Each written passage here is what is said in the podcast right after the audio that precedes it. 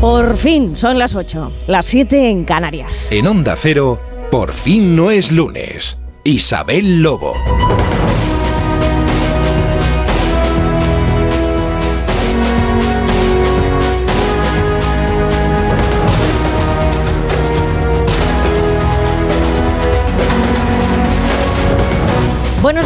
De luz y de color, ya se puede. Es domingo 21 de enero y faltan 345 días para finalizar este año bisiesto. Invierno en el hemisferio norte y verano en el hemisferio sur. Sigue haciendo mucho frío, pero se va a ir pasando de aquí a mañana. Enseguida se van a recuperar esas temperaturas un poquito más agradables, va a llegar la estabilidad que uno espera un domingo, ¿no? Para que pues tenga esa cosa, la calma, antes del lunes. Pero todavía queda mucho para que llegue el lunes. Como digo, se va a recuperar esa estabilidad, aunque con algunas nubes por Galicia, las heladas que siguen en Castilla y León y zonas de montaña del Cantábrico y Pirineos y nieblas a esta hora en Castilla-La Mancha. Mucho cuidado si, si va en la carretera o si tiene pensado dar un paseo mañanero, abríguese bien. Pero a medida que vaya sonando la mañana, los efectos de una masa de aire más caliente, que se nos va a acercar por el oeste, va a empezar a notarse. Se esperan 14 grados en Valencia, 15 de máxima en Málaga o 17 en Cádiz. Y la mitad norte de la península, bueno, pues ahí se va a quedar rozando los 10 graditos. ¿Mm? Cumplimos. Cumplimos con todo, con la previsión meteorológica y esta mañana especialmente con el calendario de mundialidades. Es el Día Mundial de la Nieve. Correcto. En muchos sitios de España dicen sí, asienten con la cabeza. Es el día también del mariachi. Bueno, pues el que venga un poquito de jarana y tal, pues todavía le suena alguna ranchera, ¿no? Es el Día Europeo de la Mediación. Que cada uno eh, se lo haga mirar. Es también el Día Internacional del Abrazo. Es un recuerdo bien bonito, ¿no? Ahora que se van a cumplir cuatro años de la pandemia, pues está bien. Recordar que en su momento este día tuvo una connotación un poquito distinta, porque no podíamos abrazarnos. Y es el Día Mundial del Pantalón de Chándal.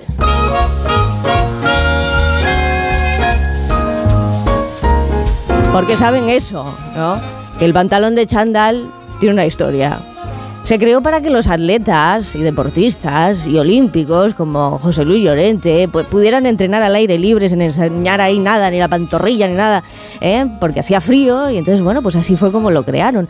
Pero algunos no lo usan para sudar la gota gorda. ¿eh? Con el tiempo, pues esta prenda nos ha ganado a todos en simpatía, ¿eh? para ir cómodos, despreocupados por la vida, o del sofá a la cocina, o a comprar el pan. ¿eh? Y desde 2009, pues se viene celebrando este día con la idea de que la vida es demasiado corta como para usar ropa ajustada todo el tiempo. ¿Qué me puede gustar a mí?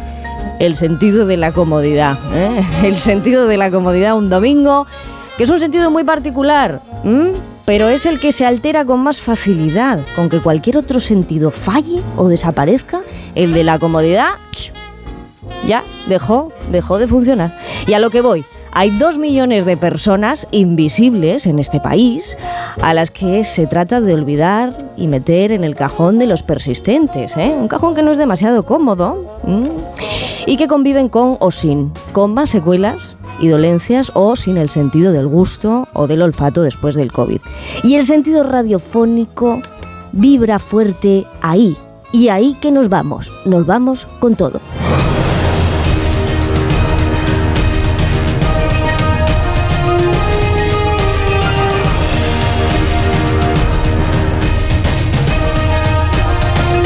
8 y cuarto de la mañana, una hora menos en Canarias, ya iba a decir y cuarto, ¿eh? yo ya me lo salto todo, pero bueno, como es la hora más mítica de por fin no es lunes, se vale, ¿eh? se vale. Eh, mítico, olímpico, José Luis Llorente, a ver, enséñame qué traes, trae chándal, ¿no? Que, Buenos días. ¿Qué tal? Muy, buenos días. Tendría que ser el día del pantalón del chándal y el día de la riñonera. Todo ah, tendría que haber ahí un, tendría que haber un tacón de aguja. Ay, ay. Aquí ya estamos Aquí llega, Mítica aquí voz llega del el deporte, verano, Santi ¿eh? Segurola, buenos días. Buenos días. Ay, sí, pues vais chandaleros, ¿eh? Un poquito. Sí, bueno. Bueno, es que. Estas formas de la- domingo. A las 7 de la mañana, un, día, un domingo de enero. Se ha quitado una hora, ¿eh?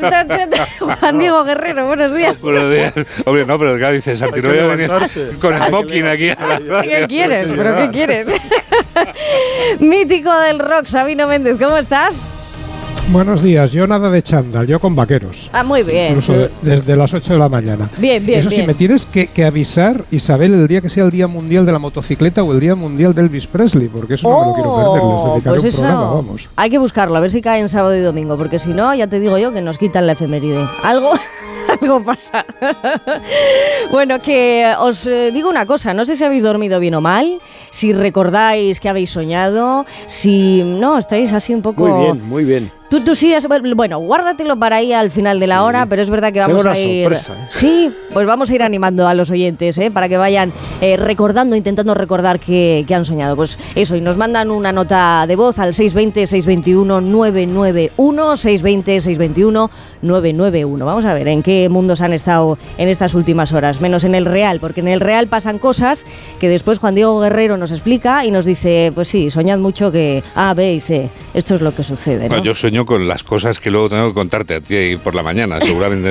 no, ahora mismo no lo recuerdo, pero es posible que haya soñado con ellos. ¿eh? Y este domingo, ¿qué es lo que nos sitúa en el mundo? ¿no? Tres claves que, que nos sitúan. Las que nos quitan el sueño, si quieres, por ejemplo. Pues mira, eh, hoy eh, todo gira en torno a Galicia desde el punto de vista político y cada vez más porque hoy faltan exactamente cuatro semanas para que vuelva a haber elecciones en España. Siento recordarte esto, pero vuelve a haber elecciones. En este caso van a ser las gallegas. Y esto ha provocado que Partido Socialista Partido Popular eh, celebren sendos cónclaves en el territorio gallego. En el caso del Partido Socialista va a ser hoy Pedro Sánchez quien lo clausure, pero llamó mucho la atención ayer la intervención de la vicepresidenta Montero que quitó el foco a la vicepresidenta Rivero, cosa que le convenía al Partido Socialista, entre otras cosas por llamar al portavoz parlamentario del Partido Popular ese hombre con poco pelo. La respuesta vino en el otro cónclave que hoy clausura Alberto Núñez Feijó, donde se lo tomaron a, a broma, eh, que es probablemente la mejor manera de hacerlo, pero también pudimos escuchar cómo el señor Tellado respondía eh, claramente que eh, la vicepresidenta no había estado a la altura por aquello de utilizar eh, descalificaciones sobre el aspecto físico del contrincante. Qué de político. recreo esto, ¿no? Eso es muy, muy del patio. ¿eh? Sí, la verdad es que Del yo. patio hace años. de hace sí, años. eh, cuando lo escuché no daba crédito No, a lo que luego. estaba escuchando, ¿no? Pero es, es efectivo y de hecho la vicepresidenta Montero insistió en ese caso. En el caso del Partido Socialista, volviendo a ello, la vicepresidenta Rivero, la que ha señalado con el dedo al juez García Castellón, entra hoy en la dirección del partido y también el partido hoy nombra a una nueva eh, portavoz. Esas dos claves son importantes, Isabel, pero hay una tercera en la que quería hoy hacer hincapié, si me lo permites, es las dos guerras. La guerra de Ucrania se encamina ya a cumplir dos años. Ahora mismo estamos a punto ya de los 23 eh, eh, de los 23 meses.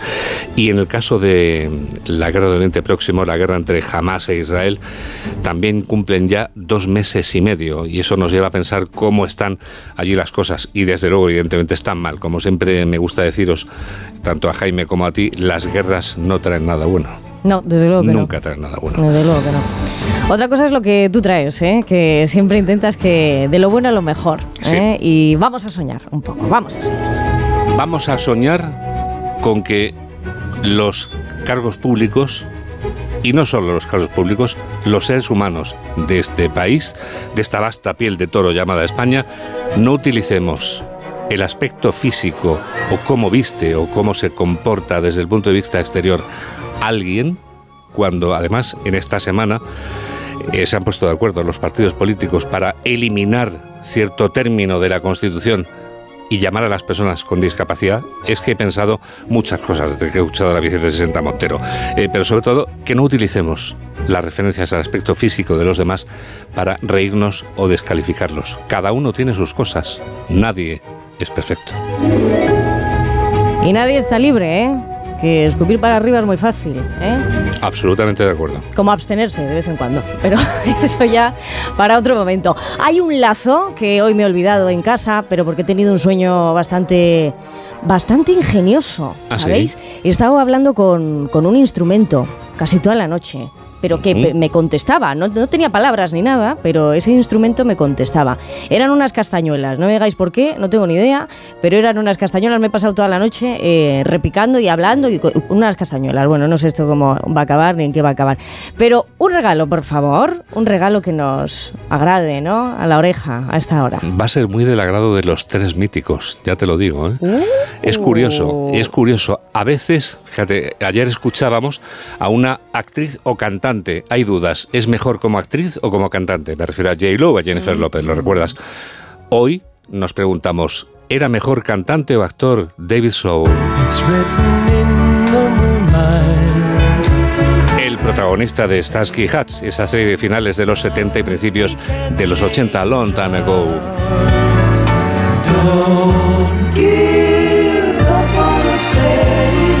No abandonemos lo nuestro, canta David Soul. Don't give up on us.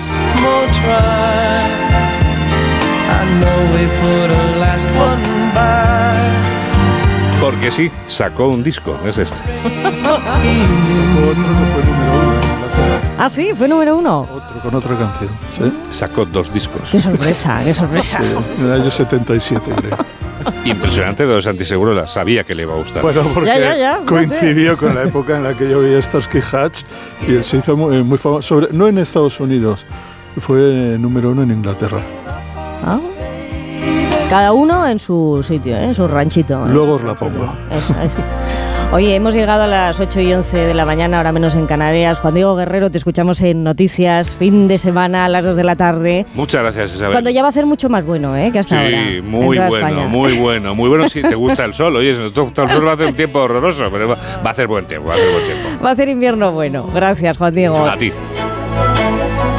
Tenemos un blog de notas, Eva García, eh, que este, mira, dejas, dejas cada, cada eh, borrón, cada eh, tachón, porque es que, es que todo lo actualizas, todo lo actualizas, hasta que tú no te quedas contenta con las tres cosas que vas a contar para que el día nos vaya mejor, tú no, No paro, acabas. no paro. Buenos No días. acabas. Buenos días, buenos días.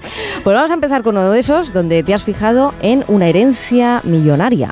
Sí, la que le ha dejado su abuela a una joven austríaca de 31 años que ha decidido repartir esa fortuna entre desconocidos. ¿Qué dices? Casi como lo oyes. Para ello ha organizado un casting entre 10.000 personas elegidas al azar para repartir cerca de 25 millones de euros. Esta joven se hizo famosa hace dos años, ¿eh? en 2022, cuando murió su abuela y puso en marcha el movimiento Tasminao. Bueno, su idea era promover una mayor imposición fiscal a los ricos. Ahora ha dado un paso más. Se ha plantado a la entrada del foro de Davos con un cartel que dice que si los políticos no hacen su trabajo y redistribuyen la riqueza, entonces ella tendrá que hacerlo con su propia fortuna. De ese casting a esos 10.000 austriacos saldrán 50 elegidos. Todos ellos, más 15 suplentes, se van a reunir en unos meses en Salzburgo para decidir conjuntamente cómo destinar ese dinero al desarrollo de la sociedad. Y ojo, que si no llegan a un acuerdo, la herencia volverá a esta joven que promete encontrar otro método para repartirla. El objetivo es claro, denunciar las desigualdades. Dice que ella ha heredado una fortuna sin hacer nada para merecerlo y el Estado ni siquiera quiere que pague el impuesto de sucesiones porque en Austria no existe desde el año 2008. Así es que ella lo que quiere es devolver el dinero a la sociedad y salir de ese gueto dinástico de los ricos. Bueno, a ver si no se lía mucho con la burocracia. eh, Sí, vaya a ser que se sí. pierda el objetivo principal, que Eso es es, que ayudar es a. bueno, es bueno, que es ayudar a la sociedad, ese es el objetivo. Esto es. Eh, A las 10 de la mañana, es verdad que eh, vamos a hablar en la objetología de los mapas, pero antes, aquí, eh, querida Eva, eh, lo del misterio este es que nos Sí. tiene. El misterio del mapa Piri Reis. Sí, un misterio que fijaos aún está sin resolver. Se trata de un mapa que fue hallado casi por casualidad en 1929, cuando un teólogo llamado Gustav Adolf Diesmann se encontraba inspeccionando y clasificando los miles de volúmenes que contenía la biblioteca del Palacio de Topkapi en Estambul. El trabajo se lo había encargado el gobierno turco que quería convertir este histórico edificio en un museo. Pues bien, escondido entre dos paredes aparecieron dos fragmentos de un mapa del siglo XVI cuya existencia no se conocía hasta ese momento. En un principio, los investigadores pensaron que formaba parte del libro de las materias marinas, Oh. un atlas del marino Piri Reis, publicado en 1521, que recogía información exhaustiva del Mediterráneo. Pronto se dieron cuenta de que aquello, claro, pues no era posible. Al estudiarlo, vieron que tenía una pequeña anomalía. Al oeste de la península ibérica y de África se podían distinguir grandes porciones de costa que parecían, bueno, pues corresponder a América, en especial a la parte más meridional y a la Antártida. Algo muy extraño si tenemos en cuenta que no deberían haber estado en ese mapa. ¿Por qué? Claro, ¿por pues qué porque esto? Claro, en aquel entonces esas dos regiones no eran supuestamente conocidas en Europa, todavía no habían sido descubiertas por el viejo continente. A raíz de aquel mapa nació un debate sobre si había existido un conocimiento geográfico previo al descubrimiento de Colón. La teoría, fijaos, defendida por Javier Sierra, Ah. escritor y divulgador, amigo de este programa, Bueno, sugiere que los europeos llegaron a América en 1485 y no en 1492. Además dice que existen suficientes indicios arqueológicos que lo insinúan. Pues si Así- él lo dice... ¿eh? Hombre, pues por algo será, digo Por yo. algo será, ¿eh? que se lo ha leído absolutamente todo. Oye, y hay algo musical, bonito, alentador, un mensaje de un vocalista que también te gusta mucho, ¿eh? de Maldita Nerea. Claro, Jorge Ruiz, que además de ser el cantante de Maldita Nerea, es logopeda y embajador de la Fundación Promete, un proyecto comprometido con la innovación educativa y social. No sé si recordáis que el pasado mes de septiembre Jorge publicó esta canción. Interminable. Ah, La más ajá. valiosa, clara y pura variable, lo que remedia todo lo es la energía. que Ay, Ahí está, inevitable, un tema que interpreta junto a su hija Mía, y la estamos escuchando, en el que hablan de la fuerza del amor, un sentimiento que mueve a todas las personas del mundo. Bueno, pues con esta canción en la mano, Jorge decidió ofrecer a la comunidad educativa la posibilidad de participar en un concurso en el que utilizando la letra y la música, los estudiantes y los profesores interpreten en un vídeo una versión creativa de la historia. ¿Y por qué ha hecho esto?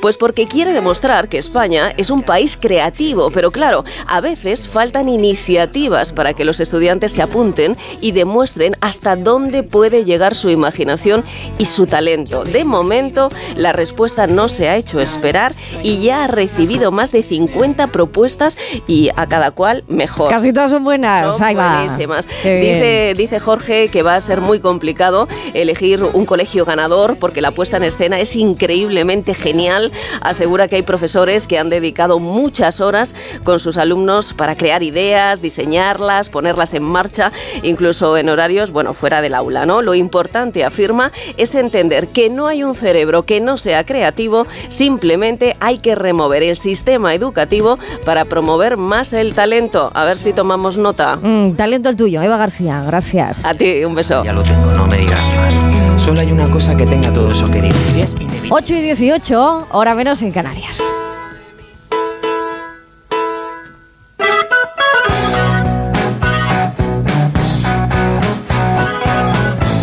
Pero, Santi, ¿tú cómo quieres que yo coja este palo si mide lo mismo que yo?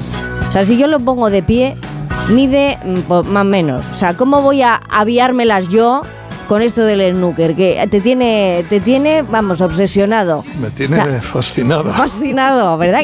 O sea, es una variante... Sin quererlo, ¿eh? Sí. Además. Me contabas que era una, una variante muy británica de los juegos de billar que se está haciendo con, con aficionados por todo Sí, el sí. mundo a una velocidad. Sí, la televisión está haciendo que mucha gente, incluido yo, que cuando iba a Inglaterra veían las televisiones constantemente en los deportes jugar a golf o al snooker o a los dardos. Snooker, se llama así, snooker. Y, eh, y yo decía, bueno, ¿y esto qué tiene gracia? Bueno, pues tampoco es que sepa mucho, pero bueno. Mira, en, en el Reino Unido eh, Sí. existe una ancestral cultura de pub que se traslada a los juegos que se practican allí en lugares cer- encerrados. Pequeños y hasta hace muy poco humeantes, pero todavía bien regados por la cerveza. Cerveza caliente y fría, ¿eh? que ya la sirven fría también. Bueno, el snooker, una de las numerosas variedades del billar, es uno de ellos. Lo que hasta hace bien poco veíamos como un juego parroquial, adherido a las costumbres británicas, se ha convertido en un juego francamente popular en el mundo, sobre todo en China. Vaya. En términos de audiencia y demografía, eso supone añadir a la quinta parte de la población mundial con los millones de yenes y libras esterlinas correspondientes. La televisión es el coche que nos traslada al snooker por el mundo. Conozco poco de esta variante villarista, pero desde hace un par de años me fascina este juego, practicado por unos jugadores que se visten como barmans y escrutan las jugadas con aire impasible, poseídos por un afán geométrico. Embocan las bolas imaginando, anticipando las sucesivas jugadas que se producirán después. Soy uno de los muchos que en España estamos un poco enganchados al circuito mundial de snooker que hace millonarios a sus mejores jugadores. Confieso que tengo un ídolo. Ronnie, Ronnie O'Sullivan, un inglés de película. A O'Sullivan le apodan el cohete por la velocidad que imprime a su juego. Ya no es tan rápido. Tiene 48 años y sufre una fascitis plantar que le impide calzarse los lustrosos zapatos negros que se exigen en los torneos. Juega con zapatillas de deporte. Hasta por esos asuntos resulta singular. Prodigioso con el taco, apareció por primera vez en la televisión británica con 14 años, cuando mandaba Margaret Thatcher. De su genialidad nos informa un palmarés impresionante. Ha ganado todos los grandes torneos y los ha ganado repetidamente. El último hace dos semanas, el Masters de Inglaterra. Sin embargo, su historial solo, se, solo explica en parte una, parte una parte de su leyenda. Ronnie O'Sullivan es hijo del propietario de una cadena de sex shops en Oh. el Soho de Londres y de Sofía Catalano, siciliana de origen. En 1992 su padre fue condenado a 18 años de prisión por apuñalar y matar al chofer de uno de los hermanos Cray, los hermanos más temidos de Londres y los mafiosos, por Sí, sí, supuesto, sí. más temidos de la De- ciudad. De, Londres. La madre, hay películas de los Cray, ¿eh? que están, películas buenas. que están muy bien hechas, tío. Decir, sí, sí, coincido contigo. La madre de Ronnie ingresó en la cárcel por evasión fiscal. A este infierno familiar, O'Sullivan ha añadido sus demonios particulares. Depresivo, drogadicto, alcohólico. Pasó tanto tiempo en clínicas de rehabilitación y divanes de psiquiatras como por las mesas del snooker. Ahora se cuida como un atleta. En el tapete es un creativo genial, carismático, tan amado como detestado por sus rivales. Ronnie es polémico, nunca oculta sus opiniones, desafía a sus adversarios y martiriza a los dirigentes del circuito. Les considera unos inútiles. Comenzó a ganar grandes títulos tan joven que empieza a sentirse un dinosaurio. Dinosaurio temible, por cierto. Después de su última victoria declaró, ya va siendo hora de que estos jovencitos se espabilen porque me estoy quedando ciego. Mi brazo está hecho una ruina y las rodillas no me aguantan, pero todavía no logran ganarme. Qué buena, todavía no le ganan, ¿eh? Yo también soy aficionado al snooker, ¿eh? Ese líquida, cuidado. Sí, sí, sí, sí, así. Es que, oye, pues pregunté, hice muchas preguntas y eh, la gente de verdad sabe. Tú le preguntas, oye, ¿tú sabes esto del snooker? Sí, sí, sí, porque además es que las, las partidas son muy interesantes, muy ya- intensas. se empieza a ver en España ya lugares donde hay gente que se está volviendo muy aficionada. Bueno, eh, yo no entendía nada, todavía no entiendo mucho, pero, pero Pero me está bien porque Eurosport está, un saludo a Antonio Alix, eh, está haciendo eh, que pequeños núcleos de aficionados eh, nos volquemos hacia deportes que en España son minoritarios, como el snooker, como el biatlón, etcétera, ¿no? Sí, hay mucho descubrimiento ahí. Sabino, ¿tú a qué juegas los domingos por la mañana? Bueno, el snooker tuvo, tuvo en los años 80 en, en muchos pubs de pueblos de España, lo sé porque estábamos de gira siempre tocando, entonces le llamamos billar americano. Ah, y claro. tuvo una época de moda en que cualquier pub de pueblo, en Tomelloso, o en sitios, en ciudades pequeñas, etcétera, te encontrabas un snooker y una cierta moda. De hecho, nosotros jugábamos cuando acabábamos de tocar muchas veces en los conciertos de pueblo, acabábamos a altas horas de la madrugada jugando al snooker. Es una buena forma Y de se rematar, cruzaban ¿eh? grandes apuestas, ¿eh? Se cruzaban grandes apuestas. ¿eh? Habíamos llegado a apostar a veces en partidas 15.000 pesetas. O sea, era fue Muy bien. un mundo. Que entonces no, no, no había televisión y no se hizo tan famoso como ahora, pero ya existió un movimiento ahí curioso. Los pubs británicos, los pubs eh, británicos dieron para mucho, ¿eh? no solamente para deporte, los dardos, los snooker, también para música. Los, los hooligans. los hooligans. Oye, venga, venga, que os invito a, a algo muy calentito a esta hora, 8.24, hora menos en Canarias. Isabel Lobo. Por fin esto de subirnos a los escenarios nos hace pensar que la gente no, estos están muertos por saber mi vida, no sé qué tal, y luego te das cuenta de que da igual, porque no le importas a nadie, la gente se va a su casa y le importa a su padre, su madre, pero tú no le importas. Lo de Évole, con Z Tangana, esta noche a las nueve y media en La Sexta. Cuarta planta. Mira, cariño, una placa de Securitas Direct. El vecino de enfrente también se ha puesto alarma. Ya, desde que robaron en el sexto, se la están poniendo todos en el bloque. ¿Qué hacemos? ¿Nos ponemos una? Yo me quedo más tranquilo si lo hacemos. Vale, esta misma tarde les llamo. Protege tu hogar frente a robos y ocupaciones con la alarma de Securitas Direct. Llama ahora al 900-272-272. En Onda Cero.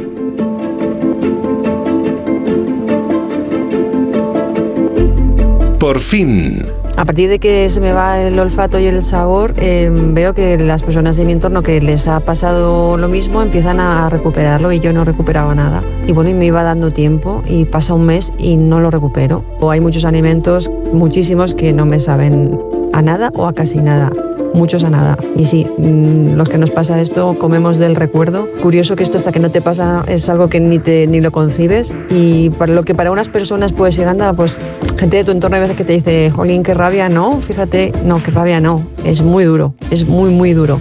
Esto si no lo vives, no, no sabes valorarlo hasta qué punto es de, de, de, jorobado ¿no? para, para lidiar con ello.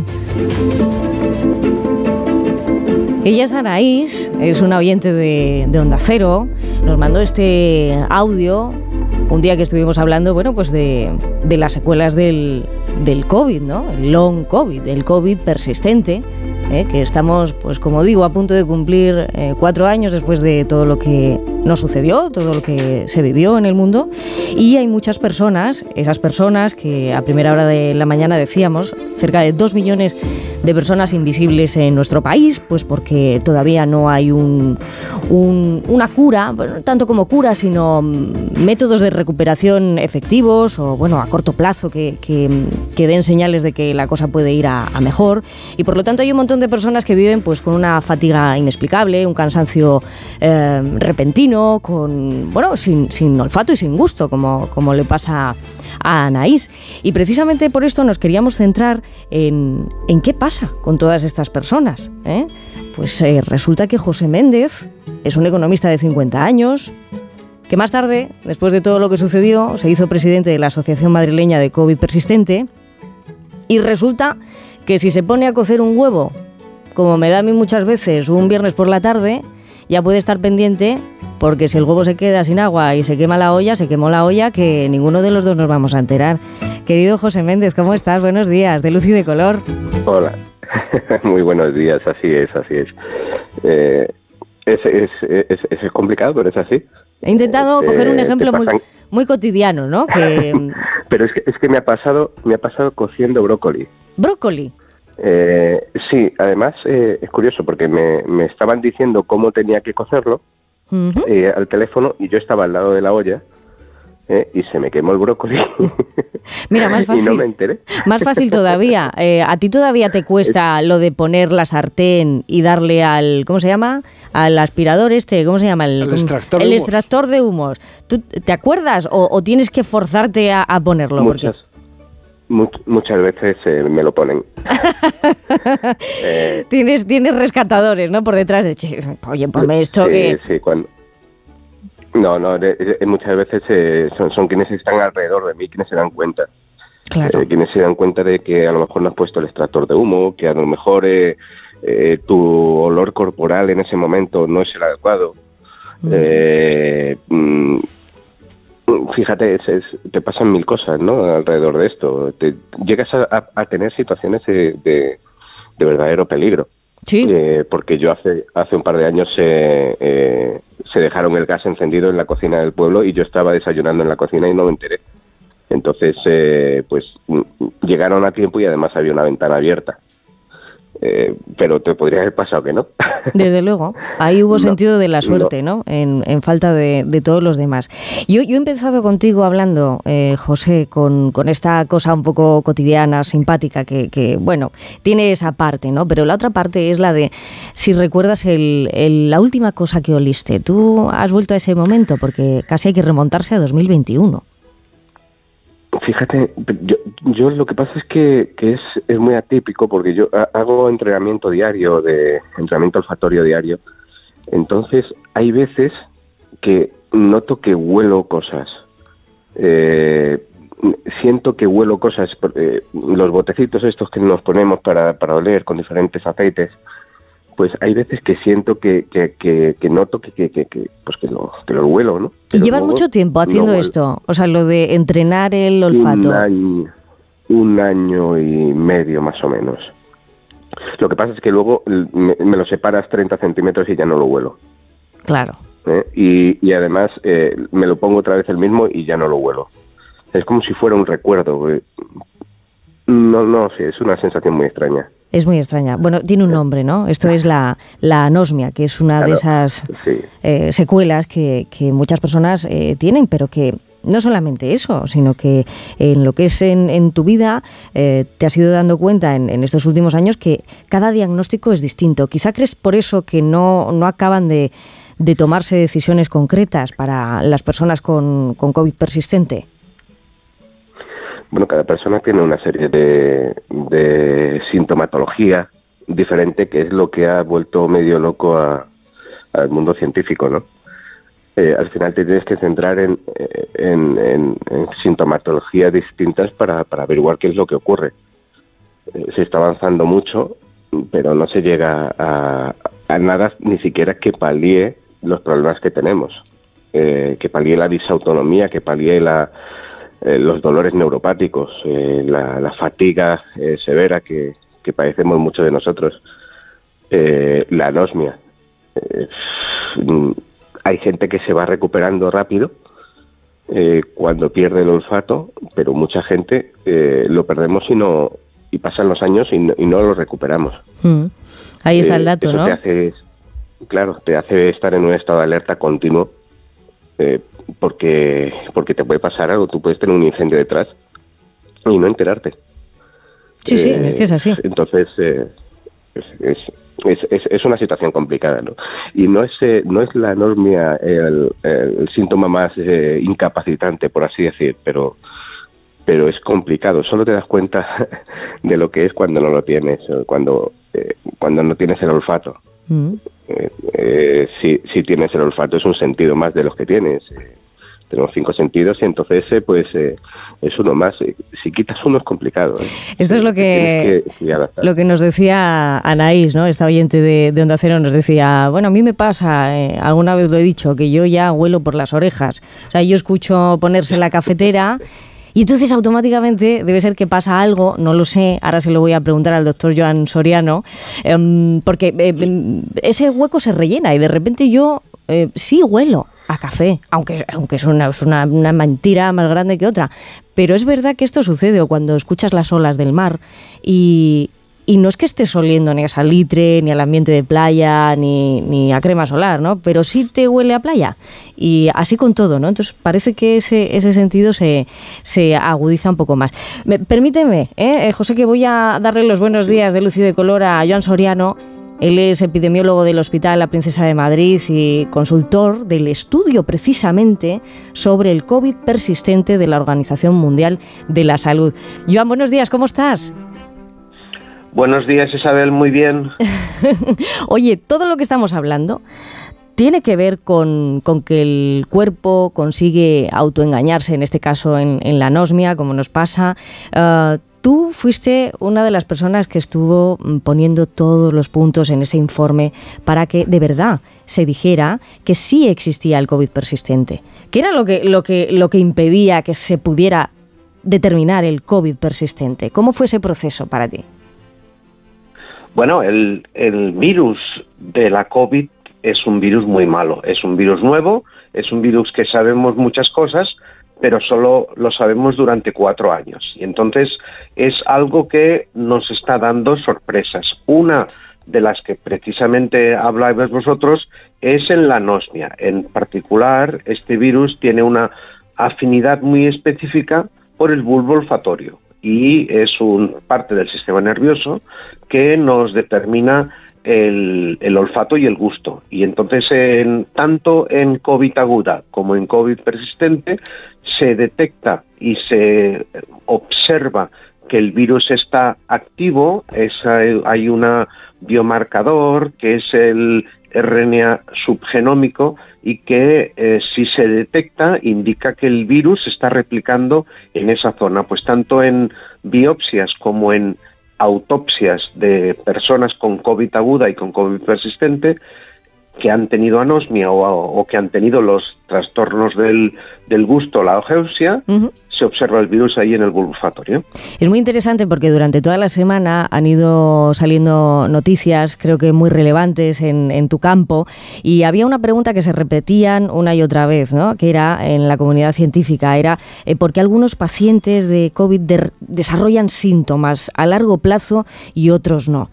Esa es como la, gran pregunta. Y después, ¿dónde está el fallo? del sistema inmunológico que origina el COVID persistente. ¿Crees que vamos a llegar pronto a, algo que, pueda solucionar un poquito más la vida de todas estas personas?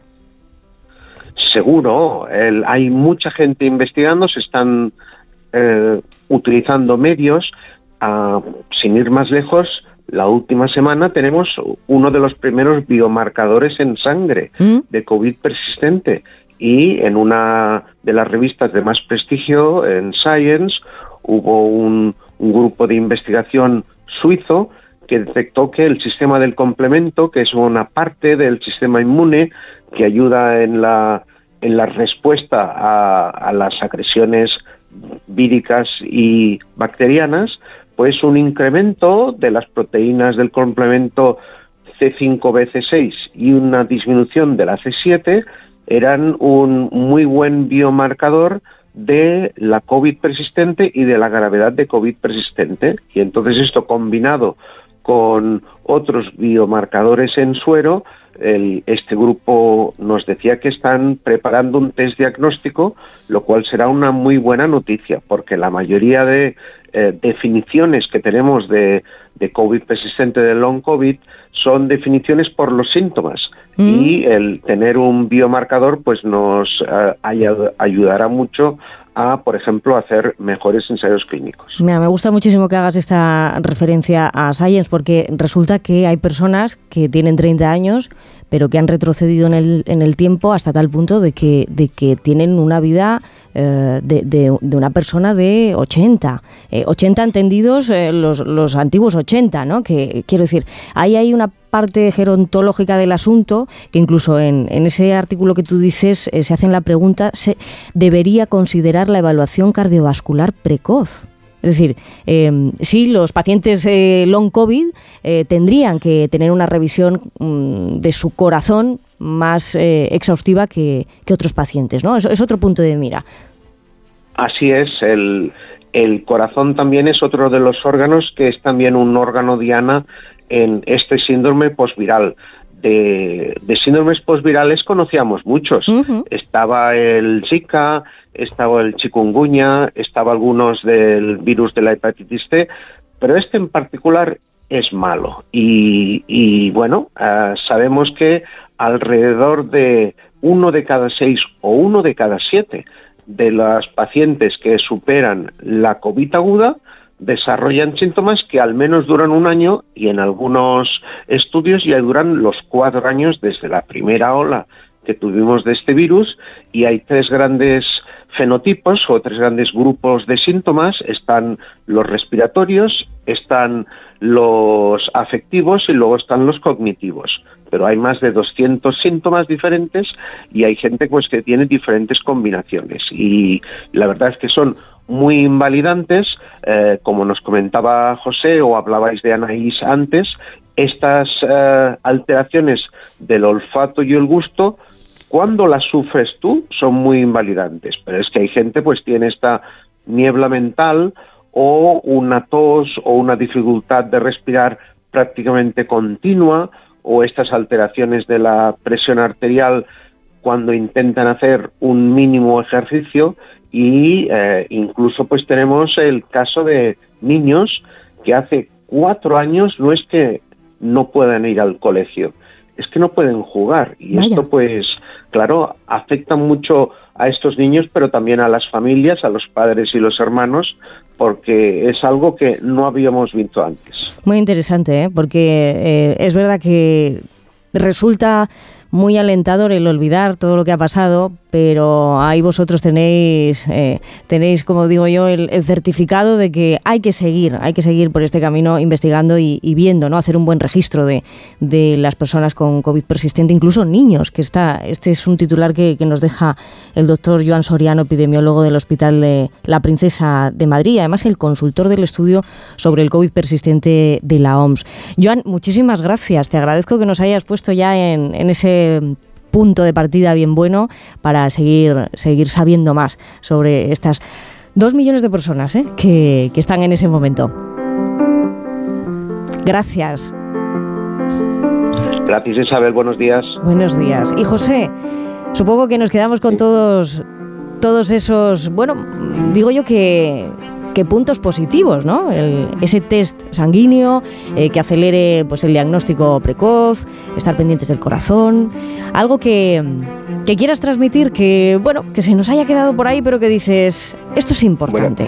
pues, pues yo, agradezco mucho a, Joan Soriano sus, palabras y, el tema de los niños es, muy importante. De hecho, nosotros en la asociación, en Amacop, llevamos eh, varios meses buscando pediatra en la Comunidad de Madrid un pediatra que, pueda atender a niños con COVID persistente y no lo conseguimos. Entonces, eh, se lo agradezco mucho. Eh, nos quedamos con lo bueno. Después de dos años y medio con, en mi caso, y cuatro años en el de muchos compañeros, eh, yo no sé con qué quedarme, de verdad. es, es, una... te cambia la vida. Entonces, si te quieres quedar con lo bueno, fantástico, pero... Pero hay mucho trabajo todavía, hay mucho trabajo. Eso es, hay mucho trabajo. José Méndez, muchísimas gracias. Te mando un abrazo onduladísimo ¿eh? y con olor a lo que más te guste, ¿eh? a ti. Que te llegue ese recuerdo, ese recuerdo sonoro. Pues muy, te lo agradezco muchísimo. Que paséis muy buen día. De verdad, son las 8.44, ahora menos en Canarias. Enseguida vamos a reflexionar con Sabino Méndez, pero no me quiero olvidar de todas esas personas que jamás han olido nada. Puede que muchos lleven estos últimos años sin olerlos, pero es que como él, no han olido nunca. Nunca en la vida he percibido olores de ningún tipo, ni agradables ni desagradables. Es decir, no sé a qué huele ni el tabaco, ni patatas fritas, ni la gasolina. Nunca, jamás en mi vida he distinguido ninguno de estos olores, ni un poquito. Nada. Curiosamente me di cuenta pues bastante tarde porque es algo que pues uno va normalizando conforme crece, es decir, cuando tú no, nunca has olfateado nada ni has eh, sabido a qué huelen las cosas, pues sencillamente no te das cuenta. Lógicamente es algo que también influye en el gusto, es decir, como cuando estamos o cuando quien no sufre este tipo de afección pues está constipado y le saben las cosas como mm, mucho menos. Por fin, Isabel Lobo.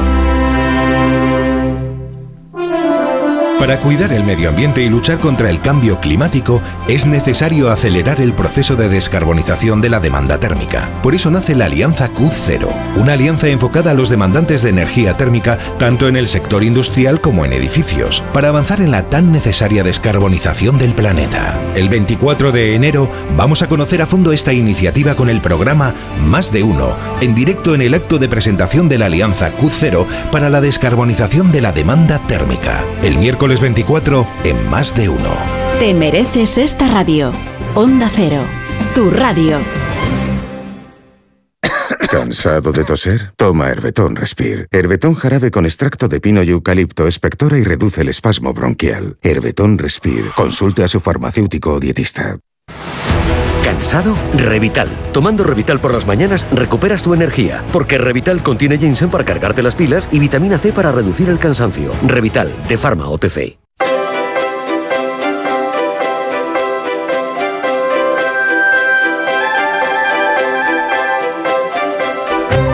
Sabino Méndez, ¿a quién le echamos la culpa? ¿Y a quién le rebotamos la responsabilidad? Porque estas dos se dan siempre casi al mismo tiempo.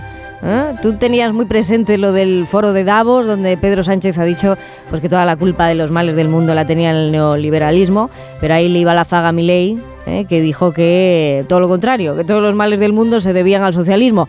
Y esto pues, nos lleva a la polarización, sin duda. Tú te haces muchas preguntas pero quizá esto que planteas de las relaciones del ser humano con la culpa es el, el verdadero tema ¿no? de sospechoso habitual de domingo.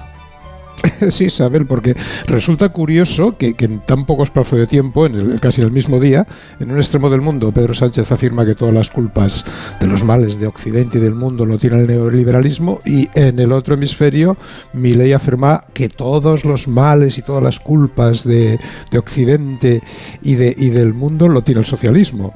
Resulta curioso que que ambos tengan una visión tan dispar del mundo, pero oye, si te das cuenta, si nos fijamos, mm. en el fondo coinciden los dos en una cosa, en pensar que hay algo, una cosa, algún fenómeno que tiene, que tiene todas la culpa. las culpas de los males de Occidente y del CUM.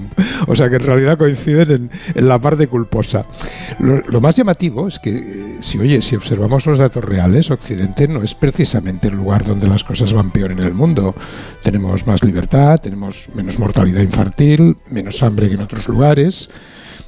Y claro, es lo que tiene hacer generalizaciones. Cuando los políticos se ponen a hacer generalizaciones, que o bien aciertan del todo o bien se equivocan del todo. En realidad, generalizaciones solo podría hacer la ciencia, porque las podría hacer en base a los datos que se repiten indiscutiblemente en la naturaleza. Y aún así, cada X tiempo, si nos fijamos, la ciencia revisa sus datos. Además, mira, tengo malas noticias para los dos, Vaya. tanto para Milei como para Sánchez.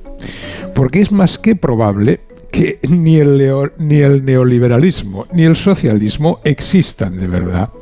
Lo, lo, que Sánchez llama inadecuadamente neoliberalismo son las doctrinas económicas de aquellos de los neocons, aquellos que ya son viejas, son, son aquel, aquel, movimiento de la época de Ronald Reagan y Margaret Thatcher.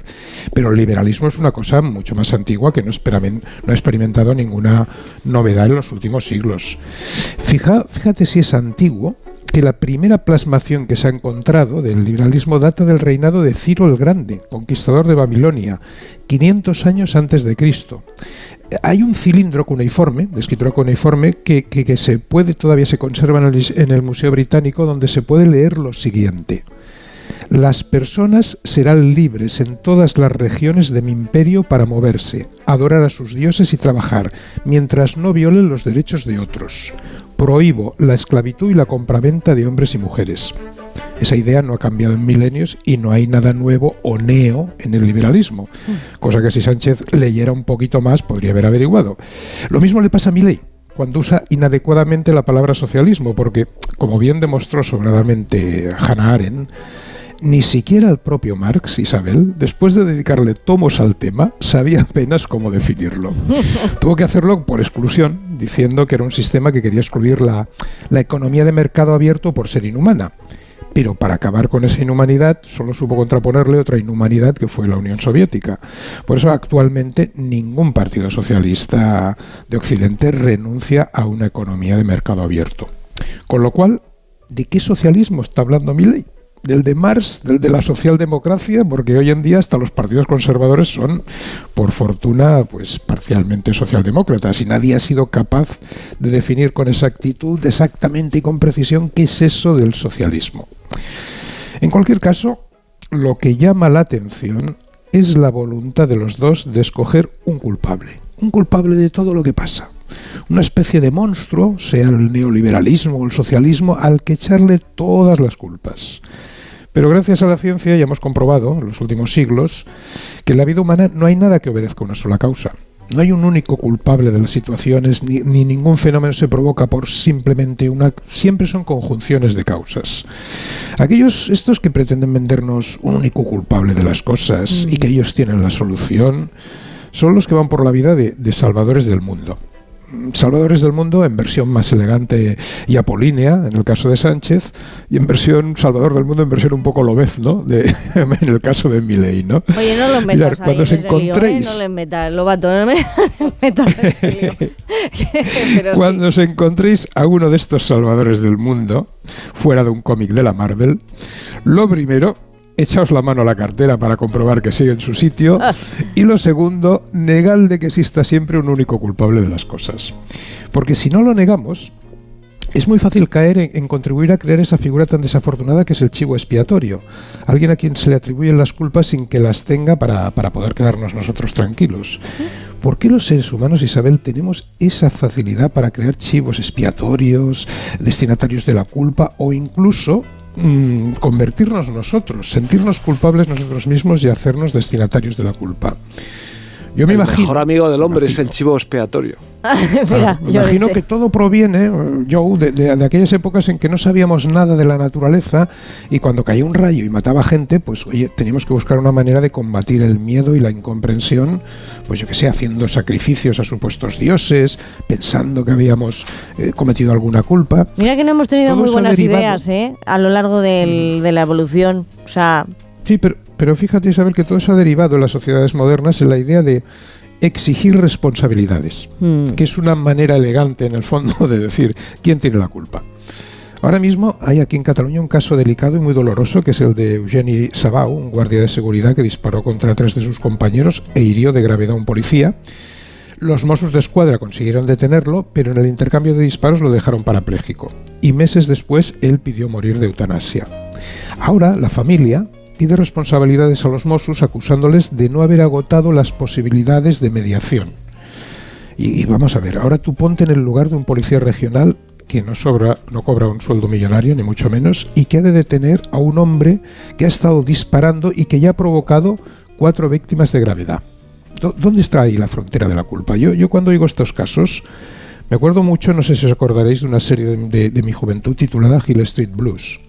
Eh, creo que era canción triste de Hill Street, ¿no? que retrataba la vida cotidiana de una comisaría y las decisiones morales que había en cada suceso del día a día.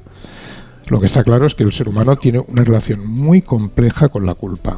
Incluso puede culparse a sí mismo inmotivadamente por razones de, de entorno, de, de- de- de sistema. Preguntándoselo, si no, pues por ejemplo a las mujeres, que han sido uno de los grandes chivos expiatorios de la historia. todos tenemos la culpa. ser- De todo, absolutamente de todo. ser connotadas como Pues es al receptáculo de todas las concupiscencias, a ser consideradas provocadoras de los peores desmanes.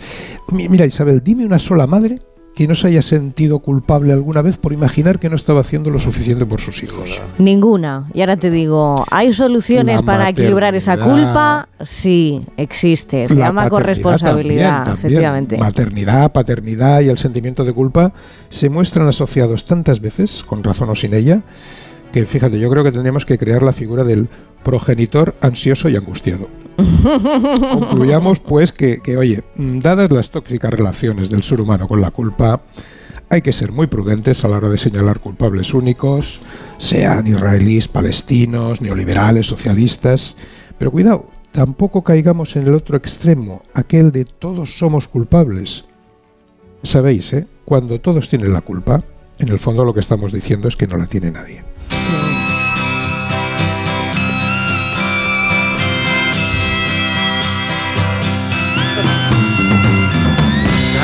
Mejor que nadie que me fallaste. Que lo que prometiste se te olvidó. Sabes a ciencia cierta que me engañaste. Ay, Sabino, no sabes que estaba bailando por aquí Llorente. ¿Y esta canción? ¿Qué pasa? Seguro la le está mirando con algo de apuro. Albert Hammond. Nunca llueve al sur de California. Hoy que Juan Diego ha puesto a, a David Soul, Sí. estamos en el año 73-75, ¿no? Porque yo os he traído una de mis debilidades, que es Albert Hammond. Albert Hammond, aparte del tema que decía Santi Segurola de Nunca llueve al sur de California, eh, hizo esta versión de una canción de los años 50 mexicana, el Échame a mí la culpa, y es una de mis debilidades porque es un hombre que es gibraltareño, eh, que bueno, crecido en Gibraltar, es británico, pero, pero ha trabajado, trabajó con Mike Halsewood. eh, ha compuesto canciones para Tina Turner, John Bueno, Cash, bueno. Elton John. Y para Julio Iglesias, Y, y su cosa, la cosa que a mí me, me- me- me emociona es que su madre se llama Aida, como mi hermana. ¡Hala! y su hijo es el guitarrista de los Strokes. Cuidado, con pronto Albert Hammond cumplirá 80 años y ya os digo, es una de, de mis debilidades. Entre el Sullivan y este, de canciones. ¿eh? vamos a hacer una bibliografía de, de historias de vida tremenda. Oye, allá en el otro mundo, en el que habéis estado en las últimas horas, ¿qué has soñado tú, José Luis Llorente? Pues yo te- he tenido un sueño particular, particularmente extraño, ¿no? Porque estaba, estaba en un, como en un eh, gran salón, eh, levantándome de la cama, rodeado de gente. Eh, me levantaba, hoy que día del chándal, me levantaba en gallumbos. Por fortuna la camiseta con la que me acostaba era lo suficientemente larga para tapar todo lo que pudiera sugerir cualquier cosa. Y resulta que entre el público estaba, eh, perdón, eh, no, sí, es el sueño, eh, Iñaki Urda- Urdangarín y la infanta Cristina. Ojo. Ah, te, te recepcionaban así. Bueno, Sí. no sé, no, no sé a qué se refe- a qué venía todo el tumulto. El Bueno, caso es luego que nos acordarías, La, no fotografi- la fotografía es esa, la película, la película, de la película no me acuerdo, de la fotografía es Que la- te veías ahí. ¿Y tú, Freud- Sabino?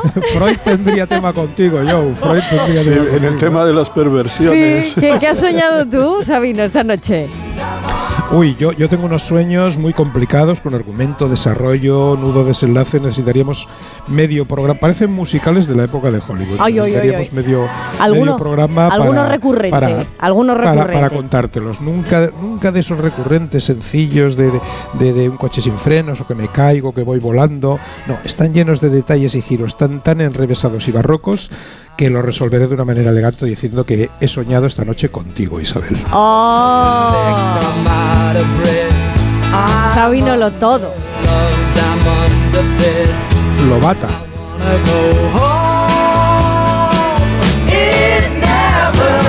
¿Y Santi, tú qué? ¿Te acuerdas? ¿Eres de los que recuerda luego si sueña algo? Esta noche sé que no, no recuerdo nada, me quedé tan frustrado, en estado de shock por la derrota del Atlético ayer en Valencia, Ay. que me quedé en blanco y así que hoy no puedo.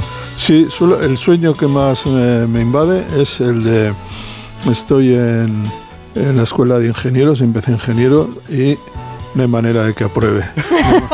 Y no hay- oye, y la verdad es que es un sueño cumplido porque me fui de allí corriendo. Sueño Dicen, cumplido. Santi- qué bueno, qué bueno. Santi, Sa- Santi, dicen que si no recuerdas los sueños tal como te acabas de despertar, que entonces se olvidan. O sea, que lo que hay que hacer es tal como te acabas de despertar, e intentar recapitular un poco qué sueño has tenido y entonces curiosamente queda fijado en la mente para el resto del día. Pues entonces- Terminé muy enfadado ayer. Pues entonces, ¿cómo está ahora? Que en cuanto acabe, lleguemos a las horarias, se acabará y la habremos olvidado. Joe, Sabino, Santi, gracias. Nos vamos a las noticias. Un abrazo. Un abrazo. Un abrazo. Son las 9 de la mañana a las 8 en Por fin no es lunes. Como el perro y el gato. Como siempre, como todos los fines de semana, dispuestos a pasar un buen rato charlando de esos buenos amigos que son los no racionales que conviven con nosotros en nuestros hogares. Todo sobre las mascotas con Carlos Rodríguez. Sábados a las 3, domingos a las 2 y media de la tarde y siempre que quieras en la app y en la web de Onda Cero. Patrocinado por Menforsan, los especialistas en cuidados, higiene y cosmética natural para las mascotas. Te mereces esta radio. Onda Cero, tu radio. En Onda Cero,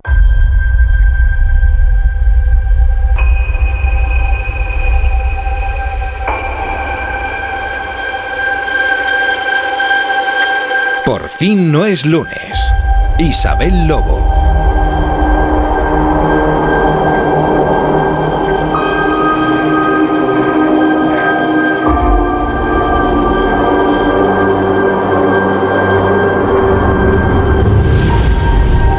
Esta es una de esas horas que engaña un poco, porque puede que empiece con cierta calma, pero la calma también se nutre mucho de, de lo tenso, y la calma tensa suele llevarnos a cosas bastante interesantes. Por ejemplo, vamos a empezar con algo de ejercicio, como digo, a esta hora, a partir de las 9. ¿Por qué? Porque dicen que va bien para retrasar la llegada del lunes, ¿eh? que luego alguno da por perdido el fin de semana antes de tiempo, y eso no puede ser. Y ahí voy, al dar por perdido o de que te rindan antes de tiempo. ¿Cómo va la cosa? Bueno, pues este ejercicio que vamos a hacer, que yo sé que lo que les pido es difícil, es meternos en el cuerpo de una persona en el momento culmen en el que está ejecutando el máximo de sus capacidades. ¿Cómo se hace esto? Sintiendo que tenemos los pies en tierra, pero al mismo tiempo ya estamos a un palmo del suelo. La inercia comienza mirando desafiante a la pista y respiramos profundamente. Echamos los hombros atrás, tenemos el abdomen firme y entonces comienza la carrera. Y el cuerpo va a una gran velocidad, las piernas parecen aventajar los pensamientos y contamos un, dos, tres, salto. Es increíble cómo las rodillas se te van a la altura de la barbilla. Hay un impacto muy fuerte contra la arena y apenas has dado 10 pasos y uno de ellos en el aire, ese triple salto. Eso es un sueño.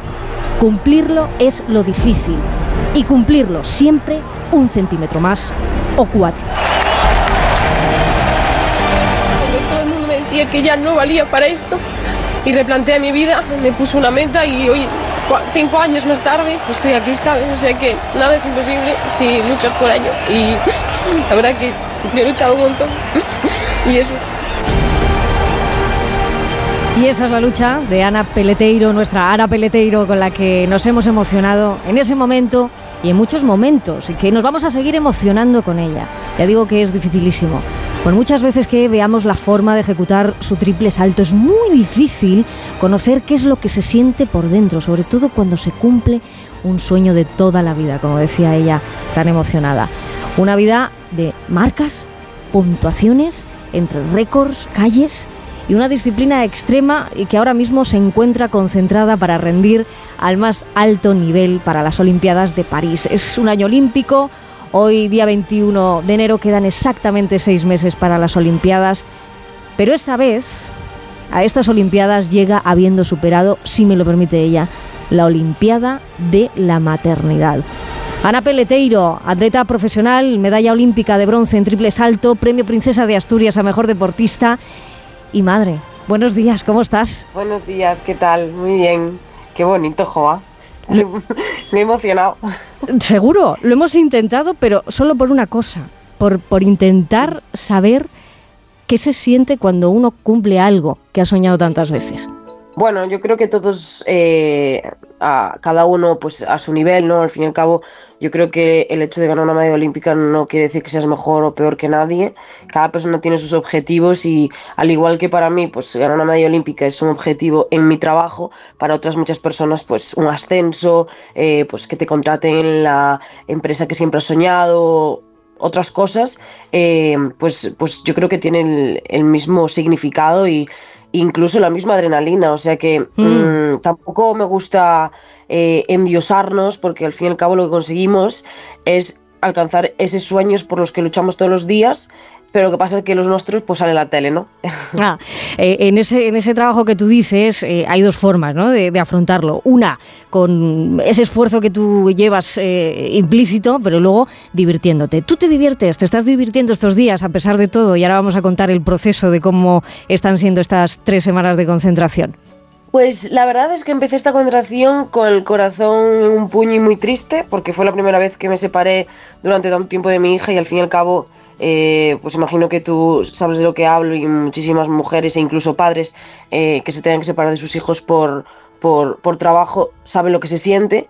Eh, y la verdad es que lo, la empecé un poco triste, un poco no centrada al 100% porque ahora mismo, a pesar de que mi trabajo obviamente es lo más importante que tengo, y, y- y tanto para mí como para mi familia, pero mi hija pues está por encima de todo y me costó un poquito, pero a día de hoy, que ya llevamos dos semanas aquí concentrados en el CAR de San Cugat en Barcelona, te puedo decir que eh, me he reencontrado con una Ana que hacía mucho tiempo que no que no veía y, y puedo decir que me estoy volviendo a sentir como era antes de ser madre, la verdad. Es, ¿Cómo me raro y- dices? y suena un poco frío tal vez decirlo, pero, pero estoy reencontrando esa Ana más competitiva, más divertida, eh, más concentrada y, sobre todo con más motivación. Claro, es que eh, lo que te decía pidiéndote permiso, ¿no? Esa otra Olimpiada con la que ya llegas, ¿eh? a estas Olimpiadas, la Olimpiada de la maternidad, has pasado por todo, claro. Es un año, pero es un año en el que te encuentras con el, con el caos, el equilibrio, entiendo que un poco de, de, esa culpa que decías, ¿no? De, por qué esta decisión, el por qué para una cosa tengo que, parece, hay que renunciar, ¿no? A, a otra y luego recuperarte a ti misma, que me alegra mucho que ya estés en este punto, porque te voy a preguntar directamente, ¿no? ¿Cómo empezaba ese momento en el que tú explicabas que, te separabas de, tu hija? Nadie te cuenta lo duro que es ni una cosa ni la otra, ¿no? Ni en el deporte, ni en la vida, ni en la maternidad, ni en nada. Nadie te cuenta esa parte. No, a ver, al fin y al cabo, yo ya no, o sea, ya me había separado de Lua, pero nunca tanto tiempo, ¿sabes? Mm. Y tampoco em, de esta forma, que al fin y al cabo nos separamos de ella, por ejemplo, para irnos de luna de miel 14 eh, días, y me costó, pero bueno, al fin y al cabo pues era algo que nos apetecía, era como nuestra luna de miel, nos apetecía hacerla solos, eh, fue algo pues por ocio, ¿no?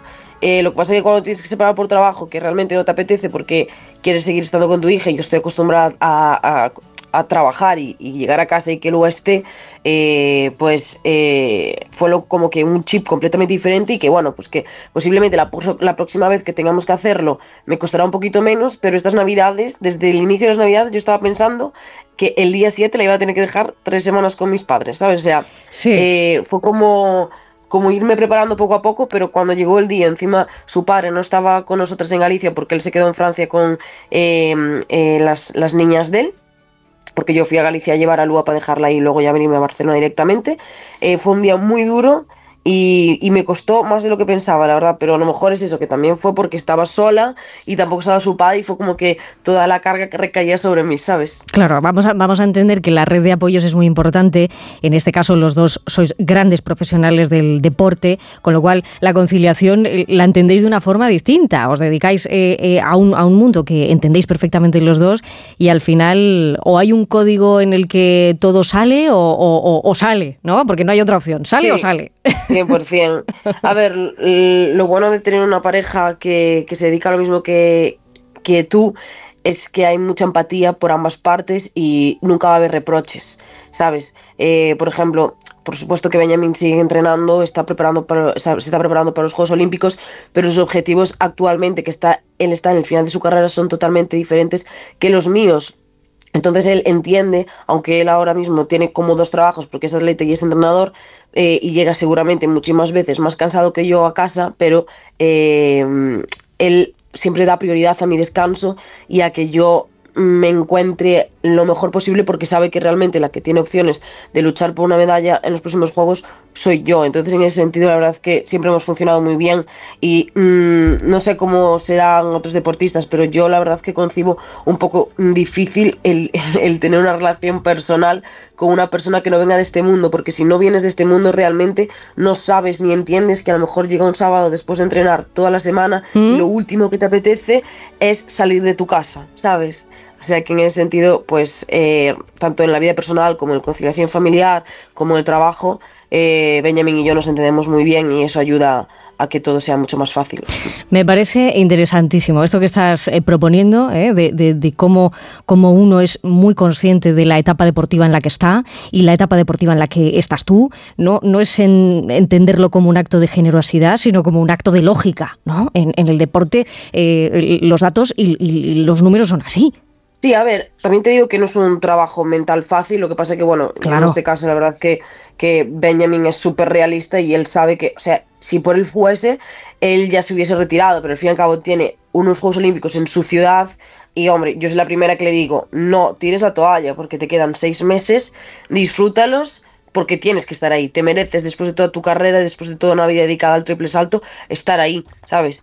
Pero él es consciente de que obviamente él tiene que estar, pero yo tengo que ganar una medalla. Entonces, pues eh, en ese sentido él es muy generoso, bueno, en este sentido y en todos. Pues también me casé con él, pero eh, sí, sí que se agradece, la verdad, tener una persona a tu lado que, que bueno, pues que, que prime por tu bienestar.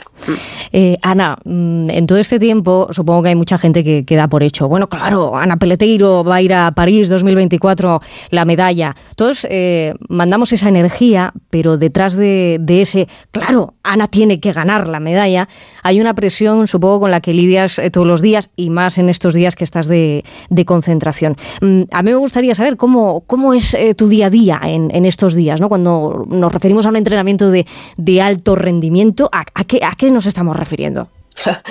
Esto no solo es eh, esos días, es todos los días. Yo al fin y al cabo hace 13 meses estaba, eh, me estaban abriendo todo el abdomen para que naciese mi hija. Me supuse a una cesárea y a todo lo que conlleva la maternidad. Ha sido un año muy duro, mental y físicamente, la verdad. Pero, pero ha sido maravilloso, la verdad. Y entiendo que también eh, todos los españoles y todas las personas que me siguen a diario, pues tengan ilusión en que yo vuelva a ganar otra medalla. Muchísima. No me perjudica ¿eh? en absoluto. No lo dudes no que muchísima.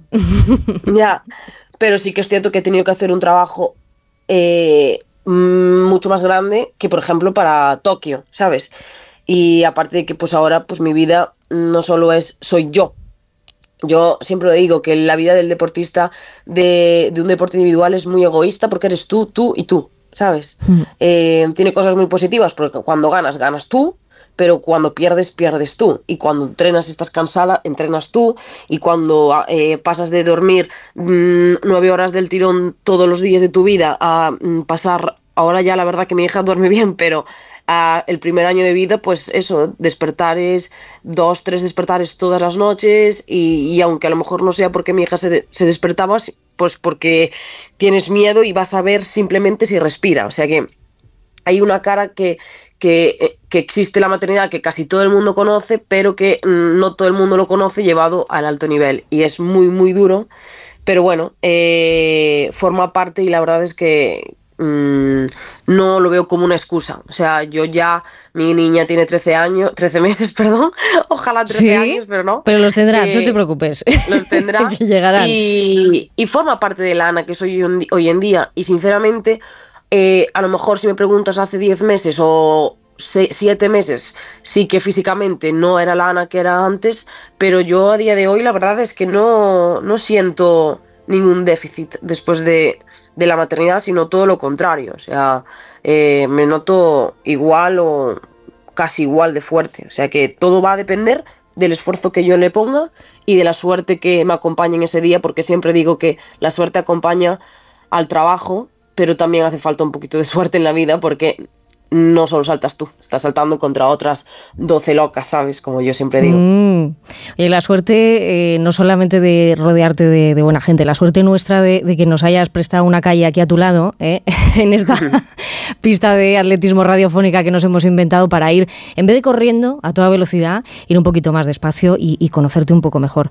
De todo lo que me cuentas, Ana, me gusta mucho el, el poder saber eh, de las dos fuerzas casi lo has dejado claro, ¿eh? pero, pero ¿cuál te está aportando más? ¿no? La, la, pregunta sería quién hace a quién hoy, la atleta a la madre o la madre al atleta, ¿no? Esto que te dicen de, mira, ser madre, eh, uno llega a ser madre sin saber mucho, pero ser madre te prepara para todo. Eh, lo mismo un atleta, sí. o sea, ser atleta te ha preparado, mm, ¿cómo, cómo es la...? 100%, 100%, ser atleta me ha preparado para ser madre y la verdad es que yo creo que soy la mejor madre que podría existir para mi hija. Desde luego. Y a la vez, ser madre ha hecho una versión muchísimo mejor de la Ana atleta, porque yo ahora soy muchísimo más realista, soy mucho más calmada, soy mucho más consciente, eh, creo que he madurado muchísimo y la gente que me conoce lo ha visto y a la vez eh, le doy más valor a las cosas que antes vivía como al 200% en cámara rápida todo el rato, ¿sabes? Mm.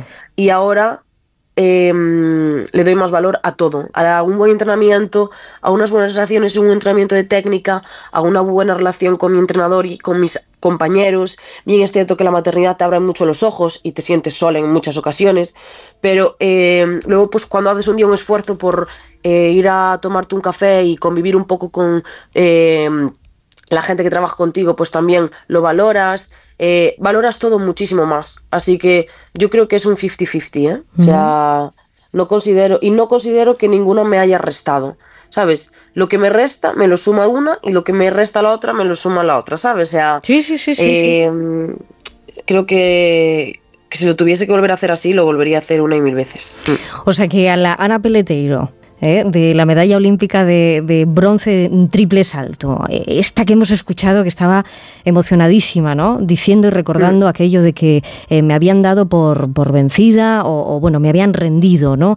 Justo bueno, además, un poco lo mismo. Claro. Yo cuando me anuncié mi embarazo ya me incluso medios de comunicación me, me jubilaron, o sea, dijeron que yo ya dejaba el atletismo. ¿Qué y me la dices? verdad es que eso pues sí que me tocó un poco la moral, pero bueno, a día de hoy me da igual, ¿sabes? Porque yo sé realmente cuáles son mis objetivos, yo sabía el porqué de mi, meta, mi maternidad en ese momento, tanto yo como mi marido sabíamos que en ese momento era lo mejor para ambos. Y la verdad que a día de hoy lo veo y me río, ¿sabes? Pero en el momento sí que es cierto que me, que me acomplejó un poquito y, y, y me dolió.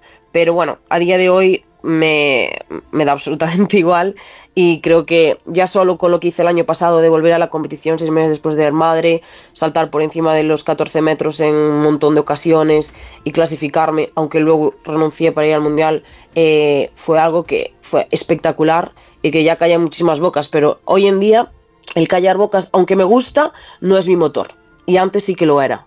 Qué ¿sabes? inteligente esto. Es que me parece eh, de una parte del autocuidado eh, que puede adueñarse sí. de esto todo el mundo, eh, o sea, no, no hace falta. Pero es, eh, mira, el esfuerzo eh, para salir a tomar algo con, con, mis amigas, el esfuerzo de, oye, elegir, yo qué sé, la combinación de, de, la malla con el top que te vas a poner ese día, que dices, mira, pues me veo mejor. La elección, bueno, son todas ele elecciones y que tú hayas puesto en la prioridad las elecciones que a ti te hacen sentir bien. O sea, la elección es espectacular. Eh, Ana. Y, y ya, sí, sí, sí. Y que eso, eh, que, que, lo que a mí me haga sentir bien no quiere decir que le tenga que hacer sentir bien a, a otra madre deportista, ¿sabes? Exacto, Pero exacto. Eh, yo aprendí a, a, a, compartir el amor, a ser más generosa, pero también a quererme más a mí y a priorizarme. Porque si una madre no se prioriza, o sea, acabas en una depresión. Mm. Porque pasas a segundo plano al 100%. Entonces tienes que darte tu, tu tiempo, tu lugar y tus momentos. Y, y yo eh, eso lo he ido aprendiendo a, a medida que han, han, ido pasando los meses de que soy madre. ¿eh? Mm. Y bueno, y el, y el, viaje es fascinante. Me has dejado, me has dejado, pues, pues, te digo, muy impactada porque cómo fue ese primer salto. O sea, quiero decir, eh, después de un parto como el que tú tuviste, eh, uh -huh. hay que aprender a caminar, hay que aprender a dormir de lado. De cero. ¿Eh? Bueno, de cero. boca abajo ya eh, todavía tal.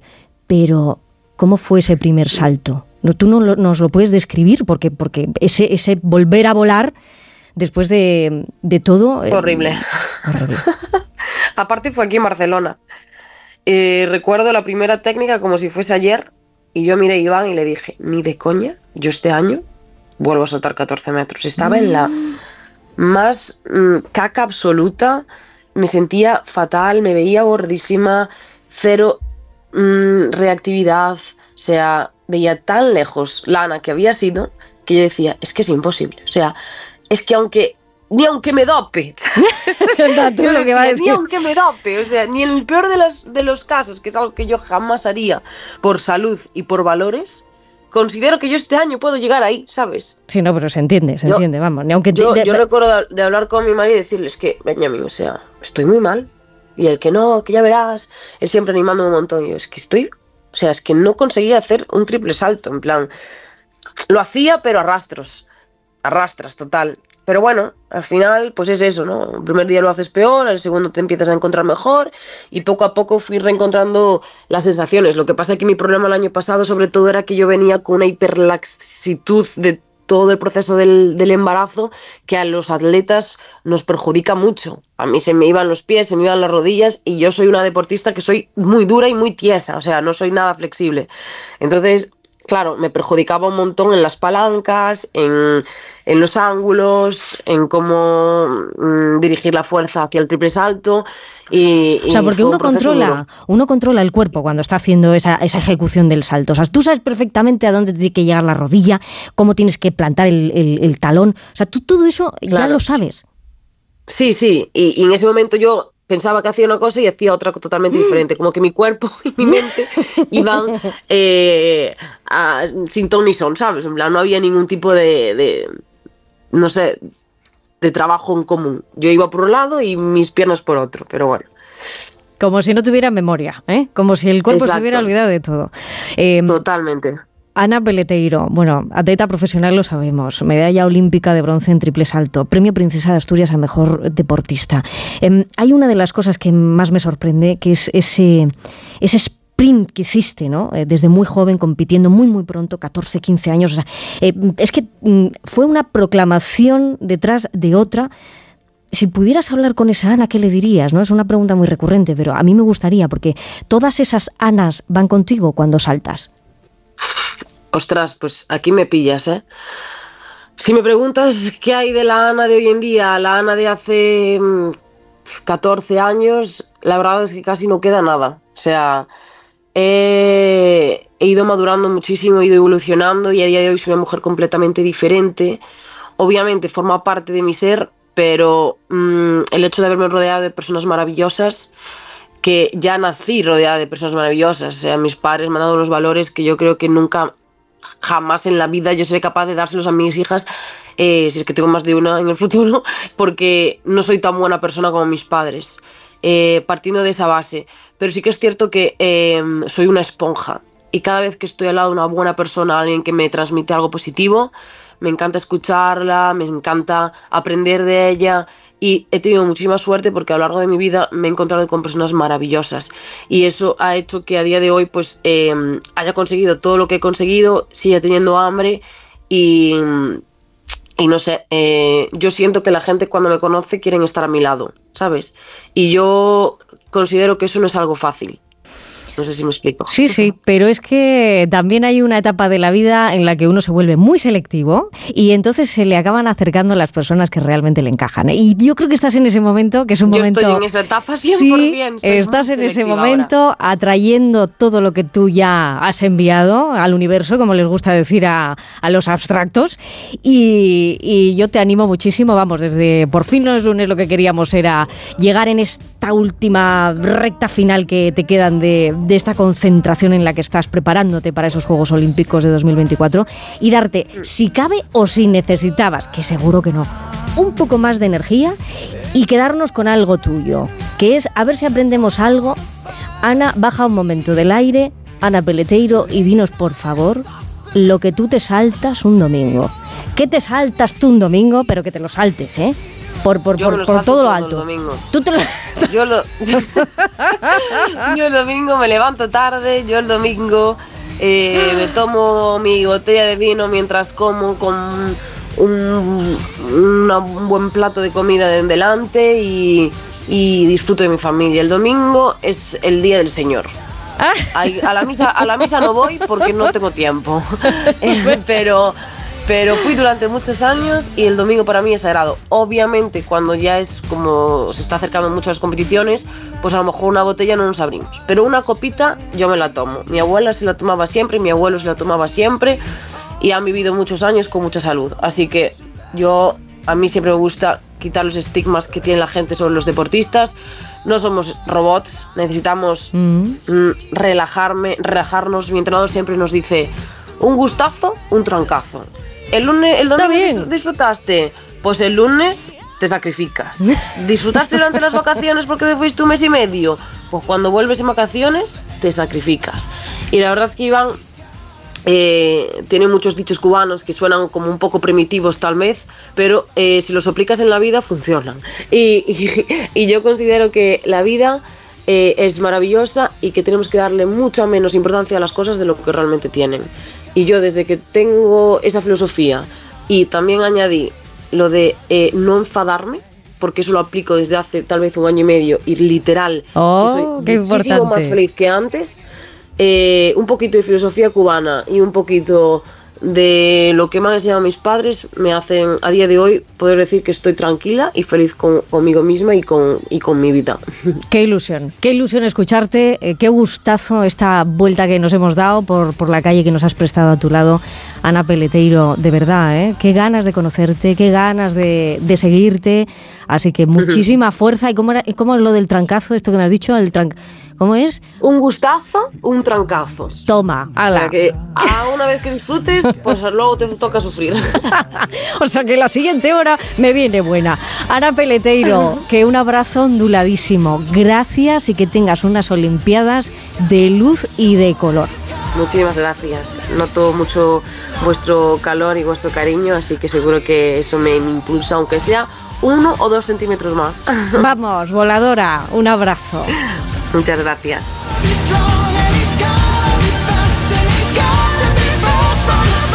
Por fin, no es lunes.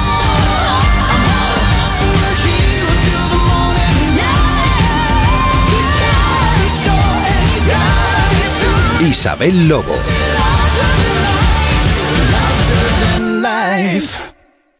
Almería, eres mi sol. Sol que ilumina majestuosos pueblos y enigmáticos rincones. Sol que embellece monumentos y descubre tradiciones. Sol que enciende sabores únicos. Luz auténtica, única e inesperada. Eres historia, arte y pasión. Almería, eres mi sol. El sol que necesito. Diputación de Almería y Costa de Almería. La Cumbre Mundial del Clima ha aprobado una importante medida, triplicar las energías renovables para 2030. En Iberdrola llevamos más de 20 años siendo un líder mundial en energías renovables para conseguir un futuro sostenible. Únete a las energías limpias de la mano de un líder mundial. Iberdrola, por ti, por el planeta. Empresa colaboradora con el programa Universo Mujer. Dosificación perfecta. Mientras cuido del planeta. Tú solo compras muy sencillo. Y el dinero a tu bolsillo. Ahorra programando tu lavadora con autodosificación con el asistente de energía y con el reembolso de hasta 150 euros. Bosch. Cuarta planta. Mira, cariño, una placa de Securitas Direct. El vecino de enfrente también se ha puesto alarma. Ya, desde que robaron en el sexto, se la están poniendo todos en el bloque. ¿Qué hacemos? ¿Nos ponemos una? Yo me quedo más tranquilo si lo hacemos. Vale, esta misma tarde les llamo. Protege tu hogar frente a robos y ocupaciones con la alarma de Securitas Direct. Llama ahora al 900-272-272. Por fin no es lunes. Sé que no puedo dormir porque siempre estoy soñando. En invierno con el sol. Con las nubes en verano. La luna era una farola. Mario Viciosa, ¿cómo estás? ¿Qué tal has soñado hoy? Isabel Lobo, muy buenos días. Vengo recién soñado. Vienes recién. Ah, pero eso está muy bien. Sí.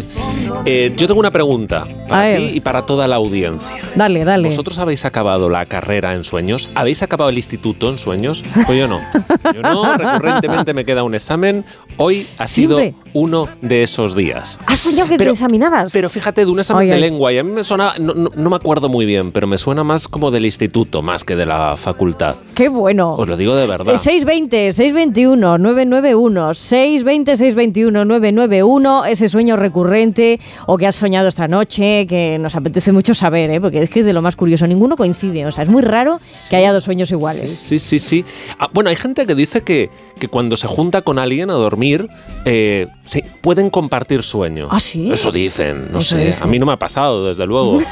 no, sé, no sé si alguien, a lo mejor en uno de estos eh, microsueños eh, diarios en el autobús, que se te queda alguien ahí apoyado en el hombro y se queda Roque, de repente te pasa esos pensamientos, esos sueños, Esos anhelos. ¿Cuánta ciencia hay ahí? eh? Vamos a tener que coger algunos apuntes, pero si te parece, lo que vamos a hacer es ponernos a decir no, que no, que no.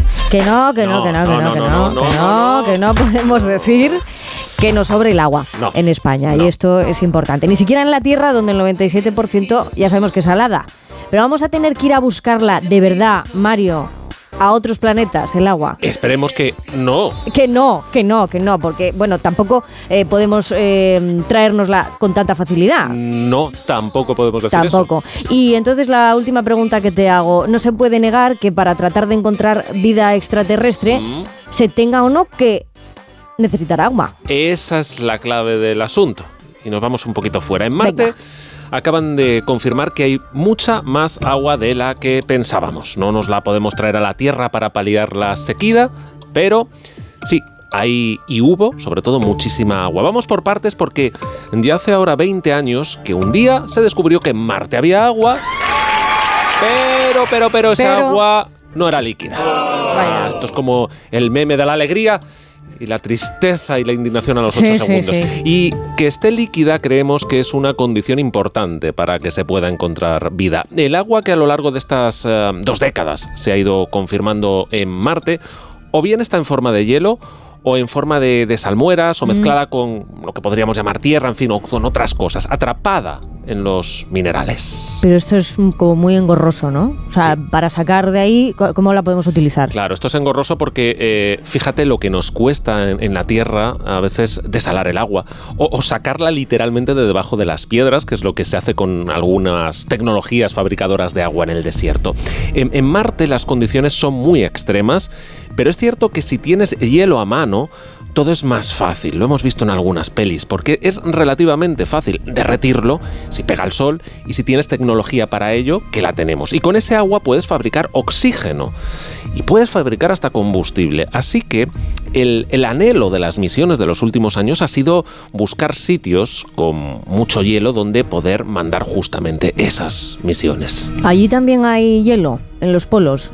O sea, como en la Tierra por ahora. O sea, en, en el planeta. Sí, tiene- sí, vale. tienen. Ti- Por ahora en la Tierra tenemos, efectivamente, se está derritiendo, pero sí. Y, y para aterrizar, para amartizar en, en los polos, eh, pues necesitamos mm, mucha maña, porque es una orografía complicada, sobre todo en, en el, en el sur. En general, posar naves en ese hemisferio sur marciano es, es más difícil por su orografía.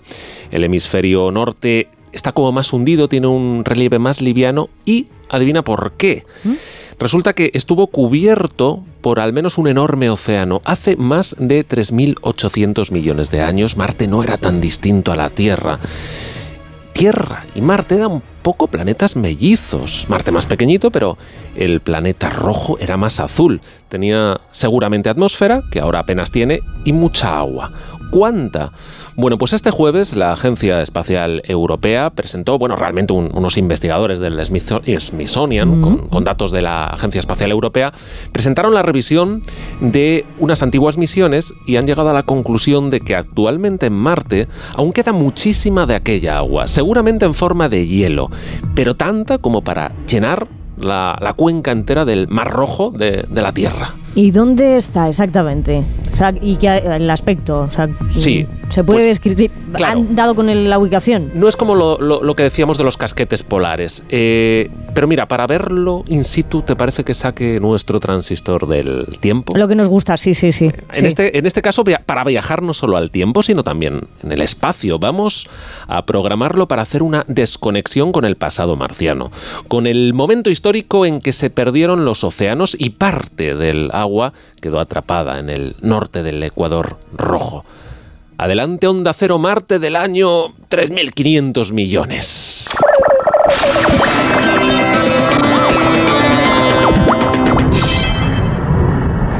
Isabel, no estoy debajo del agua, sencillamente es que este Marte joven se acaba de quedar sin atmósfera prácticamente y el sonido viaja distinto con tan poquita presión. Los agudos casi desaparecen y todo va como más lento. Voy a hacer un poco de espeleología y déjame que me adentre por un cañón imaginario, un cañón en la fosa de la Medusa de Marte. El, planeta piensa que acaba de perder su escudo magnético, seguramente porque su núcleo de, hierro se está parando y eso lo ha dejado expuesto a la radiación solar. Eh, la atmósfera, por tanto, ha sido arrasada. Yo, obviamente, necesito un respirador. Aquí donde hasta hace poco había océanos, han dejado las marcas, eh, el agua se ha vaporizado en medio de la más absoluta gelidez, porque, porque no veas qué rasca hace, por cierto. Sin atmósfera todo es mucho más frío. Pero déjame, porque según voy descendiendo, voy aquí a tomar como una especie de, ascensor en el pozo de una mina. Al nivel de los mil metros, te digo que lo único que veo es tierra, como arena, sedimentos de polvo y de ceniza parduzca y oscura. Nada de agua, nada de hielo, hasta que sigo bajando y sigo bajando. Y mira, aquí a la altura de los menos 2000 metros ya puedo divisar el oscuro hielo, sucio pero hielo, hielo y más hielo, hasta adentrarme a los 3000 y pico metros de profundidad. Pero, pero ojo, porque aquí oigo el sonido de, gotas. gotas. ¿Es posible? ¿Es posible que haya quedado una bolsa de agua líquida atrapada en algún lugar? Ma- Mario, Mario, te tenemos que traer corriendo de vuelta al presente, ¿eh? porque esa pregunta que dejas en el aire necesito que, que nos digas si se puede responder, porque ya se estaba medio cortando. Pues sí, sí, Mario, sí, sí, sí, sí, Mario, vuelvo, vuelvo, vuelvo, que porque Te has podido quedar eh, en una reminiscencia marciana, ¿Te total. imaginas? Eso sí que es vida atrapada en te el, en el hielo. Ay, Pues, eh, bueno, sensación. decías tú, eh, ¿es posible que haya ahí una bolsa atrapada de agua líquida? Bueno, pregunta por ahora sin respuesta, porque, porque allá donde nos lleva el transistor del tiempo no nos puede llevar la tecnología actual Todavía. de la que disponemos en Marte. Pero efectivamente la pregunta es muy pertinente. ¿Acaso puede haber vida en zonas de interfase que se llaman, en medio de esos depósitos de agua y de hielo? O aún más, ¿acaso esos depósitos de hielo podrían pues, ser como el lugar donde se pudieran encontrar fósiles atrapados de una vida que tuvo Marte en el pasado, pero que se extinguió? Esto es perfectamente plausible siempre y cuando se diera en algún momento esa sopa primigenia en que se coció la primera molécula de vida como en la Tierra. Por lo pronto, sabemos que en Marte hubo esas condiciones y esas, bueno, algunas de esas moléculas que se ensamblasen de esa manera tan única y especial que dio origen a la vida, eso ya es otra cosa. Pero no se puede negar que los ladrillos orgánicos están ahí y como el agua en un montón de sitios también del sistema solar. nos vamos a tener que llevar pico y pala ¿eh? para romper la bolsa esa. Mucho más que pico Más y que pala, vamos, toda, todo el potencial minero de la Tierra. ay, ay, ay. Madre mía, qué historia. Eh, el universo se comporta así. Luego Mario Viciosa nos lo cuenta y, y de paso nos dice el dato que no necesitábamos saber. Un dato. Bueno, es que. Es que nos interesa, pero no lo necesitamos. No En necesitas. absoluto. ah, ¿Cuánto frustra a veces cuando se te deshace el hielo? Yo qué sé, de una copa, por ejemplo, y se te agua y dices, vaya. Bueno, pues si se derritiese todo el hielo que ahora han encontrado en Marte, el planeta entero se cubriría de agua. Y ese agua te llegaría, pues seguramente por el cuello, si no contáramos el efecto de la orografía, porque la lámina, vamos, llegaría entre 1 y casi 3 metros de Pero es altura que por esto todo que el no, planeta. no hay término medio. Quiero decir, no te puedes coger un vasitito de agua de Marte y ya está. y no, tienes que eh, inundarte. difícil es todo allí. Todo, todo, es todo. muy difícil, todo es muy difícil. Las cantidades, no, no, esto algún día vamos a tener que, que medirlo. Bueno, que no ha sido ningún sueño, ¿eh? Mario Viciosa, cuando dice que pone en funcionamiento el transistor de onda cero a miles y miles de Sí, años sí. atrás, es completamente real. Otra cosa es lo que haya soñado cada cual esta noche, que yo de verdad quiero saber qué ha soñado, ¿eh? los porfines que han soñado, en el 620-621-991, 620-621-991, porque Mario no sabe si ha aprobado o ha suspendido el examen A ver, que ha esta estado noche, haciendo a ver si me dan el resultado esta noche. Me han corregido con el boli rojo el, el- el examen de lengua. Pero verás, te voy a sorprender porque vamos a abrir la lista de nuestra gente y jóvenes intrépidos. Son las 9.47, ahora menos en Canarias, en la sintonía de Onda Cero. Y te vas a sorprender, digo, porque ella no ha habido examen que se le haya resistido. Lo ha aprobado todo. ¿En sueños también? Con notas, y una alumna aventajadísima. ¿Eh? Estoy hablando de la joven intrépida que trae Noelia Gómez. Noelia, buenos días, ¿cómo estás? Buenos y jóvenes días, ahora que he llegado yo con nuestros jóvenes. Sí, no, que eh, tú te empeñas en decirnos que, que es que ya estamos, estamos mayores. Eh, Mario, tú y yo estamos Sí, mayores. Os recuerdo un poquito la edad, pero bueno, eh, es que el tiempo pasa, ¿no? Sí, claro, pero que escucha, que pasa para todos, ¿eh? Así Eso que- ya sabes que como No viejo axioma, la juventud es una enfermedad que se cura con el tiempo. Pero tú no traes nunca enfermos, traes a gente muy lúcida y muy sana. Muy intrépida. Sí, dispuestos a romper prejuicios y en este caso sé que además hay algo muy, muy, muy cariñoso de por medio. Así que dale. Bueno, eh, como estábamos eh, diciendo aquí, yo siempre presumo de ser la joven del equipo, pero si de verdad hiciera justicia a esta juventud, proyectaría este espacio en el que demostramos que los que no superan los 25 años no tienen nada que ver con esto de generación perdida, pues como un challenge, ¿no? O crearía un fuerte hype. Quizá despertaría algún crush en ¿Qué alguien habla? ¿Qué y entonces eh, se haría viral. A ver, tampoco he escogido palabras tan difíciles, ¿eh? Que esto, a esto llegamos. Incluso esto que estamos haciendo podría ser, pues no sé, un TikTok, ¿no? Oh. Oye, este sonido no suena, ¿no? Ni os suena. El sonido. bueno, sí. claro, yo tengo 25 años, sí, pero no soy la joven que quiero que conozcáis hoy, porque ella es la motomami de esto, la reina del salseo cultural en redes. Me Con 21 años, un chavalín llamado García Lorca llega a Madrid desde Granada. A los chavalín. cuatro años llega allí un joven catalán de 19 años llamado Salvador Dalí. Y cuando Lorca lo vio, dijo...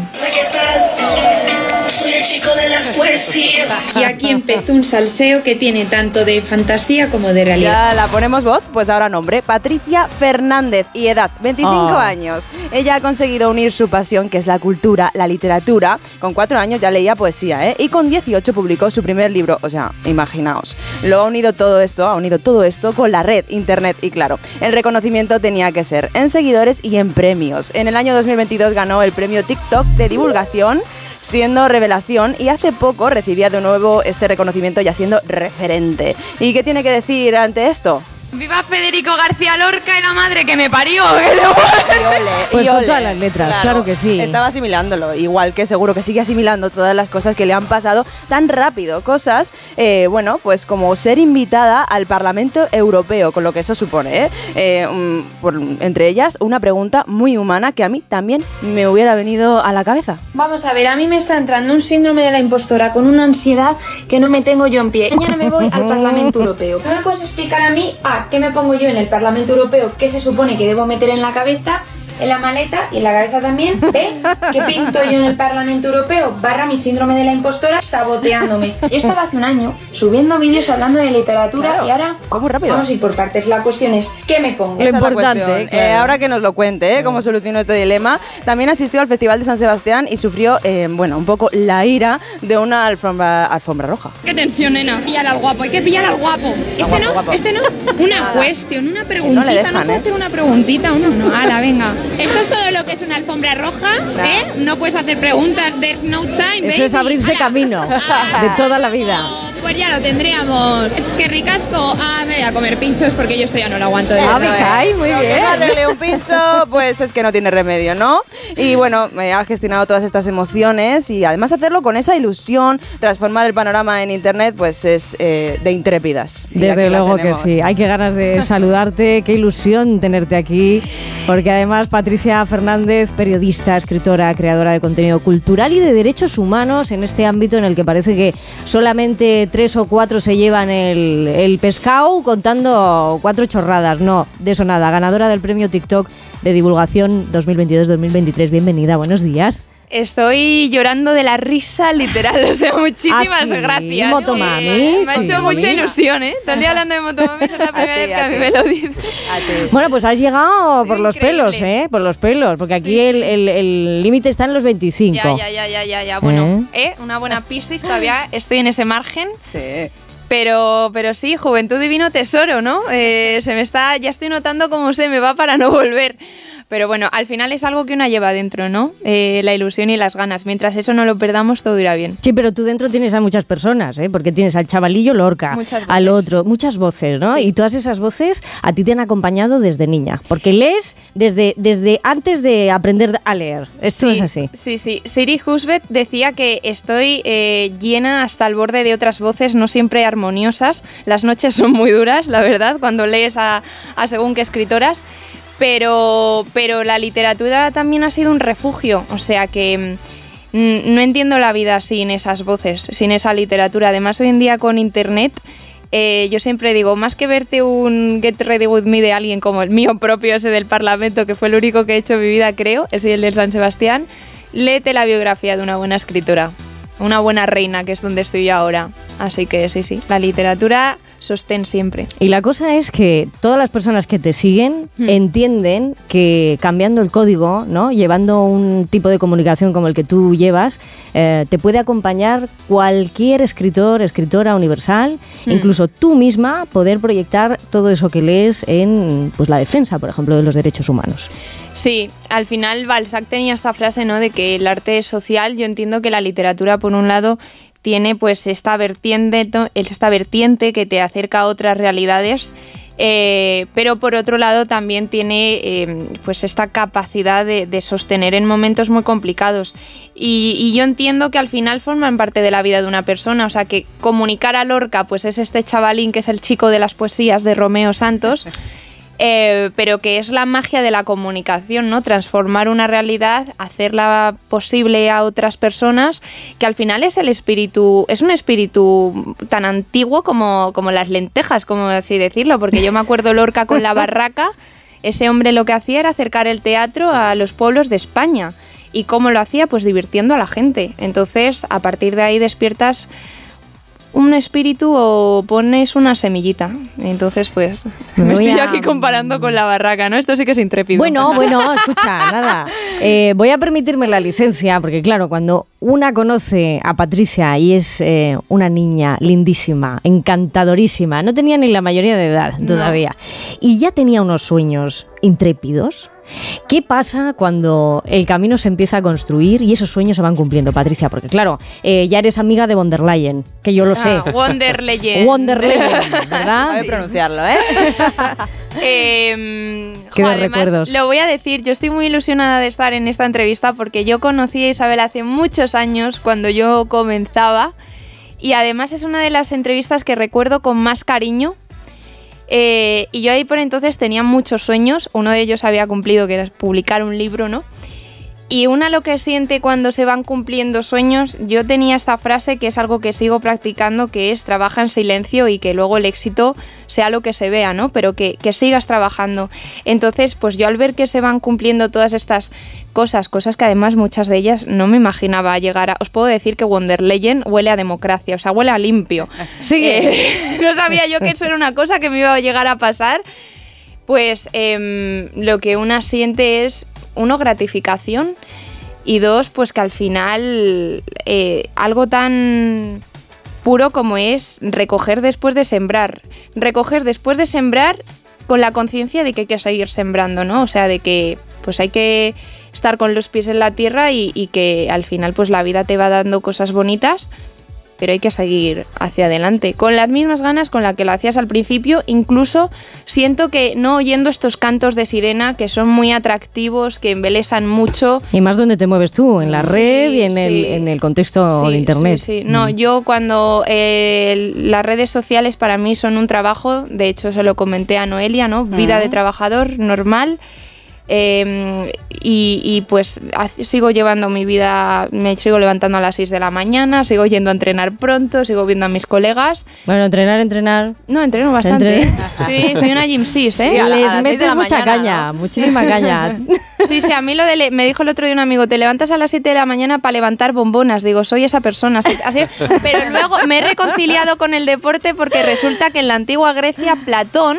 Mira, os lo voy a contar. Venga. Platón en griego significa el de la espalda ancha. Platón no se llamaba Platón, se llamaba Aristócles. Y le conocemos por su apellido de Gimbro. Vaya. Entonces, Platón estaba muy Mazao, fornido, muy claro. claro. le conocían porque el tío mazao. está amazado. ¿Vale? Pero además era muy listo, entonces yo digo, Pats, tú te puedes levantar a entrenar por las mañanas. Eh, trabaja mucho el cuerpo y también la mente, ¿no? Porque claro, supongo Claro. que gestionar todo esto tan rápido, la repercusión, la exposición al mundo, eso también has tenido Sí. que trabajarlo, ¿no? Sí, es un melón, ¿no? O sea, yo em, eh, llevo yendo a la psicóloga toda mi vida, pero cuando empezó todo esto de las redes sociales, lo primero que dije fue necesito un psicólogo para gestionar esto, ¿no? Porque las redes sociales tienen una cosa y es que los tiempos tan acelerados no te dan tiempo a asimilar qué es lo que está realmente sucediendo. O sea, al premio de repente le sucede un viaje, de repente le sucede estar en un ambiente que es completamente desconocido para ti. Y yo creo que uno tiene que ser capaz de gestionar lo que está pasando con la suficiente madurez como para que no se te llene la cabeza de pájaros, pero como para que tampoco eso te impida disfrutar de momentos tan, tan bonitos, pues como, no sé, un festival de San Sebastián o conocer a un artista que te encanta, ¿no? ¿Sabes qué es lo mejor? Lo mejor de, de Patricia es que ella eh, oportunidad que tiene, experiencia que tiene, lección que saca. Y además lo hace con simpatía, lo hace con una humildad que es que, es que se la echa a los platones mazaos. ¿eh? Lloro mucho Y luego, tira ¿eh? para adelante, claro, pues porque Bueno, hay que yo- digerir. yo me quedo con su sonrisa. Hay que digerir todo eso. Em, Patricia Fernández, un gusto conocerte. Intrépida no. Lo siguiente, te tienes que inventar otra Motomami. categoría. Sí, la verdad, Motomami. Motomami me gusta. Yo creo Motomami que está bien. Intrépida. Que muchas gracias por Nada, tus palabras. Gracias a vosotras por Muchísima, Muchísima suerte gracias. en todo. Y nada, eh, la última vez creo que nos regalamos un, un despertador o un reloj que estaba escacharrado. Y un vídeo muy bonito que hiciste, Pues mira, pues ese tiempo que siga corriendo, que Sí, se pare, sí, pero a tu favor. Gracias, Patricia Fernández. Pues nada, ¿y nosotros qué hacemos? Con la edad que tenemos y no, no estamos hechos Pues, para nada, eh, ¿eh? No sé, yo por lo pronto voy a, voy a asomarme ya mismo a su TikTok para aprender. que es lo primero que estás, tenemos que estás hacer. haciéndolo ahora mismo, pero en este momento corriendo, en este momento, ¿eh? Ya mismo, es mi labor de domingo, Isabel Lobo. Enseguida llegamos a las noticias, nos vamos a México con Alaska Olvido, Boris Izaguirre, que ya está por aquí también, querido primo, para disfrutar. Y enseguida llegamos a las noticias con Yolanda Viladecans, que hay que saber lo que pasa en el mundo, chavalillo. Por fin, no es lunes. Isabel Lobo.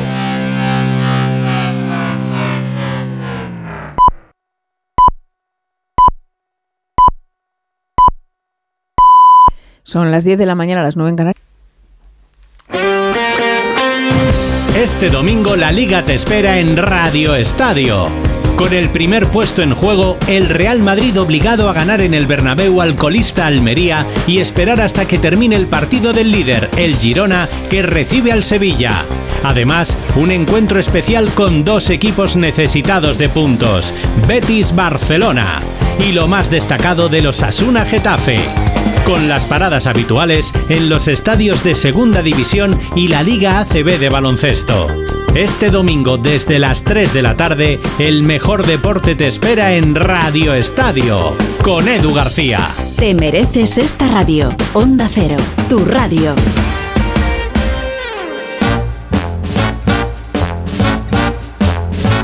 Por fin, Cocktails for three, good company. Sipping gin and lemonade, and we're so happy. Sisters are we in close harmony. When we sing, we love to drink our cocktails for three. Buenos días, buenos días, buenos días. eh, Buenos días. Que también es una buena hora para incorporarse. Boris Izaguirre, ¿cómo estás? Cada domingo me gusta más esta canción. Ah, es que nos Y va me- preparando. y- claro, y, me- y me encanta la letra. Ahora, ahora he descubierto que ellas cantan que son hermanas. ¿Sí? Sí, sí, sí. sí. Y que los cócteles son a las 3.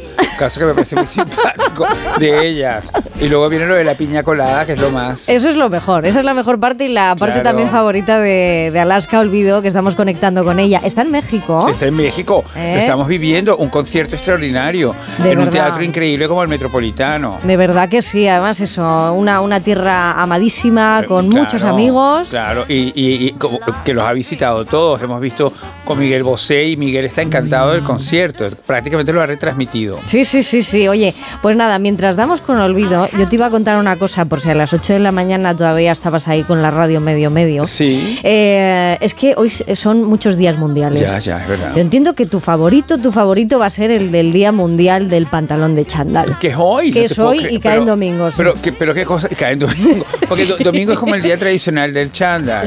De ir a comprar el pan en chándal, Pero- o de combinar combinaciones raras. El Pero- domingo pero, de combinar. pero, pero, Isabel, ¿no, no deberíamos hacer como un poquito como de historia con el chándal? Porque yo pienso que el chándal, que probablemente lo descubrimos como ropa deportiva, en realidad yo creo que su auge en nuestra cultura es cuando las folclóricas Pantoja y Rocío Jurado lo emplearon para cruzar el océano Atlántico. Ah, así, así- así como los, así como los astronautas tienen su traje de astronautas, ellas eh, le adjudicaron al chándal esa posibilidad extraordinaria súper viajera. Y es verdad que para ellas cruzar el océano era algo importantísimo y también para nuestra cultura, porque con ellas viajábamos a ese otro lado del océano que de alguna manera nos pertenece porque compartimos el, el idioma. Y ellas son las grandes representantes de, esa, de, ese, de ese compartir. Y el chándal Sí, también. pero menudo. A ver, hay chándal y chándal, ¿no? Bueno, ellas, y e- ellas le agregaron cosas increíbles como bolsos de Chanel y, y zapatos de Claro. tacón. eh, y el hecho también de que el chándal era trasnochador, porque ellas cogían el avión en otro horario y aparecían acá tempranísimo por la mañana con ese atuendo. Yo creo que eso fue, fue muy valiente, ¿entiendes? A mí me gustaría la- hacer una, una lanza hacia ellas porque Vale, se las vale. criticó muchísimo, se las, in- se- yo creo que incluso hasta se las humilló y se, se- se sintetizó este uso del chándal, incluso con sus orígenes, que que es una cosa de un clasismo y de una antipatía que no tiene nombre. Pues está ¿entiendes? genial, porque además ellas el estaban día- haciendo algo que luego iba a tener un día mundial. Eso, porque el Día Mundial precisamente eh, se hizo para, bueno, deshacernos un poco de esa vergüenza Claro, ¿no? que el- se había generado. Pero el chándal se ha apoderado de todo. El chándal empezó a finales del siglo pasado una carrera ascendente hacia la moda. Entonces hay, por ejemplo, trajes ahora con en pantalones achandalados, como yo tengo, yo, yo tengo dos trajes de marcas, eh, una marca italiana y el otro una marca británica muy conocida y que hace mucha innovación para la ropa masculina. Y es uno de mis trajes favoritos y me, me encanta ponérmelo. No, no, no, no, no, no lo hago por esa sensación de comodidad que ellas propusieron tanto, nuestras queridísimas Pantoja y Jurado, pero que te quiero decir que, que sí me gusta la idea, ¿entiendes? Me gusta la idea de, de, de chanda- achandalizar un Del poco jogging, el ¿no? vestir. El- Exacto. sí. Bueno, y, y sobre todo eso que se llama sportwear deluxe. Sí, es- como se empezó a manejar esto a finales de los 90, como el 99. Ropa de deporte un poquito o- o más, un poquito eh, sofisticada, mm. pero eh, en el fondo también es el hecho de que, claro, es, es, buen- es un buen mensaje porque incorporas el deporte al menos en tu ropa de, de elegancia, ¿entiendes? Y eso, eso, eso yo creo que es un mensaje positivo. Siempre está eso de por qué para ir eh, bien se tiene que reñir la comodidad con, con el atuendo que eliges Bueno, o con la, tela. La comodidad conviene con- reñirla. Esta, esta frase que se ha vuelto tan de moda, lo de estar fuera de tu zona de confort y que es especialista para los programas de televisión, que muchos de ellos yo participo, que es como una frase de que tienes que salir de tu zona de confort. La verdad que no, yo encuentro un poco mm, imperativo esta historia que venga alguien a decirte tienes que salir de tu zona de confort, pero ¿por qué? Me Si quedo zona- donde estoy Mi zona y de ya confort está. me ha costado muchísimo encontrarla, pero al parecer es cierto que cuando sales de ella rehabilitas en cierta manera eso en lo que te has apalancado, ¿no? Entonces yo creo que todos esos criterios hay que tenerlos en cuenta hoy para celebrar el Día Mundial del Chándal. Pues mira, tenemos mucha reflexión por delante, pero tenemos a una persona que, a pesar de su zona de confort, sale, vuela, llega al otro lado y triunfa. Vamos a hablar con Olvido, sí, un momentito, un momentito.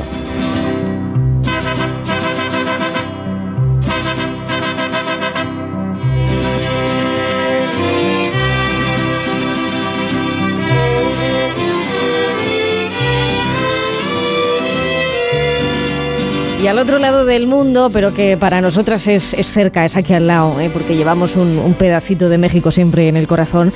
Ahí está nuestra querida Olvido. Olvido Alaska, buenos días. Buenos días, ¿cómo estáis? Muy bien, ¿tú qué tal llevas el uso horario, eh? El uso horario. Bueno, como se pueda, se lleva como se pueda. Pero Padrísima. muy contenta de conectar con vosotros, di- divinamente y todo muy padre. por. Claro que sí, claro que sí. Oye, además es, es, es un, un viaje este, eh, lo que digo, emocional, eh, cerebral, musical, porque la persona de la que vamos a hablar tenía también mucha y muy buena conexión eh, a ambos lados del mundo, así que a mí me apetece mucho, me apetece siempre, yo creo. ¿eh? Por donde vas a tirar me apetece siempre. Apetece siempre y fíjate que yo tengo entendido que mi padre la conoció y que le gustaba mucho, que la fue a ver actuar alguna vez. Eh, mm, claro, ya no tengo muchas referencias. Mi madre dice que eh, sí, que le decía, sí, sí, esta mujer yo la vi, es estupenda, no sé cuándo. ¿Quién es esta mujer de la que estamos hablando? Y que mi padre pudo ver eh, en una actuación en, en México. Pues es una mujer que el año pasado, pues, tal día como hoy, un 21 de enero, pero del año es. pasado, estábamos celebrando todos eh, los 100 años de su nacimiento, el centenario, y me parece fenomenal. Pero ¿qué pasa con el 101? ¿Qué pasa? Ah, y que ya nos vamos a... No, nos razón. vamos a olvidar. Venga, estamos hablando de nuestra Lola Flores. Ya sé que las cifras redondas, pues oye, son muy jugosas, pero a Lola hay que recordarla siempre, como tú dices, siempre, siempre apetece, siempre está presente. De alguna forma, aunque soy consciente de que hay una generación muy joven que no tiene una conciencia de quién fue Lola, Eh, bueno, pues ah, por eso precisamente hay que seguir hablando de Claro, hay muchísimas parece, referencias, claro que sí, para Sí. poder eh, ofrecerlas y que cada uno se enganche a, a estos grandes artistas en el momento que sea. ¿Y por dónde vas a empezar? A ver. Pues mira, voy a empezar. Todos pensamos, los que conocimos un poco a Lola y los que la conocieron mucho, que Lola estaría encantada en este mundo de nuevas tecnologías, por ejemplo, con el Instagram para Ah. arriba, para abajo. Ella ya fue pionera con los vídeos caseros que le grababa su hijo haciendo falsos anuncios. Bueno, pues Lola estaría ahí. Y también creo que a lo mejor hubiera sido una buenísima oportunidad para los duetos. Ya sabes que hoy en día parece que todo funciona a base de duetos, de juntar un artista con otro y que saquen una canción tras otra. Y Lola no fue muy prolífica en duetos. Vamos a revisar hoy algunos de los duetos de Lola y claro, si vamos a revisar, pues vamos con la cronología. Me tengo que ir al principio. Yo soy la niña de fuego. Nadie quiere comprender que me sobren los caudales y que me muera de sed. La luna en la noche oscura y un pozo junto al camino le finge a mi calentura. Déjame que beba en ti pozo de luna. ¿Qué importa si ya me voy a morir? Claro, estamos oyendo a una Lola que aún no cantaba. Estaba recitando. ¿Por qué? Pero Porque espectacularmente bien. recitaba. Por, bueno, cosa que ha hecho siempre divinamente, Mm. pero era ese momento, escuchemos un poquito. lágrima pura, como una promesa de buena aventura. El que cantaba entonces era su pareja artística, Manolo Caracol. Lola, digamos que en aquel momento solo le recitaba, le bailaba alrededor. Le hacía la entrada. Oh, qué bueno. Bueno, qué es que, pero no nos olvidemos de una cosa, fue Lola la que eh, montó el espectáculo, un espectáculo que se llamó Zambra, eh, en el, y ella contrató a Manolo, a Manolo Caracol. Ella fue la que dijo, este señor, que es el mejor, tiene que estar en mi espectáculo y vamos a montar un espectáculo que fue un exitazo en España. Pero claro, ¿qué pasó? Bueno, pues que ese fuego que había en el escenario era real y un poco un escándalo para la época. Manolo, que estaba casado y que tenía su familia, pues era también, digamos, el amor de Lola. Hasta que un día, y aquí entra México, eh, bueno, digamos que quizá esa relación ya no daba más de sí. Y Cesario González, que era el gran productor de películas del momento, le dice a Lola que la quiere hacer una estrella del cine en México. Y yo creo que Lola aprovecha, aprovecha un poquito la coyuntura, se marcha a México, Claro. termina con esta relación y empieza con una nueva etapa. Vamos a escuchar un, un dúo con eh, las más grandes, eh, bueno, en realidad es un dueto con un dúo, las hermanas Padilla, que eran famosísimas en México, pero no solo en México, ¿eh? también para los mexicanos al otro lado del Río Grande. como la pluma en el aire.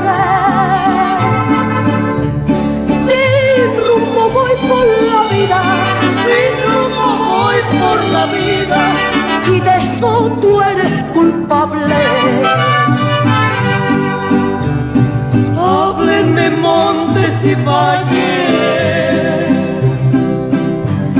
gríteme en piedras del campo. Cuando me han visto en la vida querer como estoy queriendo, llorar como estoy llorando,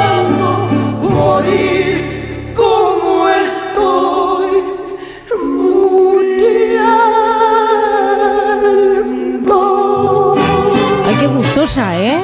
Tenemos tan Pues metido en el colectivo, en el imaginario colectivo, el, el- el tigre y, y lo otro que, eh, joder, esto, esto que lo sorprende tenemos muchísimo. que esperar. Pues sorprende, ¿a qué te ha sorprendido? Muchísimo. Pues no me extraña porque es falso. ¿Qué me dices?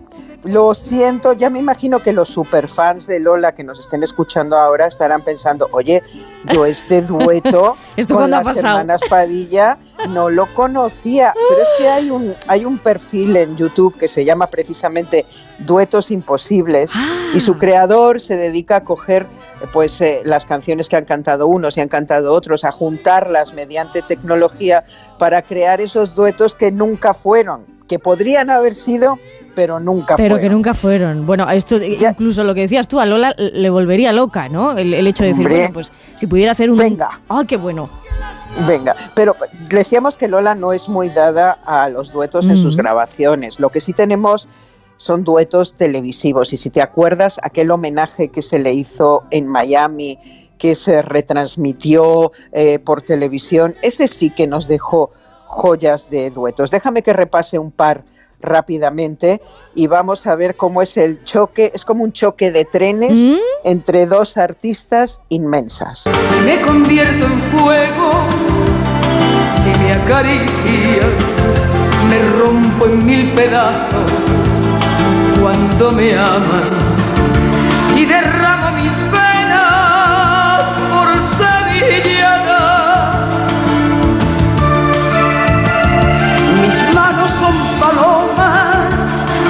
cuando vuelan, mis ojos hasta morar cuando esperan.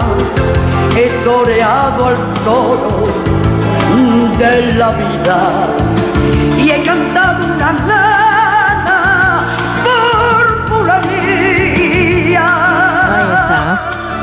Pues dos grandísimas, Rocío Jurado y, y Lola Flores, que no fue la última vez que se cantaron la una a la otra, eh, en aquel, digamos, eh, súper homenaje eh, en 1999 en Miami. Claro, si estamos en Miami, ¿quién no puede faltar? Pues Julio Iglesias. Somos los caminantes buscando la luz. Somos los caminantes heridos de amor. Soñamos un sitio a donde llegar. Y cambiamos la vida por una canción. Cada uno con su estilo, absolutamente. Por cierto, las dos canciones que hemos escuchado de este homenaje están compuestas por José Luis Perales. Anda. Eh, sí, fíjate. Y son canciones que les van muy bien, ¿no? A estos intérpretes. Parece que están hablando de ellos, de, de esos artistas que están siempre de gira y siempre están delante del público y que su vida un poco se basa, se basa en eso. Sí, Yo. Isabel, invi- dime, dime. No, estaba pensando que, que todos eh, estos artistas, eh, grandes voces, ¿no? hasta que pulen el- el- la identidad y, y el estilo y, y- y su propia garra, ¿no? en el caso de, de la gran Lola, de nuestra Lola, eh, por todas las fases eh, que tuvieron que pasar, ¿no? porque tú la escuchas con Rocío Jurado y tiene una forma de adaptarse. La escuchas en, en- en otra versión como la que nos has puesto, recitando, entonces se va viendo cómo se construye, ¿no? O sea, un- faraón se, se va construyendo. E- Eso le pasó a ella, ¿no? Entiendo que cuando cantaba con estos eh, grandes, ella eh, en sí misma tendría ese pensamiento de dónde me encuentro yo, ¿no? Y dónde me oigo yo, dónde me, siento, ¿no? Supongo. Donde me encuentro, pero siempre que escucha su voz es Lola con, con los gestos característicos de la voz de Lola, con el ímpetu de, de la voz de Lola. Eso es lo que hace a un artista personal y totalmente único como, como era ella. Yo creo que para esta tarde de domingo, si te parece, cuando acabemos ahora el programa, nos podemos poner, invito a los oyentes a que rastreen por YouTube, porque ahí sí que hay cantidad de actuaciones de Lola con otros artistas en programas de televisión que son increíbles. Hay una en la RAI de Italia que está con Rafaela Carrà, las dos matándose a ver quién llena más el escenario y, y Rafaela diciéndole, Malola, tú eres extraterrestre, eres extraterrestre. hay, hay auténticas maravillas. Pero fíjate que lo que sí siempre se ha prodigado mucho Lola y de hecho toda la familia es en cantar juntos. Sí que hay montones de veces en que hemos visto cantar a Lola con Lolita, eh, a Lola con toda la familia, desde pequeñitos con aquel pan y chocolate que repitieron en ese, en ese homenaje a Miami, ya todos más creciditos. Y sin duda, si empezábamos hablando de Lola y, y el inicio de su carrera y el inicio de su vida amorosa también con, con Manolo Caracol, no podemos dejarnos atrás a- al padre de sus hijos, ¿no? Y con ese sí que tiene cantidad de versiones que se pueden ver en, en YouTube, de canciones como Gwendolyn, que es fas- fascinante verlos hacerla juntas, pero esta es una de las que grabaron juntos, escucha. Ya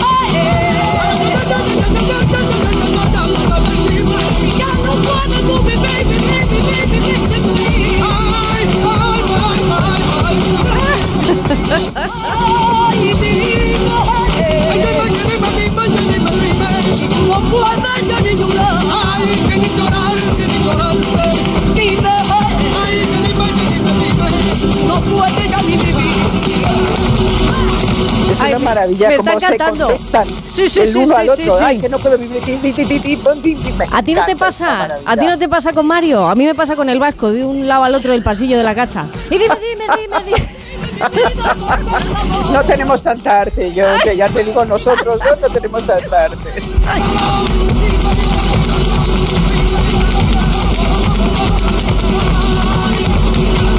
Alegría no faltaba en esa casa, ¿eh? Nunca, Sí, nunca, no, nunca. Y ella era un verdadero motor para, para muchos, Y- ¿eh?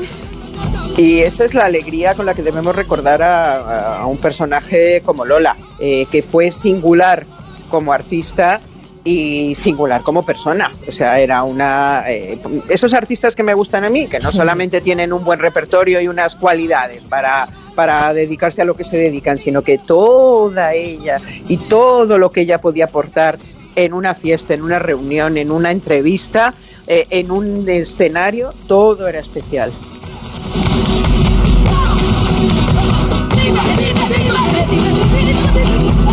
Pues no sé si te lo habrán dicho, olvido, pero seguramente tú tienes ahí un, bastión bien fuerte, ¿eh? de aquí a los 101, 102, 103, 104, seguir revisando la obra de Lola, porque contigo seguro que, que la revisamos toda, ¿eh? y, y nos faltarán años todavía. ¿eh? Se- será un placer. Bueno, que vaya, que vaya muy bien ¿eh? el viaje y manda besos por Xochimilco, manda besos al Popocatépetl, ma- manda besos para todos lados, todos los que puedas Aquí ahí en México. mando besos a todos aquí en México y México os manda todo su amor. Siempre en el corazón. No puede ya ni vivir.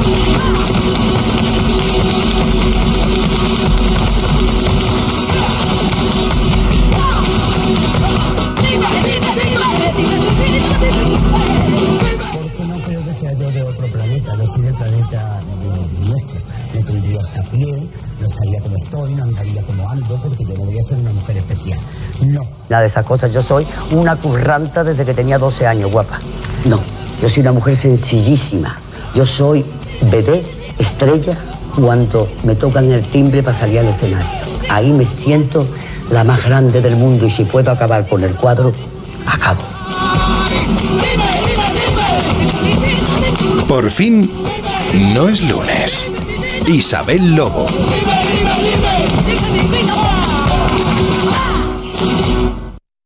Cuarta planta. Mira, cariño, una placa de Securitas Direct. El vecino de enfrente también se ha puesto alarma. Ya, desde que robaron en el sexto, se la están poniendo todos en el bloque.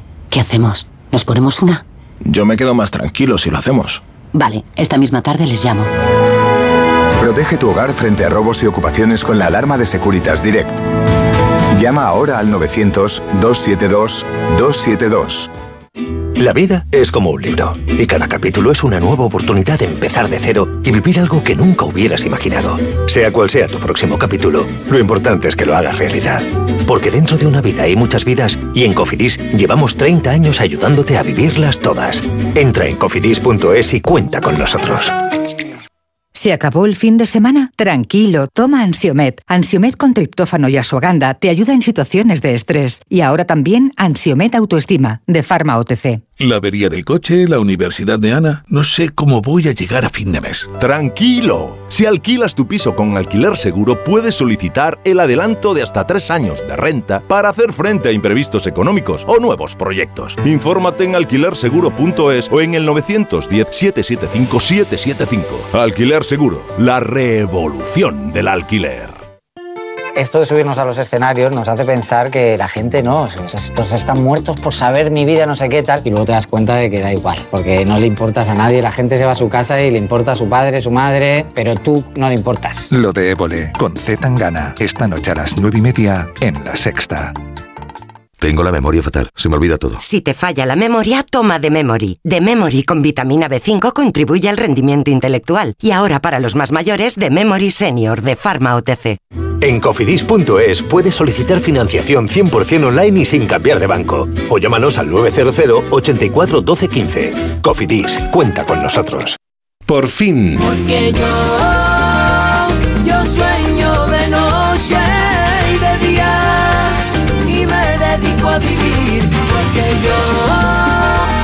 viajando por el mundo, repartiendo y alegría, montado en este tren cargado de sueños.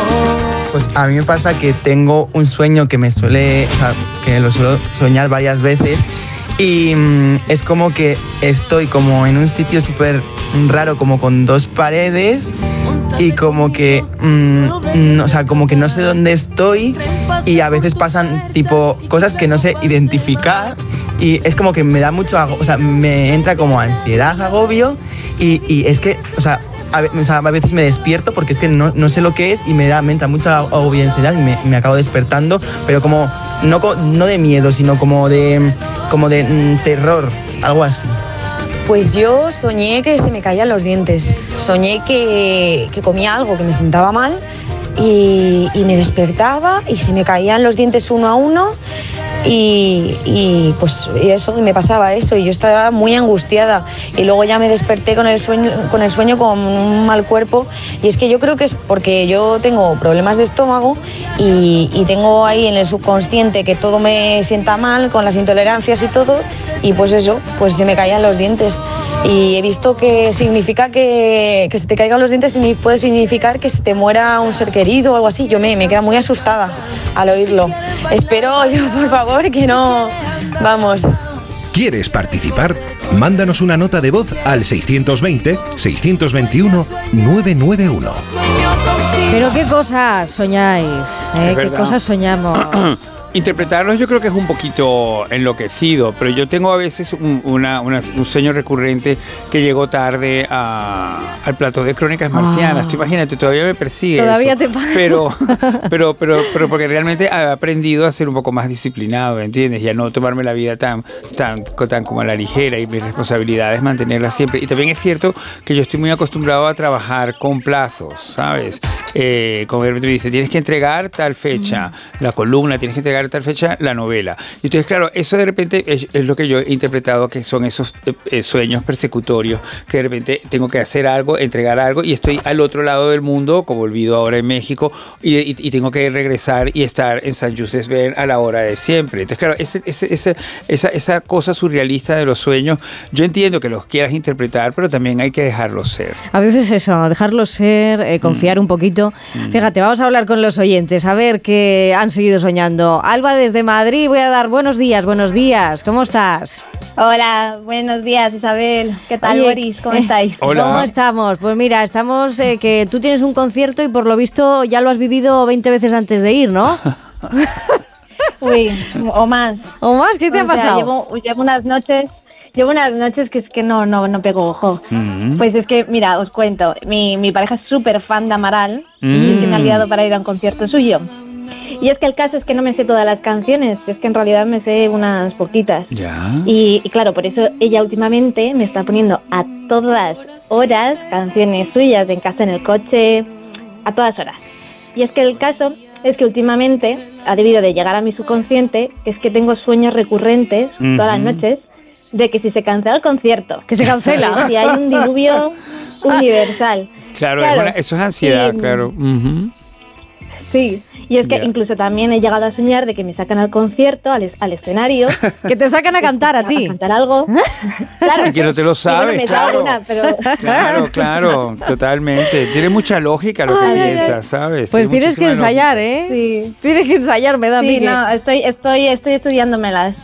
Pero oye, pero el, el concierto no lo van a cancelar. Ve, ve tranquila con Eso, eso, porque no- los, los acabo de ver actuar porque se subieron al escenario en la fiesta que los mes- que los Javis organizaron para la, para la Mesías, el concierto de Año Nuevo de la Mesías. Fue una fiesta que hicieron este lunes en el Teatro Calderón aquí en Madrid y de pronto una de las grandes actuaciones invitadas eran ellos. Y tú los has visto fuertes, lo- o sea, los no van, a, visto no van a fuertes. cancelar sobre, el... sobre todo la he visto a ella estupenda y a él también y fue fantástico que Qué apareciera. vas magnífica. Pues Alba, muchísimas gracias. Oye, esta noche no duermas, ¿vale? Nada. Descansa un poco, no duermas. sí, espera, espero que esta noche ya por fin pegue ojo.